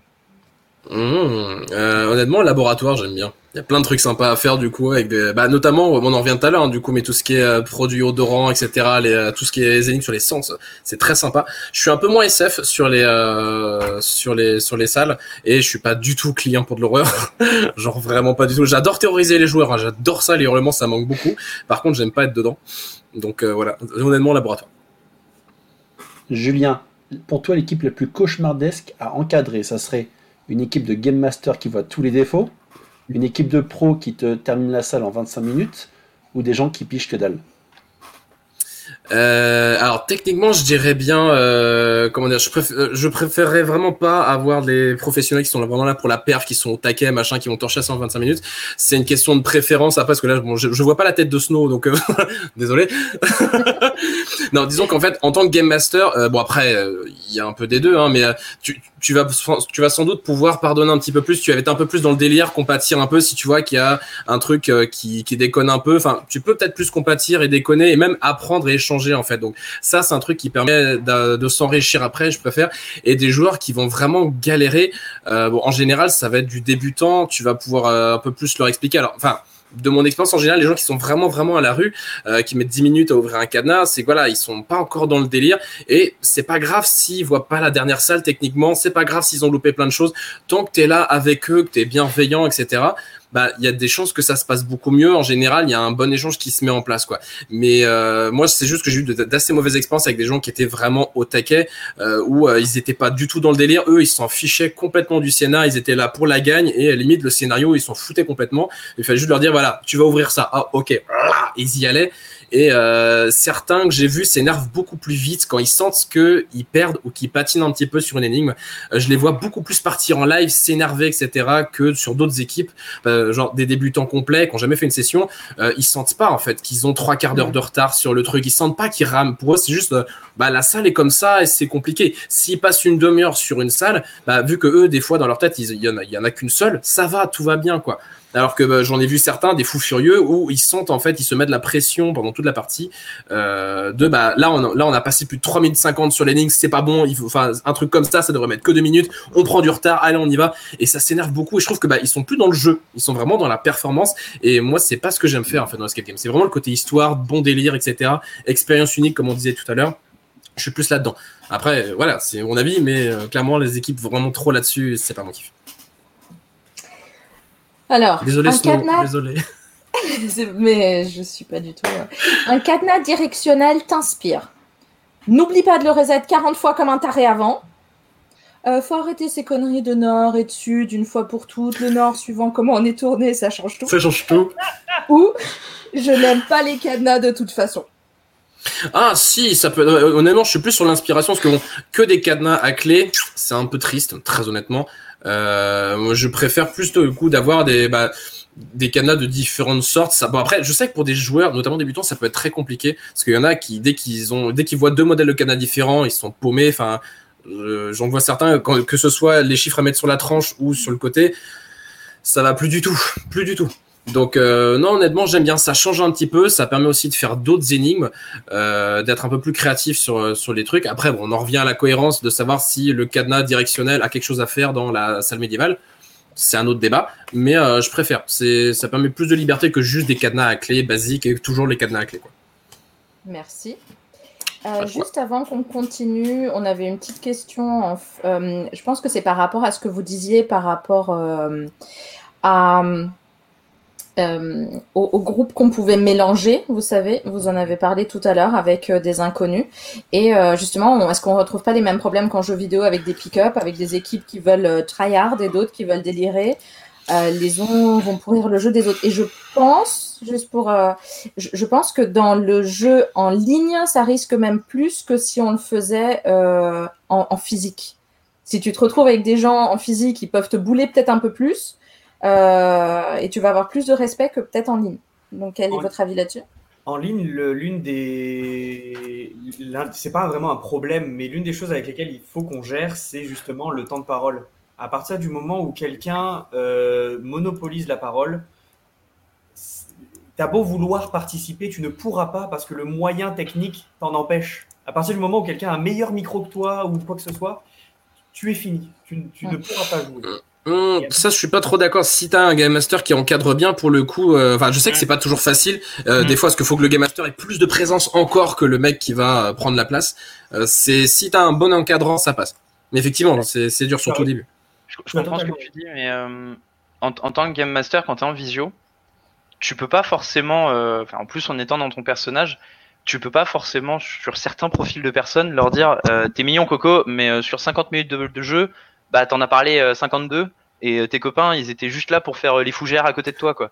Et tu peux pas lui dire ça parce que des, tu, tu peux pas casser l'élan en fait. Il faut vraiment que tu gardes un dynamisme tout au long de la partie et il faut réussir subtilement et en- encore une fois euh, là c'est la subtilité à, introduire euh, et à donner la parole à certaines personnes qui vont pas participer. Un exemple par, enfin, qu'on- a eu, euh, ça, je peux en parler euh, parce que c'est moi qui l'ai eu ce groupe-là.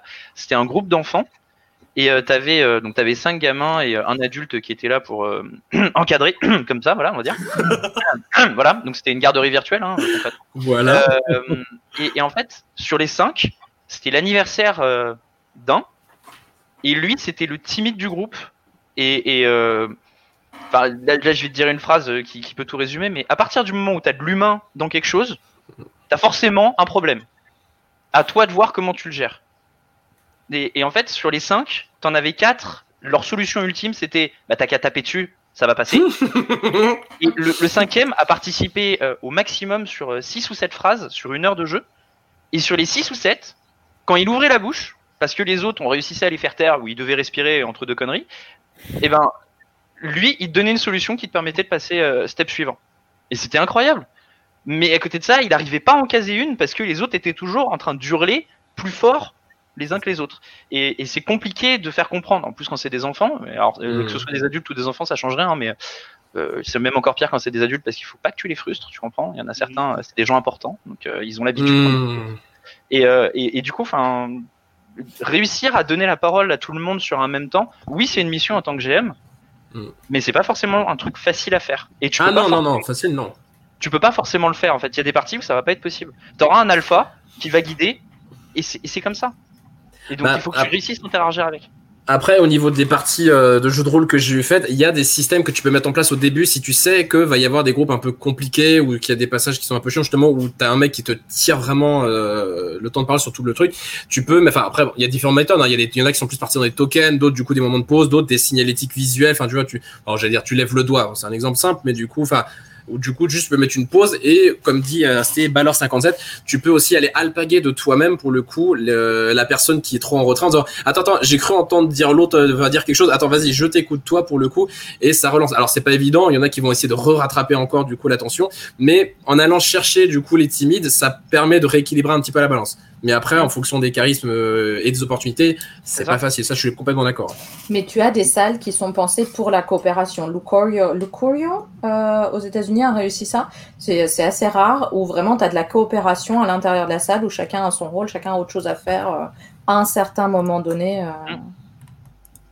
euh, Mais, euh, ça mais balance, ça euh, balance. Enfin, que ce soit que ce soit de la visio ou du physique, je trouve que le, le GM est souvent le juge de paix dans des équipes. Enfin, en tout cas, des équipes, soit de personnes qui se connaissent pas, soit comme tu disais, où tu as un peu le, le mal alpha qui est mine de rien un des stéréotypes qui revient assez souvent. Ou, euh, bah, en effet, moi j'ai vu aussi des équipes où euh, bah, les, les six ou sept phrases, euh, c'est c'est la même quoi. Enfin, c'est-à-dire qu'il va rien dire de la partie, mais il va avoir une idée de génie à un moment. Et puis vu que tout le, reste, tout le reste du groupe sera en train de s'agiter, de faire n'importe quoi, et en gros d'essayer d'arracher cette bonne de porte qui t'a rien demandé, euh, lui va juste te dire, et en fait, si on appuyait sur le bouton rouge, puis bleu, puis vert, parce qu'il y a telle logique le là. gros bouton ouverture là là et, et- et effectivement, bah ça c'est un peu le rôle du GM aussi d'être attentif à la Mm. totalité de l'équipe et savoir mettre cette personne-là en avant et dire, ah je crois que j'ai entendu quelqu'un là qui disait. un ouais j'ai entendu une bonne réponse Et, et ouais, bah ça c'est aussi au rôle euh, du, du, du GM, enfin d'être d'être attentif, que ce soit visio ou physique. Euh, mais mais c'est vrai que malheureusement on a souvent ces stéréotypes-là, d'avoir des, des, des grandes personnes ou des grandes figures, euh, bah, soit qui interviennent plus que les autres, et où effectivement bah, dans ce cas-là, si on monopolise en termes de son sur de la visio, bah, c'est compliqué d'aller parler par-dessus. Ouais. Euh, soit même des fois on se réfère à une même personne, que ce soit du team building parce que c'est ton manager et tu es dans cette logique-là de bah, il faut écouter le manager, ou même bah, dans des vieux schémas malheureusement très patriarcal pour rentrer dans cette question-là. Mais je dis ça à moitié en déconnant, mais pour le, pour le, pour le coup, enfin, on l'a souvent constaté, où c'était souvent les, les mecs qui parlaient plus fort que les autres et qui foutaient de côté les femmes et les enfants d'abord. Euh, et, et malheureusement, bah, c'est vrai, enfin, on l'a souvent vu, où, c'était genre, non mais tais-toi Bobonne, de toute façon, toi t'es une femme, tu sais pas quoi. Enfin, en plus là, il y a un truc à bricoler, tu sais pas de quoi on parle quoi. Tu et, peux le euh, redire ça, s'il te plaît, juste pour que C'est pour l'équipe. pour moi. Le- Juste le côté avec euh, Bobonne, euh, tais-toi. Ah, mais non, mais parce qu'on on l'a eu souvent, malheureusement, et c'est hyper triste. Mm. Et derrière, enfin, Mm. tu te sens d'autant plus responsable, enfin, je trouve, en tant que GM, d'aller remettre de l'égalité là-dedans et de dire, bah non, enfin, déjà, d'où tu l'envoies chier comme ça, et surtout, bah, la moitié du temps, c'est parce qu'il y a des bonnes idées derrière, donc ce serait peut-être bien de juste l'écouter au lieu d'essayer de faire comme un bourrin le Mm. truc, alors que t'as rien compris à la salle, quoi. Et ça, pour le coup, que ce soit de la visio ou du physique, je trouve que euh, on a malheureusement souvent le- le- les mêmes stéréotypes. a- là, on parle, on parle beaucoup des stéréotypes de joueurs. Je trouve que oui, ça se retrouve. On est capable de mettre un peu des, des- des cases sur certains joueurs. La visio a apporté aussi le problème de l'équipement, qui est que euh, Ouais. même si tu n'es pas en toi-même un mal alpha. Si ton micro est 100% plus haut que le micro de tout le monde, Mm. tu seras ce mal alpha sans le, le vouloir parce que ton micro va prendre la, la conversation. Mais tu peux pas contrôler à distance. Enfin, le, le GM chez vous n'a pas, euh, ne peut pas régler le volume de tout le monde. Je sais pas. hein. Mais tu le vois chez nous. Le micro d'escapade est moins fort que celui des autres. Enfin, pour moi, du moins. Je sais pas si les autres l'entendent comme ça Mm. aussi, mais Mm. euh, Hmm. Mais, mais, mais Si nous n'étions pas, euh, bienveillant et respectueux. C'est une, qualité, c'est une qualité de micro. euh, c'est comme ils viennent de le dire, on n'a pas tous le même équipement. Donc t'as des gens qui vont avoir, euh, comme je le disais tout à l'heure pour le stéréotype, t'as des papis mamies qui vont avoir euh, trois écrans devant eux, ils sont au taquet, ils ont la fibre qui est branchée dans l'ordi, euh, parce que stéréotype peut-être, mais ils veulent faire plaisir aux petits enfants qui viennent jouer le week-end euh, et il leur Mm. faut du matos. Ou alors, moi je sais que j'ai des grands-parents, c'est des geeks, ils sont fans de, de jeux, et ils adorent jouer sur l'ordi, donc ils sont équipés en conditions. Et alors t'as des gens qui habitent au kifferais. trou du cul du monde et juste le mot internet, mais c'est un mot profane et t'as les oreilles qui saignent. Et, et c'est même pas qu'ils veulent pas, c'est ils peuvent pas. Ouais, physiquement, ils ont pas le matos. Et juste ça, Mm. en fait, c'est un des un des problèmes majeurs sur lequel on peut pas intervenir nous en tant que GM. Tu Oui, peux toujours mute un micro. Euh, oui, t'en as un. euh, bah, il a oublié qu'il était en communauté avec 5-6 personnes en même temps et euh, il décroche le téléphone. euh, ouais, qu'est-ce que tu deviens, Roger? Ah ouais, ouais, non, là, je suis sur un truc internet. Et toi, pendant ce temps-là, t'es le. GM avec le téléphone euh, en train de te filmer. Et les autres joueurs étaient en mode. euh, bon, il est mignon, Ouais, hein, ouais. mais. euh, donc Ouais, là, tu le mutes. Voilà, là, tu peux le mute. Mais s'il a une connexion qui pourrit, tu peux Ouais. pas euh, aller creuser une tranchée, passer la fibre, le raccorder, euh, lui dire ok on va faire un speed test, t'inquiète ça va bien se passer. Ça tu peux pas le faire. Et ça te bloque physiquement pour ça. Exactement. Et Ouais, ça va être galère, par contre. On disait par rapport aux difficultés, ton GM, c'est euh, un facilitateur. En fait, là, Mm. devient. En fait, il faut faire une transposition pure et simple entre ton travail de GM et ton personnage. Il faut que ton GM puisse continuer de s'adresser aux joueurs, mais dans la coquille du personnage. Et l'adresse est super importante. C'est-à-dire que des fois, moi, euh, je casse le quatrième mur, je me mets face à l'écran et je m'adresse à quelqu'un. Et juste ça, c'est que tu le remets dans la condition du joueur ou tu le remets dans la Mhm. condition d'un personnage. Et moi, je sais que j'ai une phrase qui marche bien parce que peu importe le personnage, souvent quand je joue un con, il y a un joueur peut-être trop présent ou peut-être euh, trop trop véhément vis-à-vis de- dans la blague et tout. Et des fois, je m'adresse à lui, je lui dis, hé, t'as pas le droit d'être plus con que moi. Euh, parce que t'arrives, mais du coup, dans le personnage, tu sais, mais juste ça, ça lui remet dans super joueurs. et Ah, elle est belle, mais il y en a qui seraient tellement. Ah putain, ça va trigger du monde, ça quand même. hein. Ça, ça, trigger, mais c'est parce que parce que t'es tellement convaincant et dans ton personnage. Et tu sais, si si si j'ai un chapeau et une bonnette, eh non, mais en fait c'est parce qu'en fait t'as pas le droit d'être plus con que moi. Hein. D'habitude c'est moi le plus con de la bande. Et tu sais juste ça. Et vu que je joue tout le Ça temps, tient- oui, ça ouais. Non, mais c'est de l'autodérision en fait. C'est tu soulignes le fait que t'es con pour ramener la. euh, Ah, je sais, et ça marche très bien sur beaucoup, mais je, enfin, d'expérience, des vannes comme ça, il y en a qui vont le prendre parce que de base, ouais, mais tu m'as traité de con, et ils s'arrêtent à ça, et ils voient pas forcément le second degré derrière ou la subtilité. Et euh, enfin, après, Mais c'est un peux- truc qui marche bien souvent. Tu peux pas te permettre de faire ça dans les dix premières minutes, c'est Non, sûr. c'est sûr. Ah non, non, bien sûr, faut juger un minimum. ouais. Dans la 11ème, t'inquiète, ça, ça passe bien. Et t'as tous un timer. Le mec avec le chrono, tu sais, ouais, voilà, exactement. 11 minutes, tape bien, con. mais, euh, enfin, je, comprends largement, mais c'est aussi euh, une condition du GM en visio, c'est de, de, de rappeler de temps en temps au groupe euh, ou aux personnalités est les plus, sûr. les plus véhémentes, les plus présentes, de lui rappeler que bah, ils sont gentils, mais c'est pas lui qui tient la caméra, quoi. Donc, euh, Mm. tout en restant dans ton rôle, Mm. tout en gardant le dynamisme. Ouais, Donc, il y a plein de problématiques qui, qui s'accordent aussi avec tout ce qui est possible de faire grâce à la visio. Tout à l'heure, on disait, en tant que GM en visio, tu montres ou tu montres pas certaines choses. Mm. Ok, c'est cool. Mais à côté de ça, tu as des problématiques qui existent, qu'elles soient techniques, qu'elles soient humaines, et il faut que tu réussisses à t'adapter et à faire avec. Et c'est là où on en revient à ce qu'on disait tout à l'heure, c'est vraiment un show visuel, c'est vraiment une présentation qui est vraiment basée sur l'humain, et quand tu es un GM visio, si tu as un coup de mou pendant, le, pendant la présentation, euh, si à un moment tu as une absence, parce que ça Mhm. arrive, Ouais. Ça se voit beaucoup plus, par exemple. Bah oui, ils sont concentrés sur toi, ouais. Exactement. Alors tu peux l'avoir suivant certains scénarios, et suivant suivant le, le personnage que tu joues, c'est possible.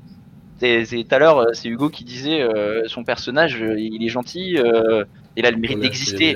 Eh ben, tu, tu peux, tu peux dans ces conditions-là potentiellement avoir certains comportements que t'as pas en tant que GM d'un mec qui est archi carré, qui est très directif. tu peux pas. Enfin, ça, ça dépend aussi de ton scénar. Et puis à force, tu dois avoir des catchphrases qui viennent en rapport avec ton perso, du coup, que tu peux caler dans la situation. euh. C'est ça. J'imagine que vous avez tous les vôtres, quoi. C'est ça. On a, on a chacun nos, enfin, on a chacun nos petites habitudes. Enfin, comme, comme Mhm. on le disait tout à l'heure, euh, Hugo et Lucas animent la, la même salle, donc l'entrepôt 13, euh, que, que celle que je fais euh, au quotidien. Il y en a pas un de nous qui fait exactement la même chose. On a une timeline à Mhm. respecter pour arriver d'un point A à un point B, intrigue, euh, résultat. Mais entre les deux, c'est freestyle. Tu Mm. fais ce que tu veux, tu connais ta salle, tu sais à quel moment à peu près, suivant le groupe que tu as, tu dois être à tel endroit. Mais euh, je, je sais que j'ai pas du tout la, la capacité d'acting, bon, vis-à-vis de ma conviction de, de simple moldu, j'ai pas, j'ai pas la capacité euh, d'acting que Hugo et Lucas vont avoir. Moi, je mise tout sur la répartie. Mm. Suivant les gens que je vais avoir face à moi, je sais que je vais pas du tout réagir pareil et je vais pas proposer le, le même personnage avec Bien des sûr. degrés différents. Et je suis incapable d'avoir l'acting euh, pur et dur que Hugo va présenter ou euh, les expressions avec euh, les voix et euh, l'intonation que Lucas est en, en capacité de faire. Moi, je sais pas le faire, ça. Bah oui, pas. t'as pas le même physique, la même voix, donc déjà de base, t'es obligé de t'adapter avec le tien. La barbe, laisse pousser la barbe. Et je travaille, je travaille. Mais là, je suis au summum de ma barbe, condition. hein. C'est, c'est vrai. Enfin, mais tu, tu- tu- tu vois, on parle de la barbe, mais j'ai quand même un joueur qui m'a dit, putain, mais dans la vidéo, euh, t'as une barbe. Là, j'ai Ça bugué, quand s'appelle un costume, monsieur. Là, là, j'ai bugué. Non, non, je lui ai dit que bah, j'avais été reconnu dans la rue, j'étais obligé de me raser parce que l'incognito, tu Ah, comprends. bien. voilà, mais, ouais, t'es obligé. Et, enfin, moi, je, je travaille que sur la répartie en fait. C'est que grâce à ça que je peux faire une partie euh, unique, on va dire. Mais c'est vrai que par rapport à ce que tu dis, enfin, la, la visio a cet avantage et cet avantage que c'est toi qui es au cœur du, Du de- truc, ouais. du jeu en fait. C'est-à-dire que autant euh, ce qui peut être frustrant des fois, enfin ce que j'ai vécu moi en tant que GM, quand tu as ton équipe qui est dans la salle, soit qui est en train de la brutaliser, soit qui comprend pas, à qui tu as un moment envie d'aller euh, ouvrir la salle et faire putain, mais il suffit de prendre ça, prendre ça, tu le fous là et puis c'est réglé. Euh, là, c'est vrai que c'est toi qui décides et il y a un moment, bah, si tu as envie de les laisser en plan et de plus rien foutre, soit parce que ça t'amuse, soit parce que l'équipe t'ennuie, soit pour un milliard de raisons. Bon, enfin, tu, tu peux t'amuser de ça aussi. Et c'est vrai que je l'ai fait une ou deux fois. De, bah, un moment, tu déconnectes. Enfin, bah, là, ça allait avec le perso. Hein, je le fais pas par plaisir pour faire chier les gens, mais bah, ceux qui ont joué entre se comprendront. À un moment, effectivement, ce fameux Roxor peut être amené à péter les plombs et à faire nimp. Euh, ce qui fait que du coup, tu peux avoir un personnage qui devient un peu incontrôlable. Et, et c'est vrai que là, le joueur en face se, se rend compte aussi de ah ouais, mais en fait, c'est pas moi qui lead, quoi. C'est vraiment mon, mon game master qui m'emmène un peu au jeu moyennement ce que je dis, ce qu'on fait, mais si à un moment il a juste envie de s'arrêter, de se planter là et de friser, bah il frise et puis il peut s'arrêter pendant 30 secondes de faire quoi que ce soit. Et je trouve c'est l'avantage et le désavantage, c'est que bah, comme tu dis Tom, effectivement, si t'as un coup de mou, si t'es moins bien, bah à part euh, tourner ta caméra, montrer un truc est juste basé sur la voix, mais ça se ressent quand même si niveau Mm. dynamisme t'es plus trop dedans, euh, c'est autre chose que bah si finalement t'es assis derrière ton micro et tu l'allumes de temps à autre pour leur donner un truc à faire, Mm. ça te permet de mettre en T'es plus beaucoup ton moins safe du regard. Ouais, c'est clair. Mais à l'inverse, et moi c'est ce que c'est ce que j'ai adoré pour le coup dans la visio, c'est que euh, côté chaud, enfin c'est c'est aussi, je reviens aussi sur ce que disait Guillaume, c'est que euh, là niveau impro, si à 3000%, si c'est ce que tu aimes faire, bah tu vas t'éclater parce que honnêtement, euh, c'est ça, c'est du show en permanence. T'as pas de C'est du rebond, c'est de la Ouais, répartie, t'as pas de limite, tu vas lider le truc. Si à un moment, effectivement, t'as envie de péter les plombs, tu pètes les plombs, en accord avec ton personnage et le scénar. hein. Évidemment, Mm. l'idée pas de faire nimp parce que ça t'a éclaté ce jour-là.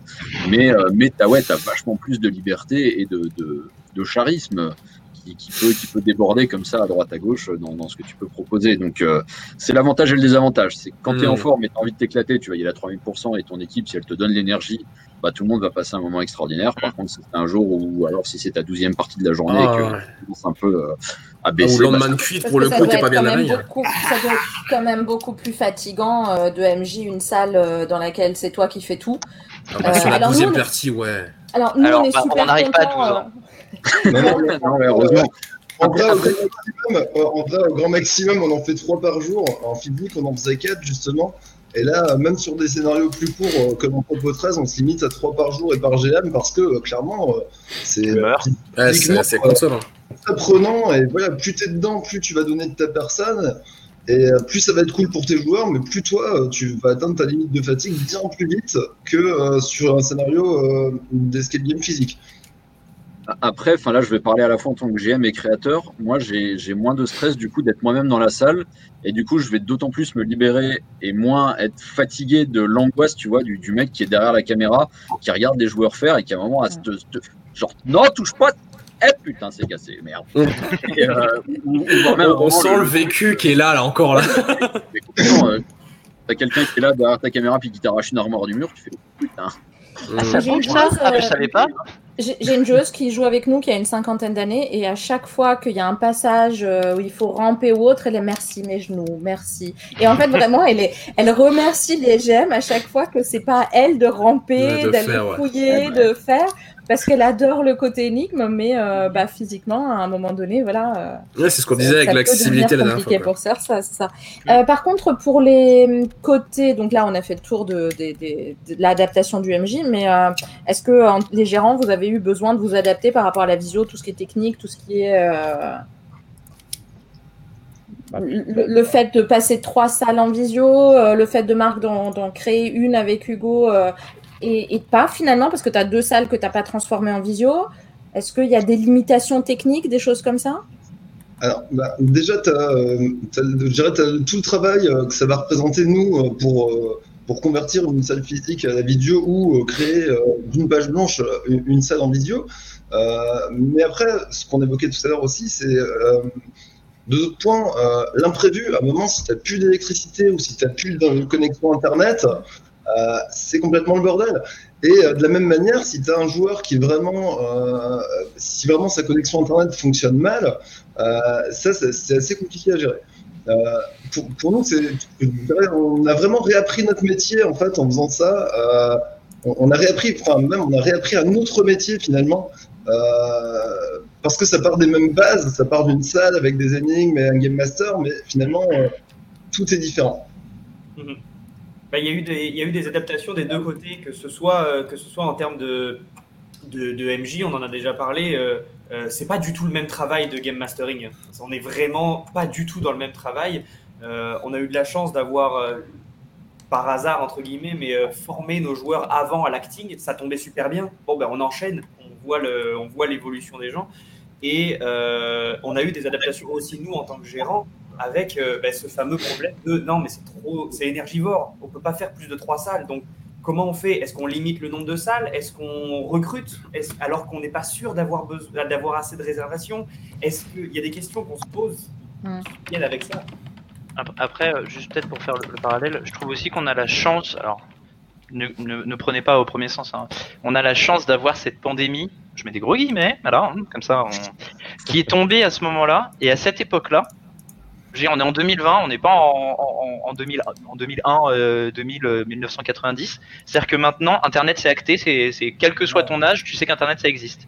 Tu sais que tu peux faire des trucs avec Internet. Tu sais que tu as des outils techniques qui existent. Et quel que soit ton âge, tu peux t'y mettre parce que il y a certains trucs qui sont ludiques et tu peux apprendre grâce à Internet. Et merci aussi sur le côté technique, que ce soit la caméra, que ce soit le son, bon, pour nous ou pour les joueurs, d'avoir des outils qui existent et qui sont abordables. Et le fait que euh, la pandémie soit arrivée à ce moment-là, bah, tout le monde s'est mis au télétravail, forcément, hein, on n'a pas le choix. Et euh, ceux qui s'y sont pas mis, c'est qu'ils habitent dans une, cavi- dans une caverne, donc euh, bah, c'est aussi un choix. Mais le, le simple fait que de notre côté, il y a une adaptation technique, c'est une chose, mais que les joueurs se soient équipés aussi, que ce soit pour voir papy mamie, savoir s'ils sont toujours en bonne santé à droite à gauche dans le monde, juste en France, hein, ça, ça nous permet nous d'utiliser ce matériel en tant que GM à distance avec eux. Donc c'est aussi euh, une bonne chose que ça arrive en 2020 et pas plus tôt.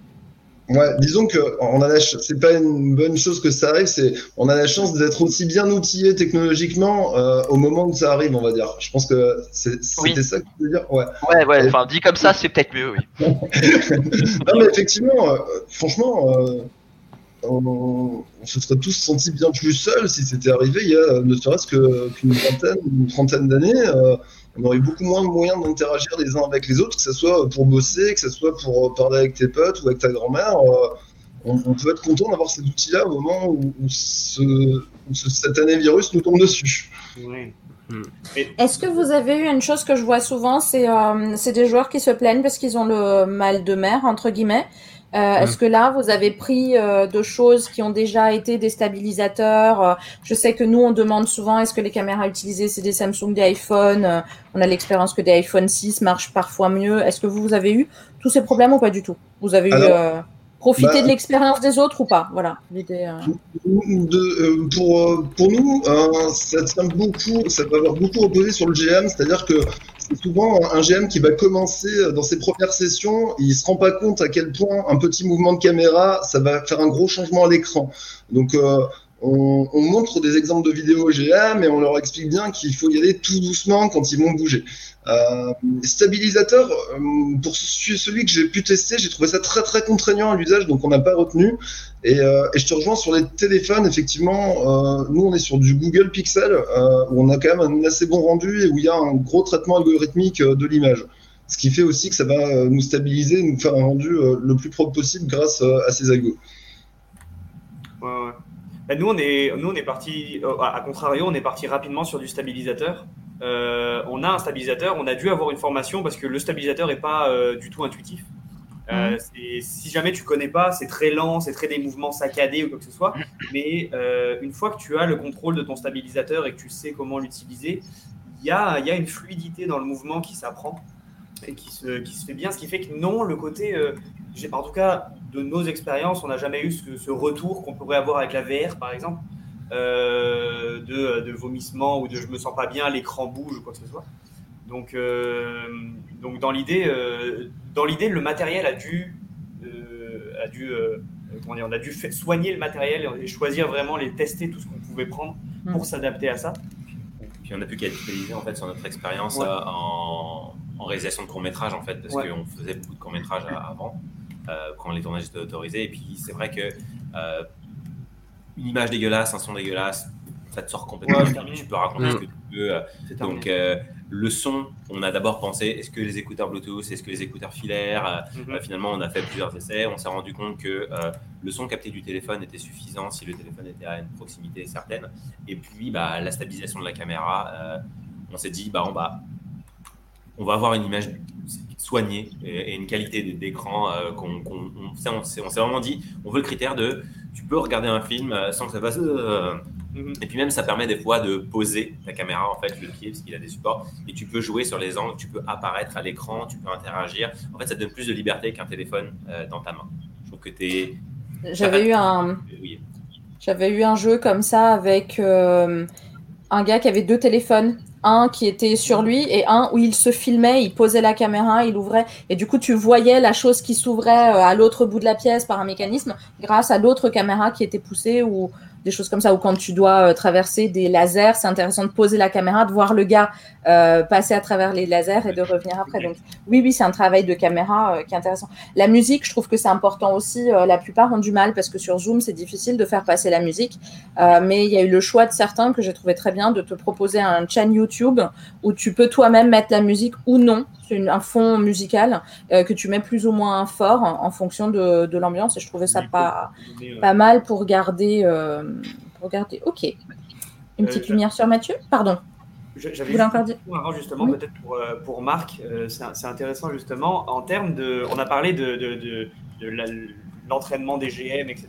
Mais euh, est-ce que tu as dû remanier ton équipe? Est-ce que tu as dû euh, adapter les plannings, les choses comme ça? Donc, ben, je, je sais que je sais plus qui s'occupe des plannings aussi. Mais euh, Euh, Tom, Tom s'occupe des, plannings, mais il a pas connu euh, le, il a très très peu connu le- les plannings d'avant, on va dire finalement. Donc, voilà. Nous, au niveau de l'équipe, déjà, on considère que c'est un métier différent.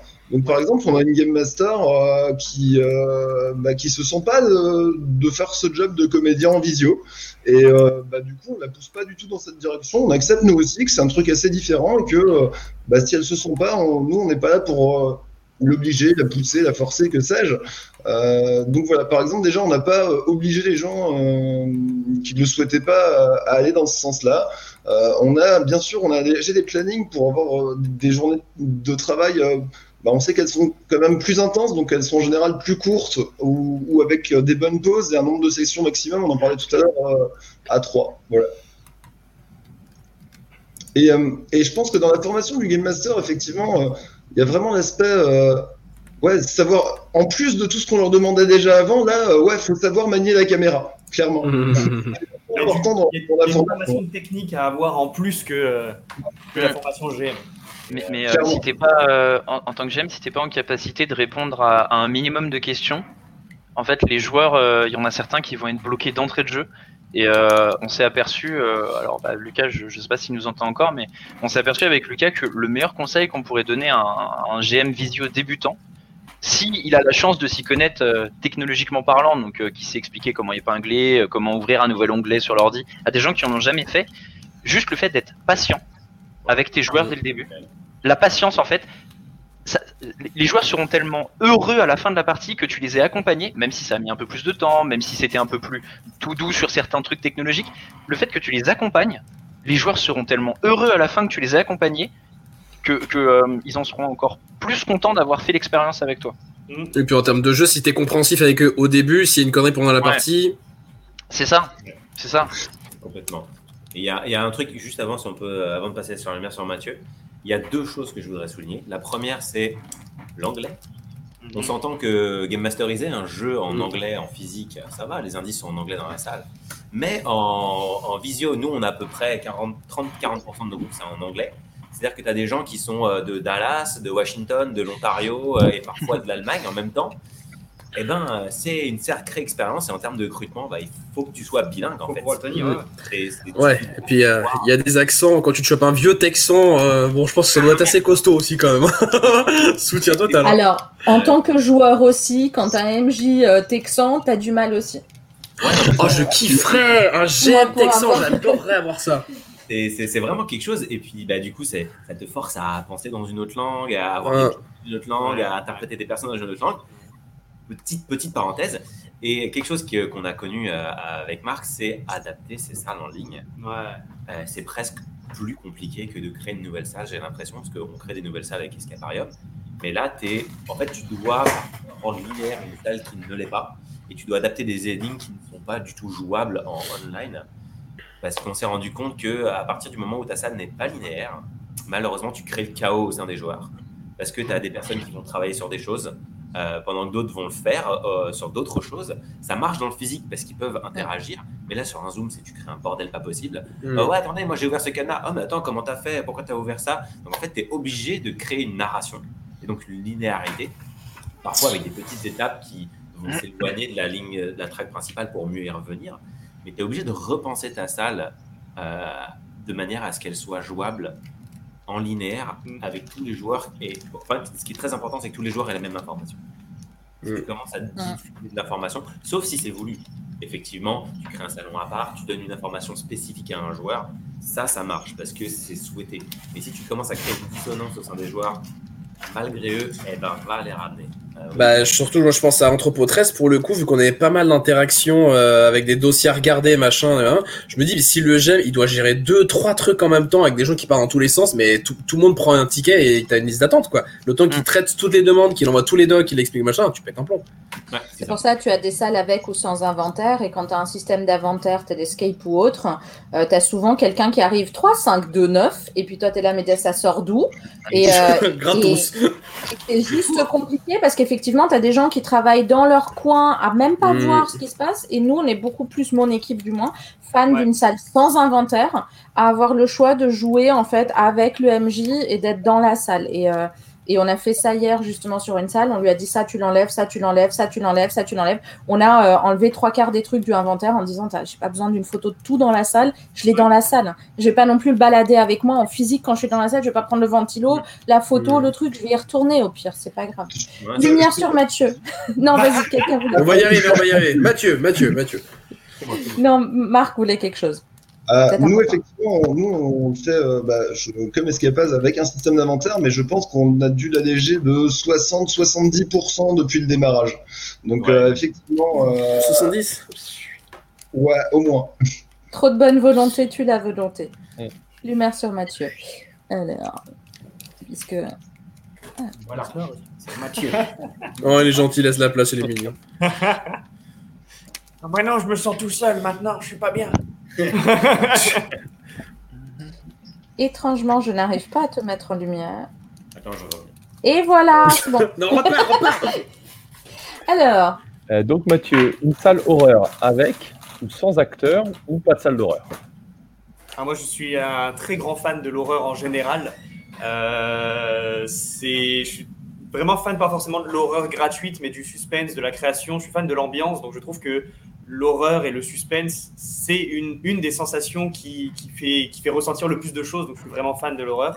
Et avec acteur, à partir du moment où, encore une fois, ce n'est pas gratuit, où il participe à l'ambiance et non pas au jumpscare. Une grosse différence Mm. entre avoir peur d'un jumpscare et avoir peur d'une ambiance. Ok. Ensuite, euh, quel genre de détective es-tu? Scooby-Doo, Sherlock ou Nicky Larson? J'aimerais dire Nicky Larson, mais je n'ai pas son succès. Euh, je pense que je suis vraiment plus Scooby-Doo parce que je suis euh, excessivement désorganisé et euh, inattentif aux choses. Il pourrait me passer le meurtrier devant moi, je lui dirais Bonne journée la raclette est par là. Euh, Ah, merci de recentrer le débat, ça faisait longtemps. On perd pas l'essentiel de vue, c'est cool. te faire enfermer dans un cercueil, dans un coffre de voiture ou dans une pièce avec le plafond qui descend. La pire chose. J'aurais pas aimé. je suis excessivement claustro. Mais euh, le plafond, c'est mort. Euh, d'avoir, de- d'avoir ce sentiment de, de, de, de perte d'espace, c'est horrible. Je pense que le coffre de la voiture serait beaucoup mieux que le cercueil parce que au moins il y a du mouvement et on peut commencer à se deviner un peu sur l'imagination. Je suis où là? Attends, j'ai croisé trois dodanes. Ok, c'est Saint-Laurent. Mais euh, je pense que le coffre de la voiture est plus intéressant. Il y a du son, il y a du bruit, il y a du mouvement. C'est cool. Bon, bah merci. Oh, bah, c'est un plaisir. Les escapes en visio pour vous aujourd'hui. Un petit euh, bilan. J'ai- euh, Marc, toi, tu as réussi à garder, créer de l'emploi même, ce qui est euh, aujourd'hui incroyable. Euh, petit merci. Donc, est-ce que, qu'est-ce que, est-ce que vous avez quelque chose euh, aujourd'hui? Comment, comment ça fonctionne? Pour Bah, vous? alors bah, pour nous, euh, comment ça fonctionne? On, Comme on, on l'a un peu évoqué tout à l'heure, au mois de décembre, on a vraiment eu euh, énormément de demandes pour euh, des team building et c'est ce qui a fait que c'est ce qui a fait qu'au-delà d'avoir bah, d'avoir pu gar- garder Tom avec nous, euh, eh ben, on, a, on a même recruté effectivement une, une GM euh, supplémentaire, mais bon, euh, c'était euh, un CDD juste sur le mois de décembre parce que vraiment il y avait euh, tous ces team building. D'ailleurs, euh, coucou Clara et merci à toi de ton passage chez nous, tu as été génial. Mais après, au-delà de ça, je dirais que c'est quand même euh, avant tout euh, ce qui soutient aujourd'hui notre activité, c'est pas tant nos réservations, c'est quand même plutôt euh, notre envie d'y croire et d'insister là-dedans. Euh, parce que on, on est loin d'avoir trouvé une activité normale ou ne serait-ce que pff, là, je pense qu'on est peut-être à 10-20% de notre activité normale actuellement, pour te donner un ordre d'idée. Et sur le mois de janvier, on s'attendait à être entre peut-être 20 à 30% d'activité, donc ça va pas être fou. Maintenant, euh, on est des gens un petit peu bornés, nous on continue d'y croire et, et soutenu par euh, quand même des bah, énormément de débriefing le plus courant que je peux entendre avec des joueurs, c'est j'aurais pas cru, j'étais euh, j'étais un peu réticent, je savais pas à quoi m'attendre et j'aurais pas cru que ça puisse être aussi immersif. Donc on va dire on- n'y est pas, on n'est pas encore à pouvoir dire waouh, ça a sauté la boîte. Par contre, on continue d'y croire et on continue de s'investir là-dedans. Voilà. De toute façon, vous essuyez les plates pour le coup, hein, vu qu'il y a très très peu qui se font en France. Il va falloir démarrer. C'est comme les premiers escapes, c'est compliqué au début, jusqu'à ce que tout le monde s'y mette, quoi. hein. Ah, tout à fait. Euh, c'est clairement ça. mais, euh, on le voit venir, hein, je pense vraiment. euh, moi, j'y crois que, euh, bah, enfin, de toute façon, on est plus, euh, on a déjà plus qu'il y a six mois, et je pense que dans trois ou six mois, euh, on sera d'autant plus, et que ça créera une émulation justement. Enfin, ça va continuer de créer cette émulation qu'on peut avoir entre nous. On le voit avec Escapade. Hein, euh, on parle d'escapade à nos joueurs, eux, ils, par- ils parlent de The Bucks au leur, euh, et les gens euh, bah, qui ont joué dans un établissement vont jouer dans l'autre, et, euh, et, et ça fera que tous nous aider, je pense, euh, dans, cette ligne-là. C'est certain. Ça a été, un gros, euh, un, peu comme une traversée du désert quand on a. Je pense que tu as vécu la même chose, Marc, mais quand on a commencé à se dire, euh, bah tiens, on va se lancer dans cette aventure-là, euh, et moi, on était un peu euh, perdus dans est-ce que ça va marcher. Puis à un moment, on a eu contact avec Marc, qui lui nous a dit aussi, non mais moi j'y crois, je, je, ça, va marcher. Et puis on s'est dit, ouais, on n'est pas les seuls, ça va être bien. on a un copain maintenant. Et, et, et effectivement, on a, on a eu des peurs. En fait, on- nos peurs, elles sont délayées de mois en mois parce que euh, le mois de décembre est passé avec son quota de team building, de d'écoulement de, de- des budgets, etc. On s'est dit, Ah, est-ce que janvier ça va, ça va tenir le choc? Et on se rend compte avec, euh, avec grand plaisir qu'en fait, ben, ça a créé du bouche à oreille et qu'on a euh, plusieurs groupes de personnes qui, parce que machin a joué avec son entreprise, revient, etc. On a des groupes qui reviennent jouer, on a des groupes de The Box, de Immersia qui viennent, qui nous disent bah on vient, on a fait, on a fait, on a joué avec Bob, et, et- et- et en fait effectivement ça, ça crée une nouvelle activité et ça répond à un nouveau besoin. Donc je Mm. pense que si on s'accroche et que de plus en plus de personnes se lancent dans l'aventure, ça va créer un- une, une nouvelle chose, une, une nouvelle activité, euh, comme on a dit, qui est proche de l'escape game mais qui est différent. Et est-ce que le- les parties en anglais vous semblent indispensables, le fait de pouvoir les proposer aussi en anglais, vu votre clientèle? Ouais, on peut pas se couper de ça. C'est, en fait, déjà, la situation de Montréal fait que bah, l'anglicisme est quand même très présent. On s'entend que c'est une ville qui est coupée sur le boulevard Saint-Laurent. Hein Montréal, je vous l'explique très, très rapidement. Tu as le boulevard Saint-Laurent qui est à peu près la moitié de la ville. Le côté est, le côté ouest, vous savez que tu regardes. L'est est franco, l'ouest est anglo. Nous, on est sur le boulevard Saint-Laurent. On est exactement sur le milieu de l'arrêt. Donc, tu peux D'accord. pas te permettre de, de ne pas parler euh, euh, l'anglais. Et euh, Est-ce que ça vous apporte des, des clients anglophones euh, pas encore. Si on, si on s'en tient aux statistiques qu'on a sur Mm. nos réservations, c'est-à-dire que ça peut fl- fluctuer un peu selon les changements, mais actuellement, on est à peu près à 75-25. On est à 25% d'anglophones, sachant que euh, je- je- c'est pas forcément là-dessus qu'on va capitaliser. Oui, les francophones vont venir, vont chercher du francophone, mais euh, on n'est pas à un moment où on peut refuser 25% de notre clientèle. Comme l'a dit, euh, comme l'a dit Marc, euh, on est à 10% de notre, notre, notre capacité globale euh, euh, par rapport aux années précédentes. Et euh, les années précédentes avaient des anglophones, et au fur et à mesure, si on n'inclut pas cette possibilité-là, ben on se ferme à une grosse clientèle. Et puis on va essayer de s'ouvrir aussi peut-être un peu plus au marché américain. Ouais. Parce que euh, maintenant qu'on a des équipes qui sont formées, et des salles qui sont, qui sont bien carrées, euh, c'est toujours le côté. en fait, notre, notre boss, nous, il est de base anglo, en- parle anglo. Et c'est vrai que bah, au quotidien, au sein des réunions, on parle anglais. Et c'est vrai qu'il faut qu'on s'ouvre au marché américain parce que c'est quand même un gros marché. Ouais. Puis, bah, tu peux en témoigner. hein, euh, Il y a énormément de salles en visio aux États-Unis. C'est fou. Ça se compte en centaines. Mm. Et c'est impressionnant le marché que c'est. Et puis, il y a des salles qui sont bookées 24 heures sur 24. euh, Parce qu'ils ont des salles qui tournent 24 heures sur 24. euh, Trois jours à l'avance, tout est déjà plein. Tu te dis, mais comment ils font? C'est- on, on vise pas ça, on s'entend, sinon on est mort, on est brûlé. euh, on n'a plus d'essence, les deux chandelles sont brûlées. euh, voilà. Mais euh, ne serait-ce que. C'est une clientèle, certes, qu'on ne peut pas ignorer. Quoi. mais c'est ça, c'est renforcer. On, on prétend pas pouvoir arriver sur le marché américain et faire salut, hello. Parce que de base, la relation Canada-Amérique, c'est quelque chose.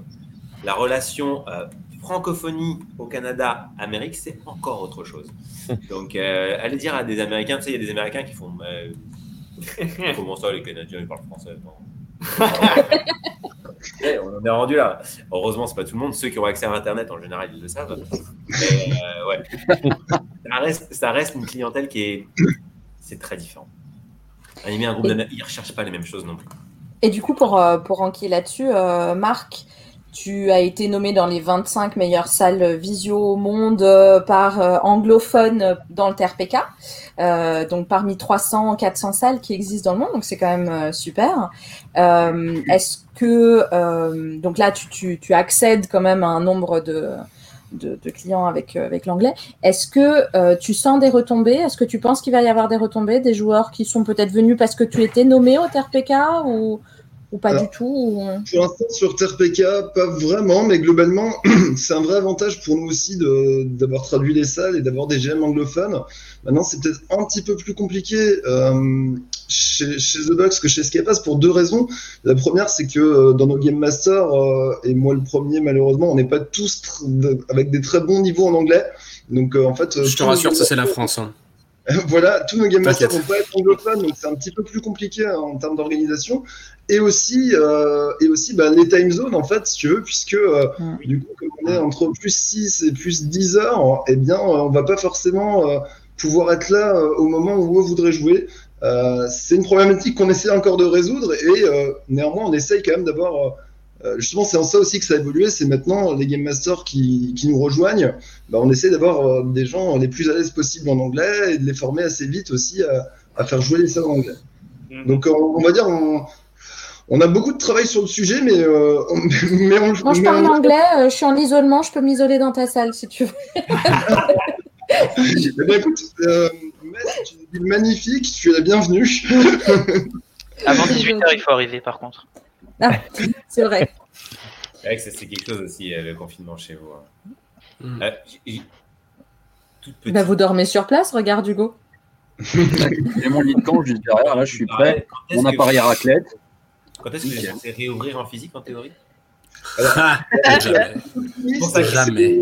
C'est le 20 janvier pour l'instant, euh, la date optimiste, je dirais. hein. On va Ouais, dire mais. avant le 20 janvier. Euh, mais bon, on va dire qu'on n'est pas super euh, confiant sur cette date. Et on a Franchement, ouais, tu peux attendre mi-février, hein, à mon avis. hein. Moi, Mais je pense que Paris parce qu'en fait, on, on peut que attendre et voir, mais clairement, on n'y croit pas beaucoup. On, y- on, on se prépare pas à une ouverture le 20 janvier, pour être honnête. après, l'Angleterre a réussi dans les décrets euh, à être que les escapes soient nommés séparément du reste, en fait. Et je pense Ouais. que c'est ça qui serait le but, c'est que vous ayez euh, votre tranche à vous, parce que je, je trouve qu'on peut pas comparer l'escape dans sa dangerosité. Encore une fois, j'étais isolée, mais j'ai quand même fait des salles physiques euh, avec mon conjoint, sachant que c'est mon conjoint avec masque.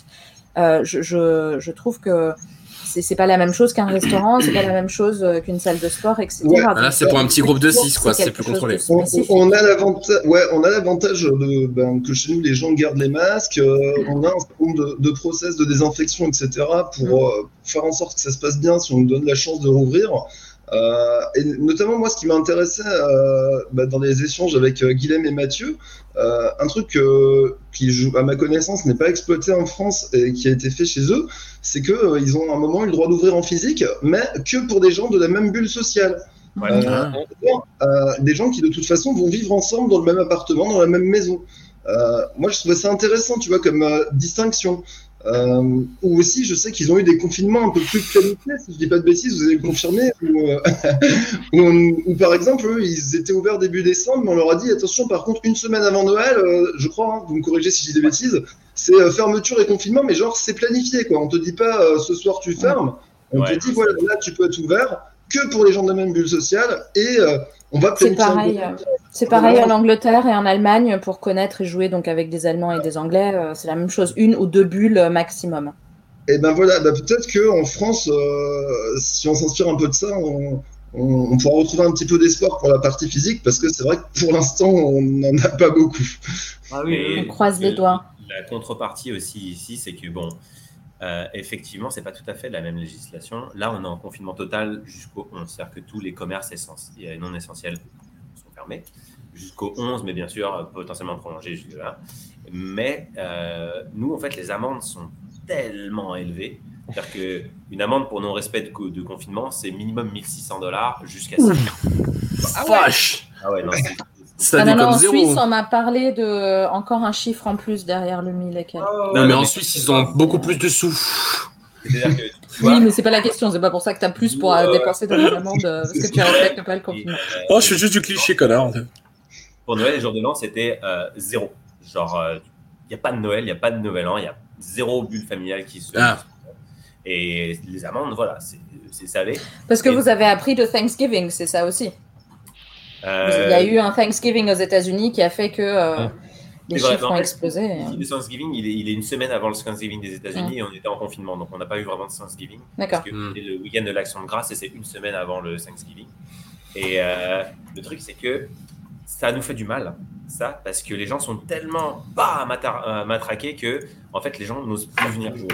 Bah oui, tu m'étonnes. En physique, le marché, il est, à part les qui veulent, euh, boomer, euh, les kikoulol qui veulent, euh, qui veulent jouer, euh, peu importe, et qui respectent rien. La législation, c'est tu peux accueillir des personnes d'une même bulle familiale avec masque durant tout le jeu, mais on ne peut pas contrôler. C'est-à-dire que les Hmm. gens ne viennent plus ou à C'est ça, deux. c'est compliqué. hein, ouais. Et à deux, c'est difficile d'être rentable. Et des fois, tu as des groupes de six qui arrivent et ils sont là, ouais, YOLO. Ouais, on est tous ensemble. T'inquiète, on vit dans la même maison. Oui. On est tous colocs, ouais. Là, c'est- Voilà, c'est ça. Ouais. Qu'est-ce que tu fais dans ce cas-là? Ah, c'est vrai que tu, tu- où est-ce que tu places le curseur de la responsabilité derrière et euh, bah après qu'est-ce que tu fais aussi de Et puis quand t'as des, des prêts à rembourser, t'as des frais à payer, etc., c'est des- enfin, c'est dur aussi de dire non, quoi. Bah, Il y, a- y ça, mais c'est vrai qu'après, tu entres aussi dans des questions hyper politiques. Enfin, là, je prends juste le cas de la France, mais euh, c'est vrai que euh, aujourd'hui, beaucoup de gens se posent la question, que ce soit le monde de la culture, le monde du loisir. Euh, salut Snow. Coucou, Snow. Salut. mais j'apprends les manipulations. Non, mais il faut, il faut. La, la technique, c'est important en visio. euh, il faut Absolument. Et, et- et euh, c'était non, voulu mais- pour vous montrer euh, je sais, quelque chose. J'essaye de me bien. Si ça te fait je raconte, hein. Ça y est, dès que je parle plus de raclette, moi, euh, coupé. quoi. Mais non, mais, mais là, là où à la limite, enfin, c'est vrai que euh, de l'autre côté à Montréal, c'était quand même un peu mieux, je trouve. C'est ce principe d'avoir un peu de visibilité, de dire, bah ok, voilà, décembre vous êtes ouvert, une semaine avant Noël, bon, on ferme et voilà, bon, et les amendes sont plus, plus excessives. C'est vrai que le, le problème, je trouve, en France aujourd'hui, c'est qu'on est un peu dans oui et ou oui mais. Ah, nous, ça va être au... c'est au D20. C'est au D20 chez nous, littéral, hein, pour le coup. Mais Je sais pas si t'as vu le dernier truc là euh, sur le. Pa- Pardon, excuse-moi. Non, non, Ouais, mais c'est dans enfin- tout. Moi, par exemple, demain, je sais pas si je dois aller travailler ou pas. Et. Ouais. dans- Mais il y a tout ça, y compris pour les escapes, et tout- tout- tous les loisirs et toute la culture en général. Et c'est vrai que beaucoup aussi de, de cinéma, de théâtre gueulaient en disant bah, nous, vous pouvez pas nous dire du jour au lendemain qu'on est ouvert, il y a une programmation, il faut Mmh. faire revenir des gens. Ça, c'est pas comme ça, répétitions. Et, euh, et, et c'est vrai que c'est ce qui est un peu horrible aussi, quoi, c'est de pas pouvoir se projeter, se dire, bah dans deux mois on y est encore, on y a des vaccins, on fait ci, on fait ça.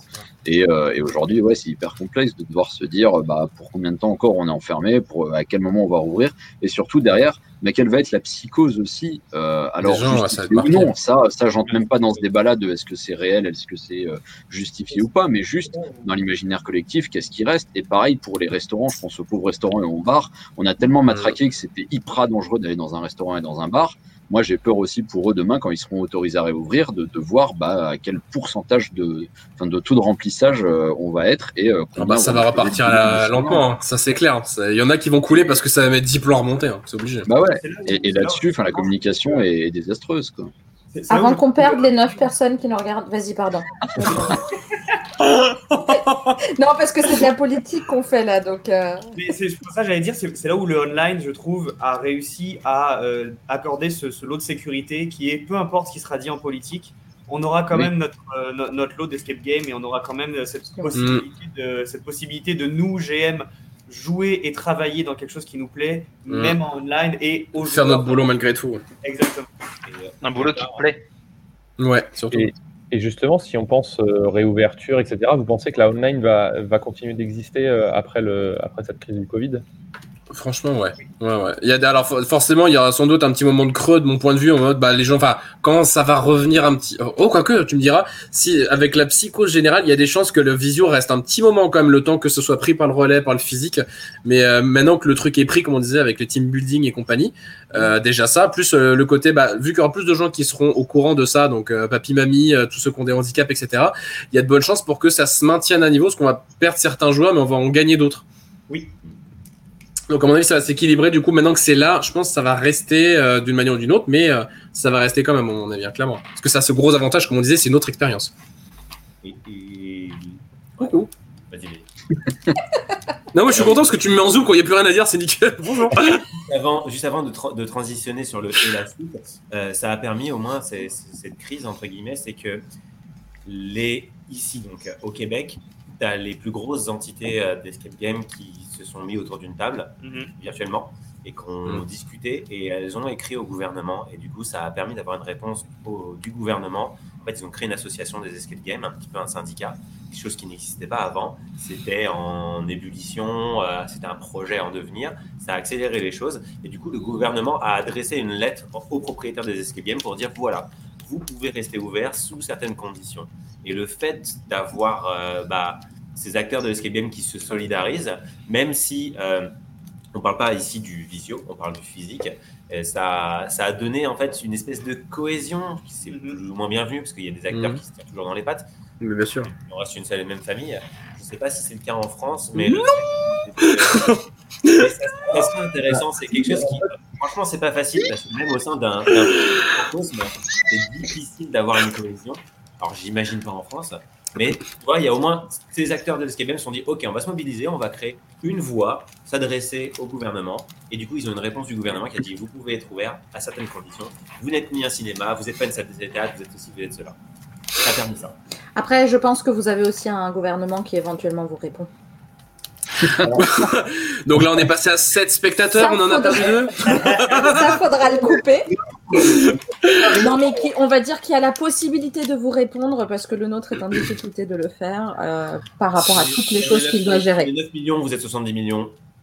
Ouais, c'est pas a, euh, C'est pas la même chose, il y a beaucoup de demandes. euh, et, euh, et quand même, euh, bon, on attend de voir ce que ça peut donner, mais euh, à ma connaissance, il y a euh, un syndicat, le Space, qui va au-delà de Oui, ce qui se met peu. couvre tout le loisir d'intérieur euh, et qui, eux, vraiment, euh, toujours pour le peu que j'ai pu en suivre, j'étais assez occupé à faire des escape en visio et du coup, je, je me suis pas forcément engagé à fond sur ces combats-là parce qu'il faut choisir ses batailles, mais euh, néanmoins, je, je les soutiens et on compte, euh, on compte même euh, adhérer chez eux. Euh, mais le space, vraiment, euh, à force de travail et de, de mille tentatives, euh, que ce soit en- dans les médias locaux, dans les médias nationaux, etc., etc., euh, à ma connaissance, depuis mi-décembre, euh, alors ça aura pris du temps, c'est vrai, mais depuis mi-décembre, ils ont enfin euh, des gens avec qui dialoguer au niveau gouvernemental. Ah ouais? Exactement, ouais. Cool. Intéressant et euh, bah, j'ai espoir aussi qu'effectivement on s'intéresse à, Alors peut-être pas spécifiquement aux escape games, malheureusement. Au loisir parce qu'il y a indoor, quoi. Grand nombre de choses, voilà, mais au moins, effectivement, au loisir indoor, euh, à partir de janvier, peut-être qu'on on sera euh, plus écouté, ou en tout cas, on regardera peut-être de plus près euh, nos particularités par rapport à l'ensemble des commerces. Bah, Et pour de- revenir sur. Pardon. Tu veux Vas-y, vas-y, vas-y. vas-y. C'était pour revenir sur l'escape en visio, en fait. Moi, ce que là où j'étais curieuse, c'est parce que par exemple, nous, on a posé cette question à des enthousiastes anglophones qui tous ont dit on croise les doigts pour que ça continue, parce que c'est vraiment quelque chose euh, que, qui nous plaît par rapport à l'étranger aussi, par rapport aux autres pays que on va pas voir physiquement pour faire des escapes. Euh, mais moi, je me posais la question est-ce que vous pensez qu'il y a des choses qu'on peut prendre de l'escape en visio et transposer plus tard dans le vrai, Euh, tout ce qui est côté roleplay, tout ce qui est tout- toute cette question-là, est-ce que vous pensez que ça, c'est vous avez appris quelque chose que vous allez éventuellement transposer dans les salles que vous allez créer? Alors, moi, je, moi, je vais te dire déjà, bah, puisqu'on a eu la chance de continuer à travailler, on a continué d'apprendre. Donc oui, ça ne fera que du bien, clairement. Maintenant, du, du roleplay, on en faisait déjà beaucoup avant, mais tu vois, moi, le genre d'idée qui me passe par la tête, c'est euh, l'hybride, en fait, où tu as, par exemple, un couple qui va être euh, à Metz et qui va venir jouer en physique le casse du siècle, mais qui vont être aidés par des amis à eux ou de la famille euh, qui sont loin, où en gros, le, le maître du jeu retrouverait sa place un petit peu plus euh, à l'écart, entre guillemets, mais tout en étant un personnage très immersif et tout, et où les gens pourraient interagir entre euh, un maître du jeu à l'extérieur de la salle, la moitié de l'équipe qui va être euh, physiquement présente et l'autre moitié qui va être en vidéo. Pourquoi pas euh, tenter des expériences hybrides entre les deux, par exemple Ouais, c'est intéressant. Ah, Apparemment, ça vous branche pas trop, mais. Ah, c'est Si, ah, mais moi, je- C'est le silence, c'est le silence de la réflexion, tu vois. C'est ça. Et tout le monde est déjà en train d'écrire des scénars, c'est tout, suite à ce que tu as dit. Non, je tout le monde te une pique euh, C'est une excellente idée justement pour rapprocher les, pour rapprocher les deux mondes. Euh, je trouve que ouvrir, ouvrir ta salle est une excellente, euh, est une excellente idée. Là jusque là, ça faisait vraiment le, c'est ceux qui profitent de l'expérience sont dans cette salle. Il faut se déplacer, il faut se, il faut, faut venir faire ce- cette chose. Là, le online apporte cette possibilité de dire ah c'est super ce que tu veux faire, bah, tu veux venir avec moi, bah, je peux pas, c'est pas grave, viens quand même avec moi. Et c'est vraiment, c'est vraiment cool de pouvoir se dire ça. Et maintenant qu'on l'a testé en full online, c'est une excellente idée de pouvoir, euh, de pouvoir créer un hybride.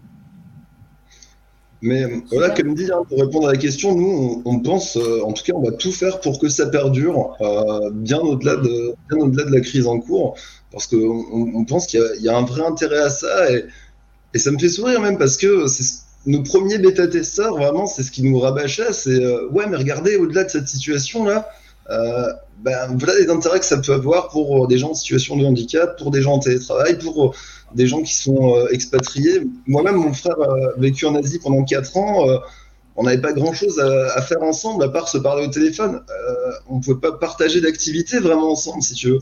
Donc euh, nous, on pense vraiment comme ça. On, on verra si l'avenir nous donne raison. Mais oui.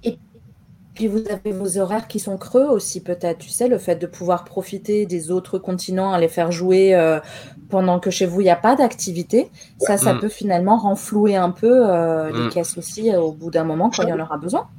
Et, et même, euh, et même que ce soit des autres continents, et pour les, pour, pour les horaires pro, et même simplement des, bah, des gens qui sont à l'autre bout de la France, euh, il y a peu de chances qu'ils viennent jouer chez The à Metz euh, en physique, alors que là, euh, ils auront l'opportunité de le faire.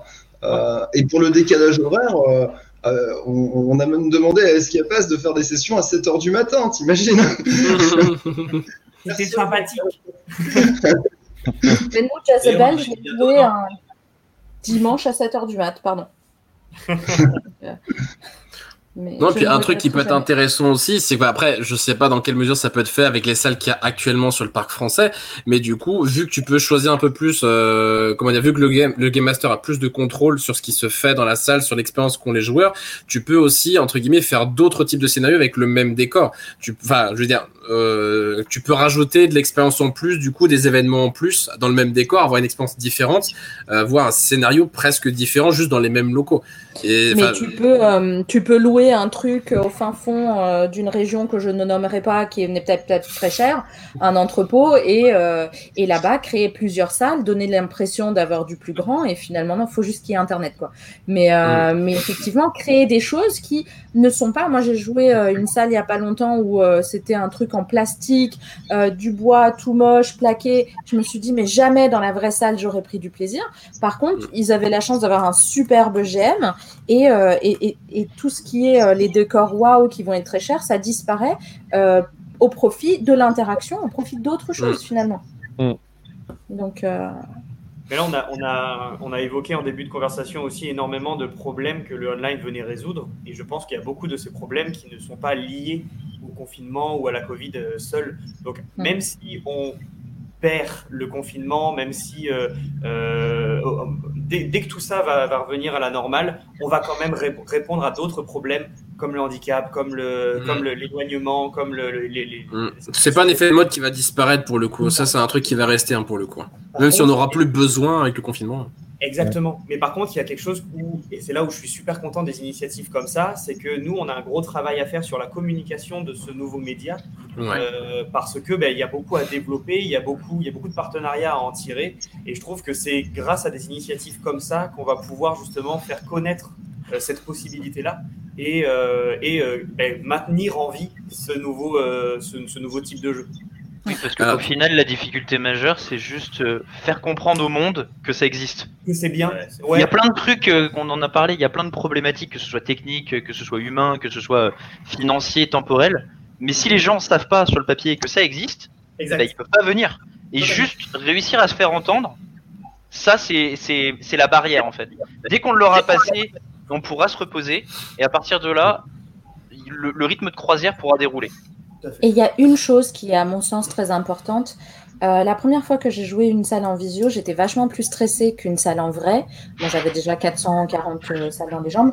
Ça doit être pour les autres. que non, par rapport au MJ en fait, c'est vraiment comme dans un oral. Si tu dis une connerie, t'as peur de la réaction du MJ que tu ne connais pas, et alors que finalement, quand il est derrière son écran, tu t'en fous, tu le Ouais, vois pas il en tant que euh, Il oublie, Voilà, ouais. c'est- Il t'oublie, pardon. Non, mais ça, c'est quelque chose, je trouve que pour un joueur, c'est important de savoir euh, ce côté amical et ce côté euh, partenaire. Et je trouve que dans vos vidéos avec Bob, vous le mettez très en avant, ça. Euh, de vraiment montrer ce côté euh, pote, pas vachement plus malin que moi. Et, euh, et du coup, euh, c'est vrai que ça enlève un peu cette, cette peur d'être dans une activité qu'on connaît pas et d'être mauvais, quoi. Après, vous parliez partenariat. Il y a un truc que je vois moi vraiment pour la suite et justement euh, une fois que ce sera un peu plus euh, développé et connu, c'est vraiment tout ce qui est lié au thérapeutique. Je sais que ça se fait déjà avec du jeu de rôle pour le coup, mais euh, je pense à des personnes par exemple qui ont Alzheimer ou des choses comme ça ou qui ont besoin d'un stimuli régulier du coup au niveau cognitif pour maintenir le cerveau du coup en état. Des escapes en visio justement, ça pourrait permettre de faire. Enfin, on pourrait faire ça dans les hôpitaux avec évidemment des trucs beaucoup plus simples, mais enfin, je repense à aux des délires comme Professeur Layton, etc., qui bah, ont aidé beaucoup de gens avec la Switch. Ça a été une petite révolution à l'époque. Des petits jeux d'énigmes comme ça que tu peux jouer à la maison euh, et pas avec un gros PC, c'était génial. Et la visio pourrait permettre de faire ça. Je sais que par exemple, avec tout ce qui est les casques en VR, euh, j'avais discuté avec des gens qui faisaient des escapes en VR justement et euh, qui avaient parlé de ça que des personnes en situation paraplégique, donc vraiment lourd, faisaient plus de gestes avec la nuque que ce qu'ils faisaient quand ils étaient en situation normale. Et ça permettait d'aider du coup à avoir un- pas une guérison, mais une amélioration de leur état. Et l'escape en visio pourrait me permettre de faire ça du coup euh, au niveau thérapeutique, ça pourrait être très très intéressant. Et c'est aussi, euh, vous avez donc ce public-là, donc j'espère que quand j'aurai Alzheimer, vous serez toujours là, les gars, euh, Ouais. pour créer des choses. Et c'est J'en ai fait vous- 4500 Et tu pourras tous les refaire. Meilleur public, Alzheimer, merci. Tous les jours à la même session. Mais c'est surtout aussi, je trouve que vous pouvez vraiment toucher, euh, encore une fois, la moyenne d'âge de- des escapers est plutôt dans la trentaine, quarantaine, souvent, et je trouve que vous pouvez toucher ce public jeune euh, qui se trouve sur Twitch à nous regarder euh, de manière fascinée, euh, mais aussi finalement tout ce public qui a l'habitude derrière un écran et de dire quelque chose à quelqu'un, euh, de, de commander un avatar, et- et vraiment, je pense qu'il y a ce public-là à attraper et à lui, leur permettre de jouer ensemble tout en sécurité, en gardant euh, la distanciation physique, pas sociale. du coup. Bon, C'est clair, c'est sur. euh, pardon, enfin, je te, je te coupe parce que je tentais que tu Non, allais conclure, mais. Oui, oui. Glisse le dernier truc. Raclette. Mais oui, non, mais euh, non, voilà, moi aussi, j'avais besoin de, de recaser ça. Non, mais c'est clair qu'on est sur l'émergence d'un nouvel usage qui a été euh, bah, Mm. développé bah, euh, par euh, un point négatif, mais comme ça a été le cas à travers les siècles, hein, les guerres ont amené plein de choses merveilleuses. C'est pas pour autant qu'on les On finit vraiment là-dessus. Mais je trouvais qu'on n'avait pas fait de point Godwin en 4 heures, donc c'est un peu dommage. Euh, non, mais, mais on est clairement ouais, sur d'émergence de, de nouveaux usages et euh, on l'a souligné pour un milliard de points et je trouve c'est hyper intéressant ce que tu disais Julien, côté théra enfin, le côté thérapeutique, mais le côté aussi euh, faire euh, se rapprocher des personnes, bah, comme tu le disais Marc, qui vivent à Hong Kong ou même qui vivent à l'autre bout de la France. Euh, c'est déjà vachement bien et je pense euh, clairement que ouais, là, la plus grosse difficulté, euh, bah, comme là pour le coup le disait Tom, c'est de réunir euh, tout ce petit monde et surtout d'amener ça à l'apport de chaque personne, tout comme il y a eu un besoin au début de l'escape qui a été euh, ben, euh, colonisé par les hardcore gamers qui ont trouvé ça et qui, qui faisaient du jeu vidéo, etc., qui ont trouvé ça formidable. Et là, petit à petit, on arrive à du grand public. Là, on est sur la, la même période, enfin le même le même cheminement de, de tout nouveaux usages qui se créent, qui va être euh, Ouais, va y avoir euh, une- colonisé bah, par des, des, des early adopters qui vont après évangéliser un peu autour d'eux et dire mais si va tester tu verras c'est formidable Mm. et il faut le temps que ça se fasse et en attendant bah, c'est là aussi où bah, côté créateur il faut proposer plein de choses il faut que ce soit génial pour donner envie très joli ce sous-titre et les raclettes merci euh, et, et que ça donne envie aux autres enfin de d'en parler et que ça se développe donc c'est autant Mm. du côté du créateur de, de faire le taf là que autour bah, de tout ce qui est ouais euh, médias euh, personnes qui jouent Mm. et microcosme qui doit s'agrandir au fur et à mesure au fil des mois, des semaines et des jours et des années et des Ça va se démocratiser avec le temps. Et voilà, c'est ça. On peut rappeler que en termes d'enseigne en ce moment en France, euh, on a donc Escape Time qui, qui viennent d'ouvrir trois salles. Euh, on a Escape the Room à Castres qui ont euh, une salle si je me, me souviens bien. Et la Et dernière, ils, vont, ils sont en train d'en planifier d'autres? Voilà, et euh, Escape euh, le hangar à Deauville euh, qui, a, qui a aussi ouvert un, un casque aussi d'ailleurs euh, il, y a quelques, il y a quelques semaines. Donc euh, voilà, il y a, il y a vous, mais il y a, voilà, ça commence à, à grandir un petit peu et donc euh, il y a, il y a d'autres choses Il y a de l'espoir. il y a de Et l'espoir. de- vivement la refermeture pour euh, d'autres ouvertures de salles. Eh bah tiens, on a. euh, Il est volcanique. tu- tu n'étais pas seul dans cette idée. Ok, euh, j'ai envie de faire une petite lumière quand même sur euh, Marc à un moment donné parce qu'il est euh, au centre. Parce qu'il est important. Parce qu'il est important. Donc Marc, tu préfères le pouce bleu, les dons Twitch ou les followers Insta? Euh, le pouce bleu parce que j'ai quand même 35 ans et le reste euh, j'essaie de le mettre mais c'est pas facile. D'où l'histoire des trentenaires, ok. Et euh, ton prochain Bob, il faut qu'il ait l'œil vif, le poil brillant ou la patte douce? Ou la truffe humide.